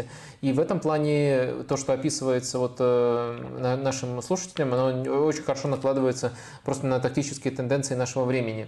В то же время мне не кажется, что такие футболисты совсем э, исчезли. Мне кажется, такие футболисты есть. А, и такие футболисты иногда используются просто немножко иначе. Они э, стали э, использоваться, например, вот такой тип дриблинга сейчас стал более логичен, например, в центре поля. Сейчас, во-первых, мы еще в теме Бэхэма это разбирали, что стало, в принципе, если у тебя есть очень твердое желание разместить игрока в центре поля, э, создать через прессинг, через адаптации, через партнеров для него условия, чтобы он там стартовал, становится чуточку проще. И некоторые такие футболисты, мне кажется, ушли в эту зону. Например, Муса Дембеле из Тоттенхэма мог относиться к такой категории. Я думаю, к такой категории может относиться Бернарду Силва. И э, в некоторых матчах он играет с правого фланга, и это такой прием, вот именно Азаровский, у него в Арсенале тоже есть. Ну и, наверное, самое близкое, игрок, который, которым человек с вашим набором, набором футбольных ценностей прямо должен наслаждаться, это, как мне кажется, абсолютно справедливая аналогия. Это кто? Джек Грилиш. Кстати, Дембеле тут э, вспоминали, когда Есть мы, все-таки такое еще. когда мы обсуждали Бекхэм, о, не Бекхэма, а Азара и дриблинг, Дембеле вспоминали и вспоминали его э, эффективность дриблинга и э, при большом количестве дриблинга. Ну, мне кажется, все-таки это немножко другой тип э, дриблинга или другой вот, тип применения писал. дриблинга, но все-таки... Муса Дембеле, да. А, Дембеле, он обводил в центре поля когда на него неслись. Это немножко во-первых, э, другой по ценности. Не когда он несся, когда на него, да? Да, когда на него, mm-hmm. на, на него неслись в прессинг, он такой, это, э, вот, мне кажется, в современном футболе можно разделить категории, и Дембеле в первую очередь прессинг, прессинг устойчивый, в том числе из-за своей позиции в лучшие сезоны. Там нужно было именно эти качества показывать, и обводки набивались, собирались, наверное, вернее сказать, именно потому что он действительно в этом был абсолютным топом, именно в таких эпизодах. Но это все-таки немножко другой по типологии эпизод, если сравнивать с обводкой уже на, на чужой третьей, немножко в других ситуациях, в частности в диагональных проходах, которыми был так славен Азар. То есть я не хочу тут э, принизить кого-то, я скорее хочу даже разграничить, просто это как два немножко разных направления. И вот те, с которыми мы сравнивали Азара, это скорее направление действительно более-менее соответствует э, ситуациям, в которых правил Азар. Снова почему-то я говорю правила Азара, и там отставка Азара. Что ж такое? Э, но, в общем, я думаю, вы, вы поняли, о чем речь. Дембеле немножко другого типажа футболиста. Как бы ты ни хотел, Вадим, но есть вопрос от пользователя К.Б. По следам вашей постоянной рубрики о «Спартаке» об Аскале. Почему в его схеме нельзя играть двум левоногим центральным защитникам? Почему так мало примеров команд, играющих с двумя левоногими центральными защитниками при четырех в линию? Ну, я думаю, тут э, несколько моментов. Во-первых, с тех пор, когда стало важным э, качество паса у центральных защитников, э, все-таки эталоном, не прямо обязательно-обязательно, но эталоном стала связка правша-левша. Э, и при прочих равных э, команды, которые много владеют мячом, пытаются достичь э, такого баланса. Если этого баланса достичь не получается, то можно пробовать связку правша-правша или левша-левша. Но правша-правша встречается чаще просто потому, что правшей в футболе больше, чем левшей. Мне кажется, тут э, такое достаточно простое объяснение. При этом, конечно, ситуация не уникальная, она чаще все-таки вынужденная. Э, в сборной Испании такое встречалось, э, в Шахтере можно это Да, Матвиенко и Ракитский вот сейчас, например. А как раз вопрос, а не существует никакого исследования в плане, не знаю, точно использования слабой ноги правшами или вшами? насколько эффективнее или неэффективнее правша или левша используют свою слабую ногу. И связано ли с этим, э, может ли быть э, тут какая-то корреляция с большим количеством или большей решимостью тренеров использовать двух правшей в сравнении с двумя левшами?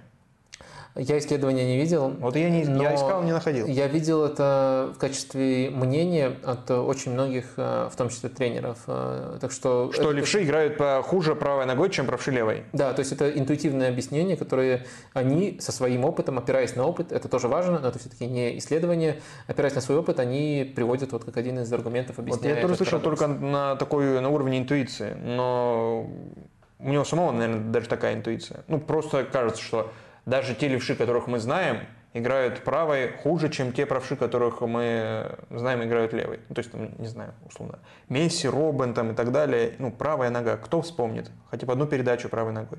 Ну, условно, это даже центральный защитник, я понимаю, но... Гэрфиши. Правая нога? Да, ну Гаэль Клиши. Но это исключение. Ты хорошо вспомнил его, потому что он исключает. Гаэль Клиши, ты знаешь, что он был правшой, но его отец, это, кстати... О, вообще, видишь, это вообще обман. Любимых обман. Да, это, это такой фейковый левша, на самом деле, потому что он был, на самом да, деле, да, потому что правшой. меньше людей. Но его отец э, занимался его тренировками и распознал просто вот, э, наверное, также увлекался там э, оценкой вероятностей и распознал, что просто и из-за того, что левшей в футболе меньше, а все равно фланг нужно заполнять практически всем всем командам, а тогда даже два игрока на фланге, как правило, э, должны были быть э, левоногими на левом фланге, э, плюс еще в центре поля такие встречаются. Он просто оценил, что если у его сына будет левая нога, у него будет больше шансов пробиться в футбол. Сделал на это такую ставку. И это не лишено смысла, и в итоге получилось, что клиши стал, конечно, уже дойдя до профессионального уровня явным левшой. И если бы нам не рассказывали эту историю, если бы не парочка его там ударов, достаточно неплохих с то мог бы и, и не знать, я или ты, что у него вот есть э, такой э, бэкграунд э, правши. Так что вот такая история тоже присутствует. Но просто я удивился, что ты там начал вспоминать Месси, Робин. Ну, у кого волшебная левая? Гаэль Клиши. Кстати, ты знаешь, чем он сейчас занимается? Биологическими добавками какими-нибудь? А нет, нет фламини. Э, удобрениями фламини Он, он помогает Тири Анри тренировать сборную Франции. А я думал, готовиться к эфирам может быть тоже, может быть тоже. Он помогает тренировать э, сборную Франции. Недавно был э, видос с тренировки. Как он помогает? Да, э, как он, как, как его обыграл какой-то дерзкий шкет. А, это Тель из Баварии. Угу. Знаешь такого? Ну, что-то такое. Знаешь, что он самый эффективный бомбардир. О, кстати, нет в списке в Теля. У него там э, типа 20 минут на гол нужно ему. Ну, чуть больше, типа да. 50, но все равно. И вот он просто уничтожил Галя Клиши на тренировке. Посадил его на задницу, вот так вот перекинул через него мяч, и Галя Клиши оказался на пятой точке. Угу. Вот я слежу за Галем Клиши. Классный он персонаж. Окей. Давай закроем вопрос. Э, Фалькао нет в списке, как и Киржакова и Инзаги. Лучший финишер в истории Э, Криштиану Роналду 49% за него голосует. 19% за Месси. Эрлинг Холланд 10%. Еще и на вариант другой кликнули 22%. Безоговорочная победа Криштиану Роналду. Ты ждал какого-то комментария едкого после этого? Нет, я просто что, думаешь, хотел сказать, что здорово, что твое мнение не имеет веса на этом стриме для твоих зрителей. То, что ты пытался Месси, Месси, Роналду опустить, а ничего не вышло, Вадим. Подожди, я, я не пытался, если, если мы сейчас... Нет, ну в, в рамках мы, этого... Мы сейчас вернемся и будем всего переговаривать, если ты вынес из этого только то, что я пытался Роналду Нет, опустить. ну в Я- рамках такого, я вопро- Роналду- в рамках я- такого просто ты бы кликнул на Месси, правильно? Хорошо, что мне можно не кликать. Я создаю опрос, и мне можно не кликать. Я не знаю, я бы сказал опросу, что слушай, опрос, есть два определения, такое и такое. И в рамках такого Месси бог, и он существует, а в рамках э, другого есть варианты, я бы кликнул на, ну, на вариант, наверное, другой я кликнул бы, поскольку там у меня вот Кейн, Ван Нистелрой, вот такие люди всплывают. Кстати, как ты говоришь, я плохо, э, не плохо, как ты говоришь, пер- перед сном думал, э, но немножко других обстоятельствах, но все равно была такая мысль. А по поводу двух э, левоногих центральных защитников Спартака. И я придумал, как использовать всех самых сильных и всех, чтобы всем было комфортно. Э, Вадим, я придумал. Интересно?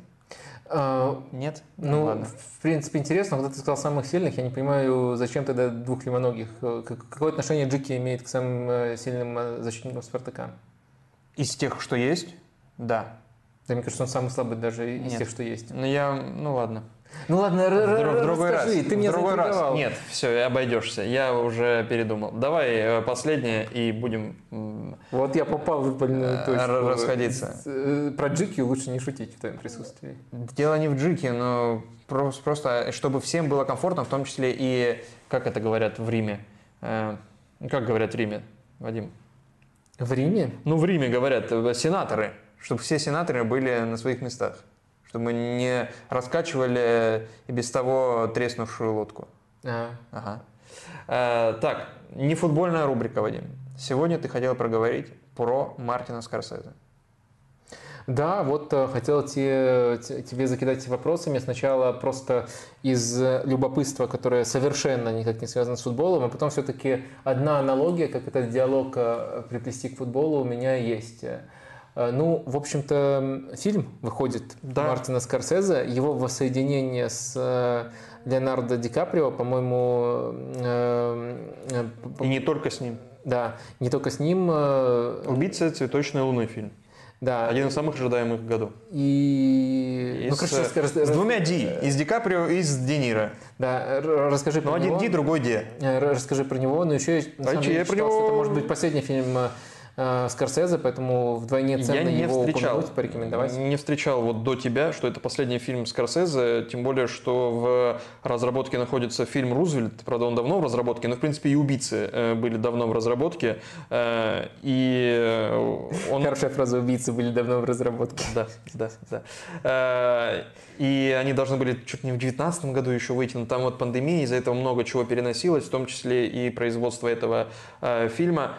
И Рузвельт, он запланирован на еще более позднее будущее, так что здесь э, против Мартина Скорсезе ну, не знаю, он может, конечно, и отказаться в какой-то момент, что с ним бывало. А, ну, а так, я надеюсь, дай бог, все будет в порядке. Ему 80 лет, и еще он э, хотя бы вот один фильм снимет, а может быть даже больше. А, «Убийцы» я знаю только это по описанию э, фильма, потому что он еще... Нет, он вышел в ограниченный прокат уже на прошлой неделе. В широкий прокат он выходит в следующую вот, четверг-пятницу, э, 20 по-моему, октября.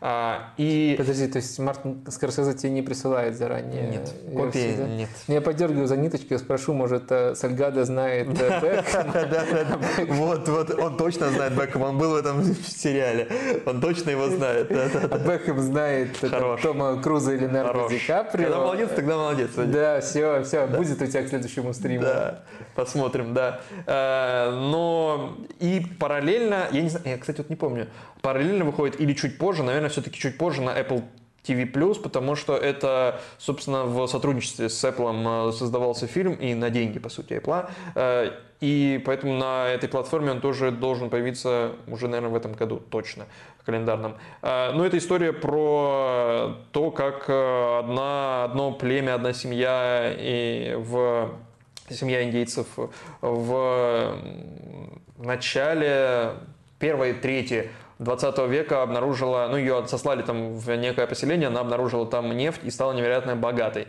История, как и многие истории Мартина Скорсезе, основаны на, э, не на каком-то оригинальном сценарии, а на адаптации книг, а книги, в свою очередь, очень часто основаны на реальных событиях. Э, и потом, как эту землю, которую, на которую их сначала отослали, у них отжимают, и эти индейцы превращаются в, э, насколько я понимаю по описанию и по там, трейлеру, э, это очень примитивное представление, как мое и любое представление, э, насколько это... И потом, собственно, отжимают то, что им дали.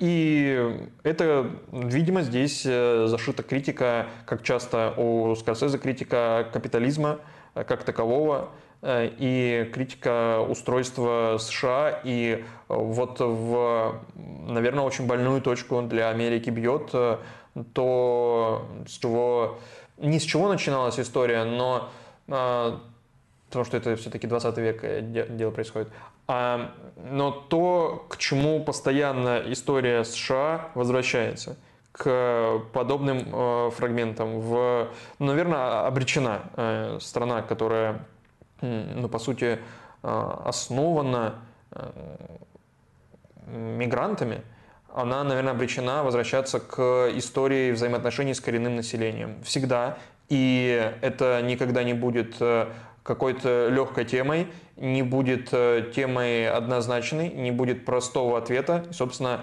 здесь три с половиной часа поиска, наверное, такого ответа, что я э, ожидаю. Но я ничего не видел, это просто вот, говорю, основано на э, трейлере и описании аннотации фильма. А что тебе нравится у Скорсезе? Ну, из фильмов. Из других, которых я уже видел. После работы. Конечно, таксист. Ну, тут никуда не, не, не обойтись без таксиста. Не обойтись, как ни крути. Там все либо подходит, либо исходит из него в творчестве Скорсезе и вообще во многих из, многие другие а, там, режиссеры, сценаристы отсылают, э, восходят к этому. После работы, безусловно, да. Хороший фильм выбираешь. Э, после работы таксист, не обойтись без него.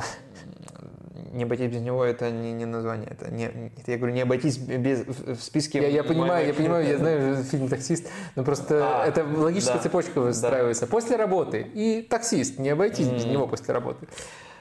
А, король комедии, конечно. Конечно, король комедии. Но из э, более современных, а, не знаю, да, в принципе, все, что выходит у Скорсезе, даже э, самые, не знаю, есть ли неудачные фильмы у Скорсезе, но если есть фильмы Скорсезе неудачные, то, наверное, самый неудачный фильм все равно достоин, э, ну, необходим к просмотру и, может быть, даже посильнее, чем у иного успешный фильм. Угу, ну, мне «Отступники» нравятся. Да, «Отступники». Я вот думал, из, да, из тех, что сняты уже в 21 веке, наверное, «Отступники», да. Я просто не видел оригинал. Говорят, он э, у, это, это у корейцев... Э, да, это сиквел. У корейцев э, украл. О, сиквел, говорю. Это ремейк, ремейк получается. Да, да но сделал эту работу очень здорово. Я просто видел сразу вот именно эту его версию, американскую версию, по сути. Хорошее кино.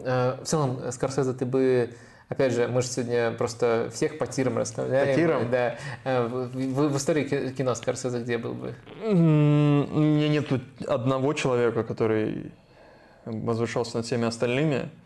И, ну, я думаю, ну, если тир один бесконечный может быть, э, то там Мартин Скорсезе, очевидно. Просто ведь у него нет, как вот из того, какой я могу сделать вывод, у него нет э, какого-то... Если я правильно понимаю, что вот тут у нас э, гад тир, ну просто бог, это Кубрик, а потом начинается... Нет, я думаю, кстати, э, фигуры в целом сопоставимые.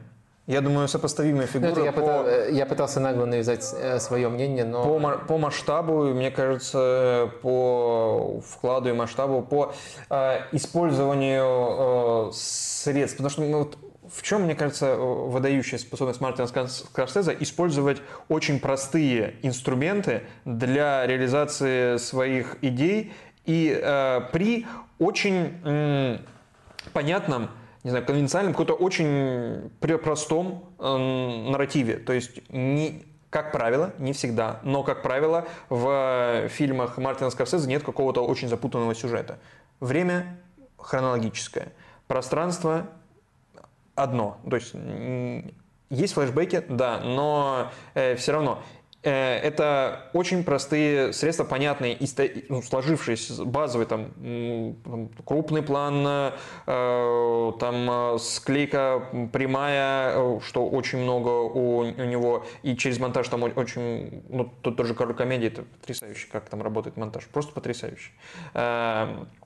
И э, те же флешбеки, они, то есть это самые простые флешбеки, это длинные планы, к чему, что сейчас очень популярно, но что было вот еще в 70-80-е у Скорсезе. Э, и э, Хотя, я говорю, но есть, конечно, исключения, потому что есть э, там «Остров проклятых», который, конечно, очень замысловатый с точки зрения там, ну, нарратива, понятно, там, э, замут, да, и поэтому я встречал э, множество раз э, людей, которые... Замысловатый, всего лишь надо 17 объяснений да, да, да, я посмотреть. встречал, что фильма. многие там считают, что это вообще Нолан снял, но нет. Или там э, какой-нибудь такой этот Господи, я вылетела. А, с э, Ирландец? Ди Каприо. Не, не ирландец. Там как раз таки все... Э, нет, где он э, все продает, и там э, тоже самое... Волк, Волк с Уолл-стрит, да. Вот это вот, э, там вроде ну, тоже замысловатая структура с не знаю, сценарий, потому что там постоянно появляются вот эти вставки дополнительные, там э, Марго Роуи появляется, еще кто-то. Это вообще что-то, что мог бы в целом срежиссировать, ну, как мне кажется, мог бы срежиссировать э, Тарантино, да? Э, но это сделал Скорсезе, и там есть как раз-таки Скорсезовость. Вот. О чем спросил? Да, в принципе, ты ответил, о чем бы я не спросил. Теперь будет попытка связать это с футболом Давай. и натянуть сову на золотой глобус. Это было ужасно, но заготовочка домашняя. А, в общем, а, вопрос сводится к тому, сразу, наверное, его озвучу, а потом постараюсь пояснить, а, Насколько можно сравнивать Скорсезе в кино, вот его нынешний статус, с Анчелотти в футболе? И я э, вот э, постараюсь расшифровать сейчас, откуда, в принципе, тут э, ноги растут в этой аналогии.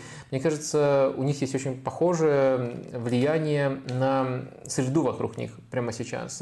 В футболе сейчас правит, можно это назвать таким аналогом блокбастеров, кассовых фильмов, э, в частности фильмов э, по комиксам, правят тренеры структурные, которые подавляют в какой-то степени импровизацию футболистов, но строят идеальные механизмы, ну или там, если уже в кино снимают по конкретной формуле, которая очень хорошо монетизируется. И мне кажется, что вот это, такое присутствует и там, и там. Формула идеального кино без возможности рисковать, и в футболе формула идеальной тактики практике тоже, где, если мы, если мы оценим параметр именно рисков, импровизации, отклонений от э, нормы, отклонений от формулы, их там меньше, чем, чем принято. И да, и могут сниматься хорошие фильмы по основ... внутри этой формулы, и могут, э, э, и не просто могут, а появляются очень хорошие и разные команды внутри футбольной формулы. Но тех, кто умеет строить что-то, что выходит э, за рамки, что бросает даже вызов этой формуле, а Скорсезе публично бросает вызов э, фильмам по комиксам, и это, мне, кажется, одно даже из таких неприятных, э, неприятных преследующих его тем, поскольку он выпускает новый фильм, он велик, великий режиссер, у него можно что угодно спросить, а практически всегда первый вопрос идет, ой, а вы же там говорили про Марвел, что сейчас вы скажете нового про Марвел? И Анчелос, на самом деле, тоже публичный вызов зачастую бросает бросает. Он рассказывает э, про э, то, насколько он гибче современных тренеров. Он, он э, бросает достаточно э, яркие фразы про то, э, как он может забить голы из двух передач и хочет, чтобы его команда забивала из двух передач и из 40, что ему это совершенно не принципиально. Он рассказывает, что если надо, его звездная команда будет играть с низким блоком. Про, но он еще это подает. Надо просто читать каждую пресс-конференцию или даже смотреть, если можете в оригинале. Он это еще подает так, как будто противопоставляет э, то, что делает он, тому, что делается вокруг. И мне кажется, у того и у другого есть такое противопоставление. И, и у футбола, и у кино есть тоже, э, скажем так, формула, в которую они пытаются себя загнать прямо сейчас. С огромной вероятностью это просто Это, это, это, это просто игры моего разума. То есть ты специализируешься на футболе. Это и, точно игры разума, но это прекрасно. И, и, и в другом явлении тоже пытаешься распознать нечто похожее, скорее всего. Вот. Это таким образом происходит. Ну, в общем, эту гипотезу я изложил, насколько понятно, насколько я мог. А теперь скажи, просто отталкиваясь от все изначального того же вопроса. Скорзезе, Анчелотти, насколько они похожи? Ты же знаешь, э, что очень много сцен в том же «Таксисте» — это импровизация Роберта Де Ниро. И много сцен в фильмах э, э, Скорсезе — это импровизация актеров. И великие актеры, которые у него снимались, я, я собственно, считал, снимались что него... пощечина Марго Робби была импровизацией, и она боялась, что О. ее засудит э, э, Ди Каприо. Опять, опять же, э, очень много позволяет своим игрокам. Очень много. И доверяет им. Э, и многое поэтому идет не по сценарию, но в итоге получается гениально и шедеврально. А, но а, на самом первом стриме, кажется, который, э, в котором присутствовал я, эм, была параллель Анчелоти с другим выдающимся режиссером, со Стивеном Спилбергом. И мне до сих пор кажется, что это чуть более правильная а, параллель, хотя любые параллели, конечно, уязвимы. А вот Потому что как будто Анчелоти, он более гибкий, более разнообразный. А есть у них у кого-нибудь сын режиссер? Тогда бы это просто добило бы параллель. Господи, ну наверняка. Я так не, не, не знаком. У, у Коппола есть... Ладно. А, а, просто потому что Анчелоти как будто более... Как раз-таки Анчелоти бы не отказался от кинокомикса. Понимаешь? Анчелоти бы не отказался снимать кинокомикс. А Скорсезе отказался. И поэтому я думал, из футбольных тренеров, а, вот у нас есть э, перед стримом вот файл, куда мы загоняем примерно тему, Вадим там писал Скорсезе, Анчелотти, и там знак равенства, вопросительный знак. И я думал, ну нет, наверное, все-таки Спилберг скорее. А, понятно, это очень умозрительно и глупо, не имеющее значения, а я думал, ну хорошо, ну кто тогда Скорсезе? И мне кажется, что самый близкий из футбольных людей это э, сэр Алекс Фергюсон к Скорсезе. По своей вот этой консервативности и использованию простых инструментов, простых приемов для достижения цели. И при, э, при этом э, вроде вот у всех в черных бутсах, но в этих черных бутсах вы можете импровизировать, вот импровизируйте пожалуйста. То есть я не загоняю в какую-то определенную э, систему э, там, игры, но я вас загоняю в определенные там, требования, которые я для себя ставлю как для человека и а не как там для там, футбольного идеолога какого-то. Но еще больше, мне кажется, и тут опять она будет очень сильно хромать, как раз таки из-за этой импровизационной части, э, про которую я проговорил, э, еще больше, мне кажется, Скорсезе похож на не футбольного тренера, но равно великого в своей области. Это Грег Попович. Тим Данкан – это Роберт Де Ниро. Вот, потому что есть же этот нарратив, кто был, кем был бы э, Попович без Данкина. Точно такой же существует нарратив, кем был бы Скорсезе без Данира. Они, ну вот... А кто Паркер? Э, Леонардо Ди Каприо, который появился позже, которого привел э, Роберт Де Ниро перед бандами, ну как привел, он познакомил, он говорит, вот, вот есть молодой мальчик, сними его, Мартин Скорсезе, сними его. Скорсезе такой, ну ладно, ты мне никогда никому не советовал, тут посоветовал. С, с э, Паркером было не так, но то есть есть такие люди, которые постоянно снимают. Ману Женобли. Блин. Не ожидал, что я столько знаю. Ну, не знаю. А, Роберт, а, тогда Пеши будет, э, Ману, Ману Джинобили. Вроде второй, вечно на вторых ролях э, Пеши, Джо Пеши, но лучший из шестых. Точно так же, как менеджер Нобеля, понимаешь? Вот э, Джо Пеши выходит, и все, что нужно от него делает, иногда становится первой звездой. Но в некоторых сценах, не во всем сезоне. Я запутал тут параллелями. Не люблю Спёрс, извини. А, ну, так вот в этом и задача, как раз таки, бросает вызов. Почему? Э, Мне нравится параллель. Фраз, не люблю Спёрс. В этом и задача. Да. Э, бросает вызов трешкам, как этот бросает вызов кинокомиксам.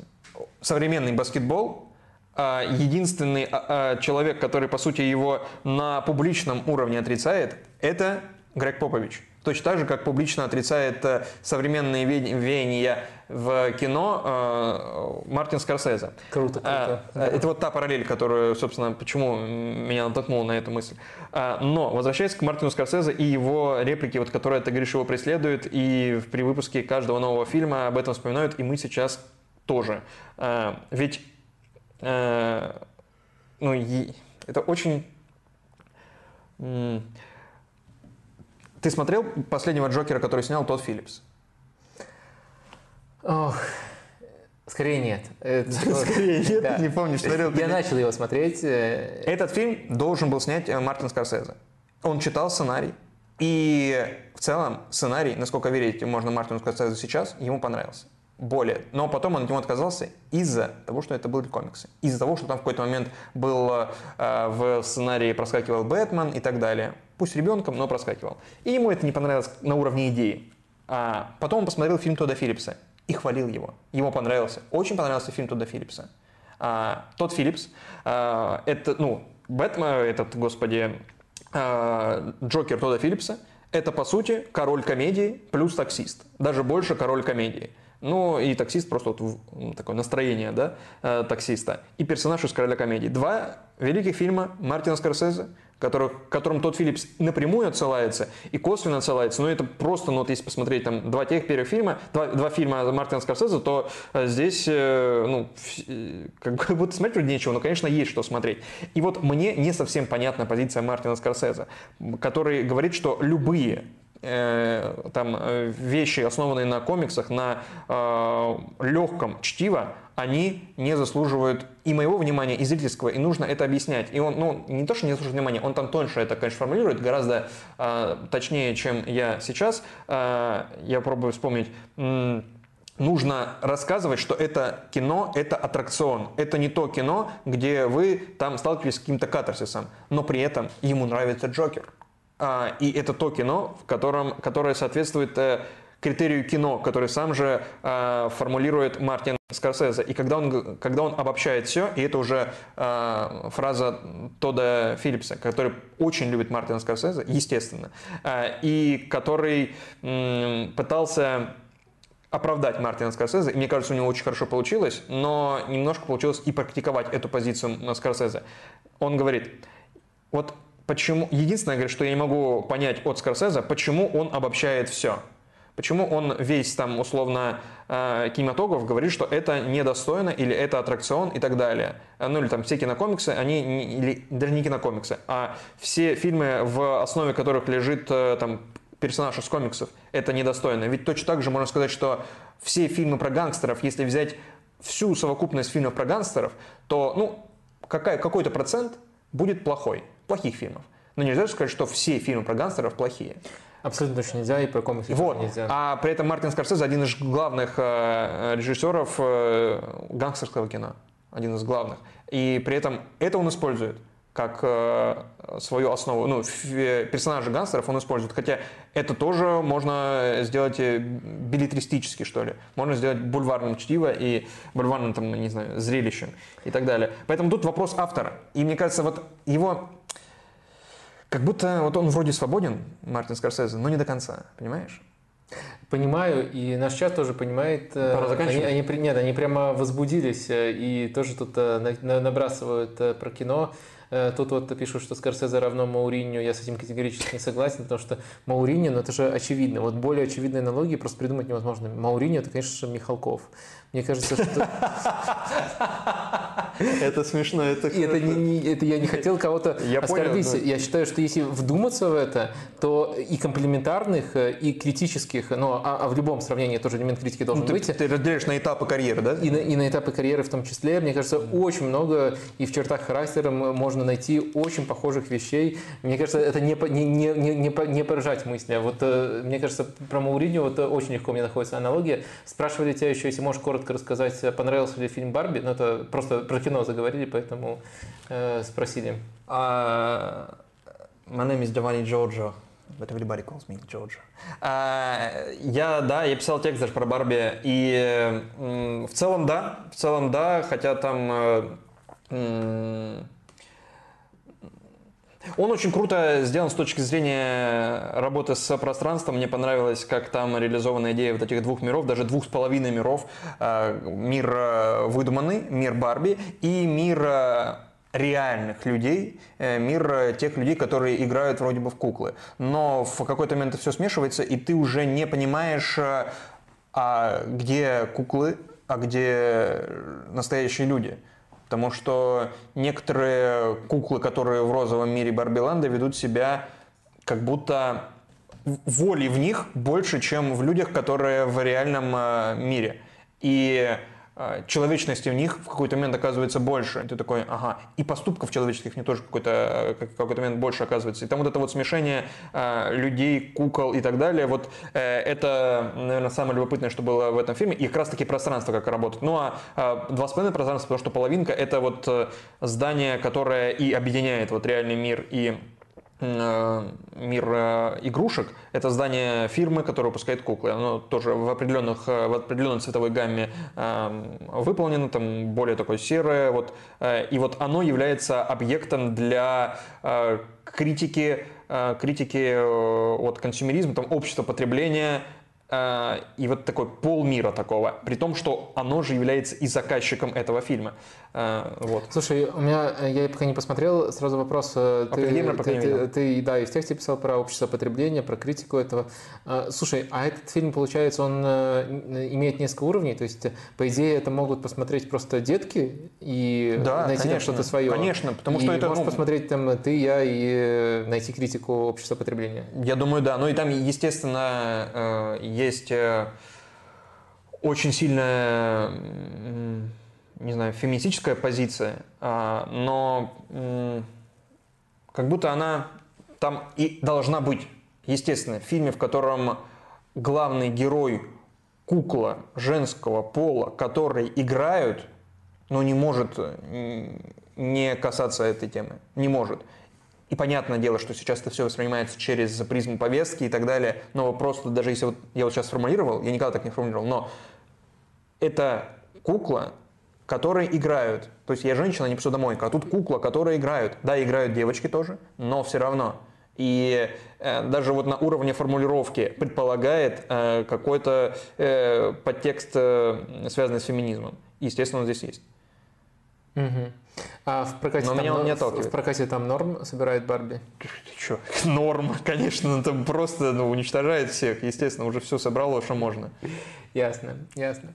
А, ну, Закончим? Я свои вопросы точно задал. Не знаю, может, э, э, еще тут есть за что зацепиться, э, потому что действительно люди необычной теме немножко возбудились, но было точно всем интересно. А в целом, наверное, да, если больше у нас ничего сегодня нету, если больше вопросов нету, то можно заканчивать. Давай, да, на этом Э, поставим точку, и так уже больше трех с половиной часов у нас. А, да, э, и это в такой день, когда нет э, футбола. Ну, то есть есть только футбол сборных. В общем, все, на этом заканчиваем. В этот раз у нас была суббота, но это исключение. Мы вернемся вот в пятницу ближайшую. Все, пока-пока. thank you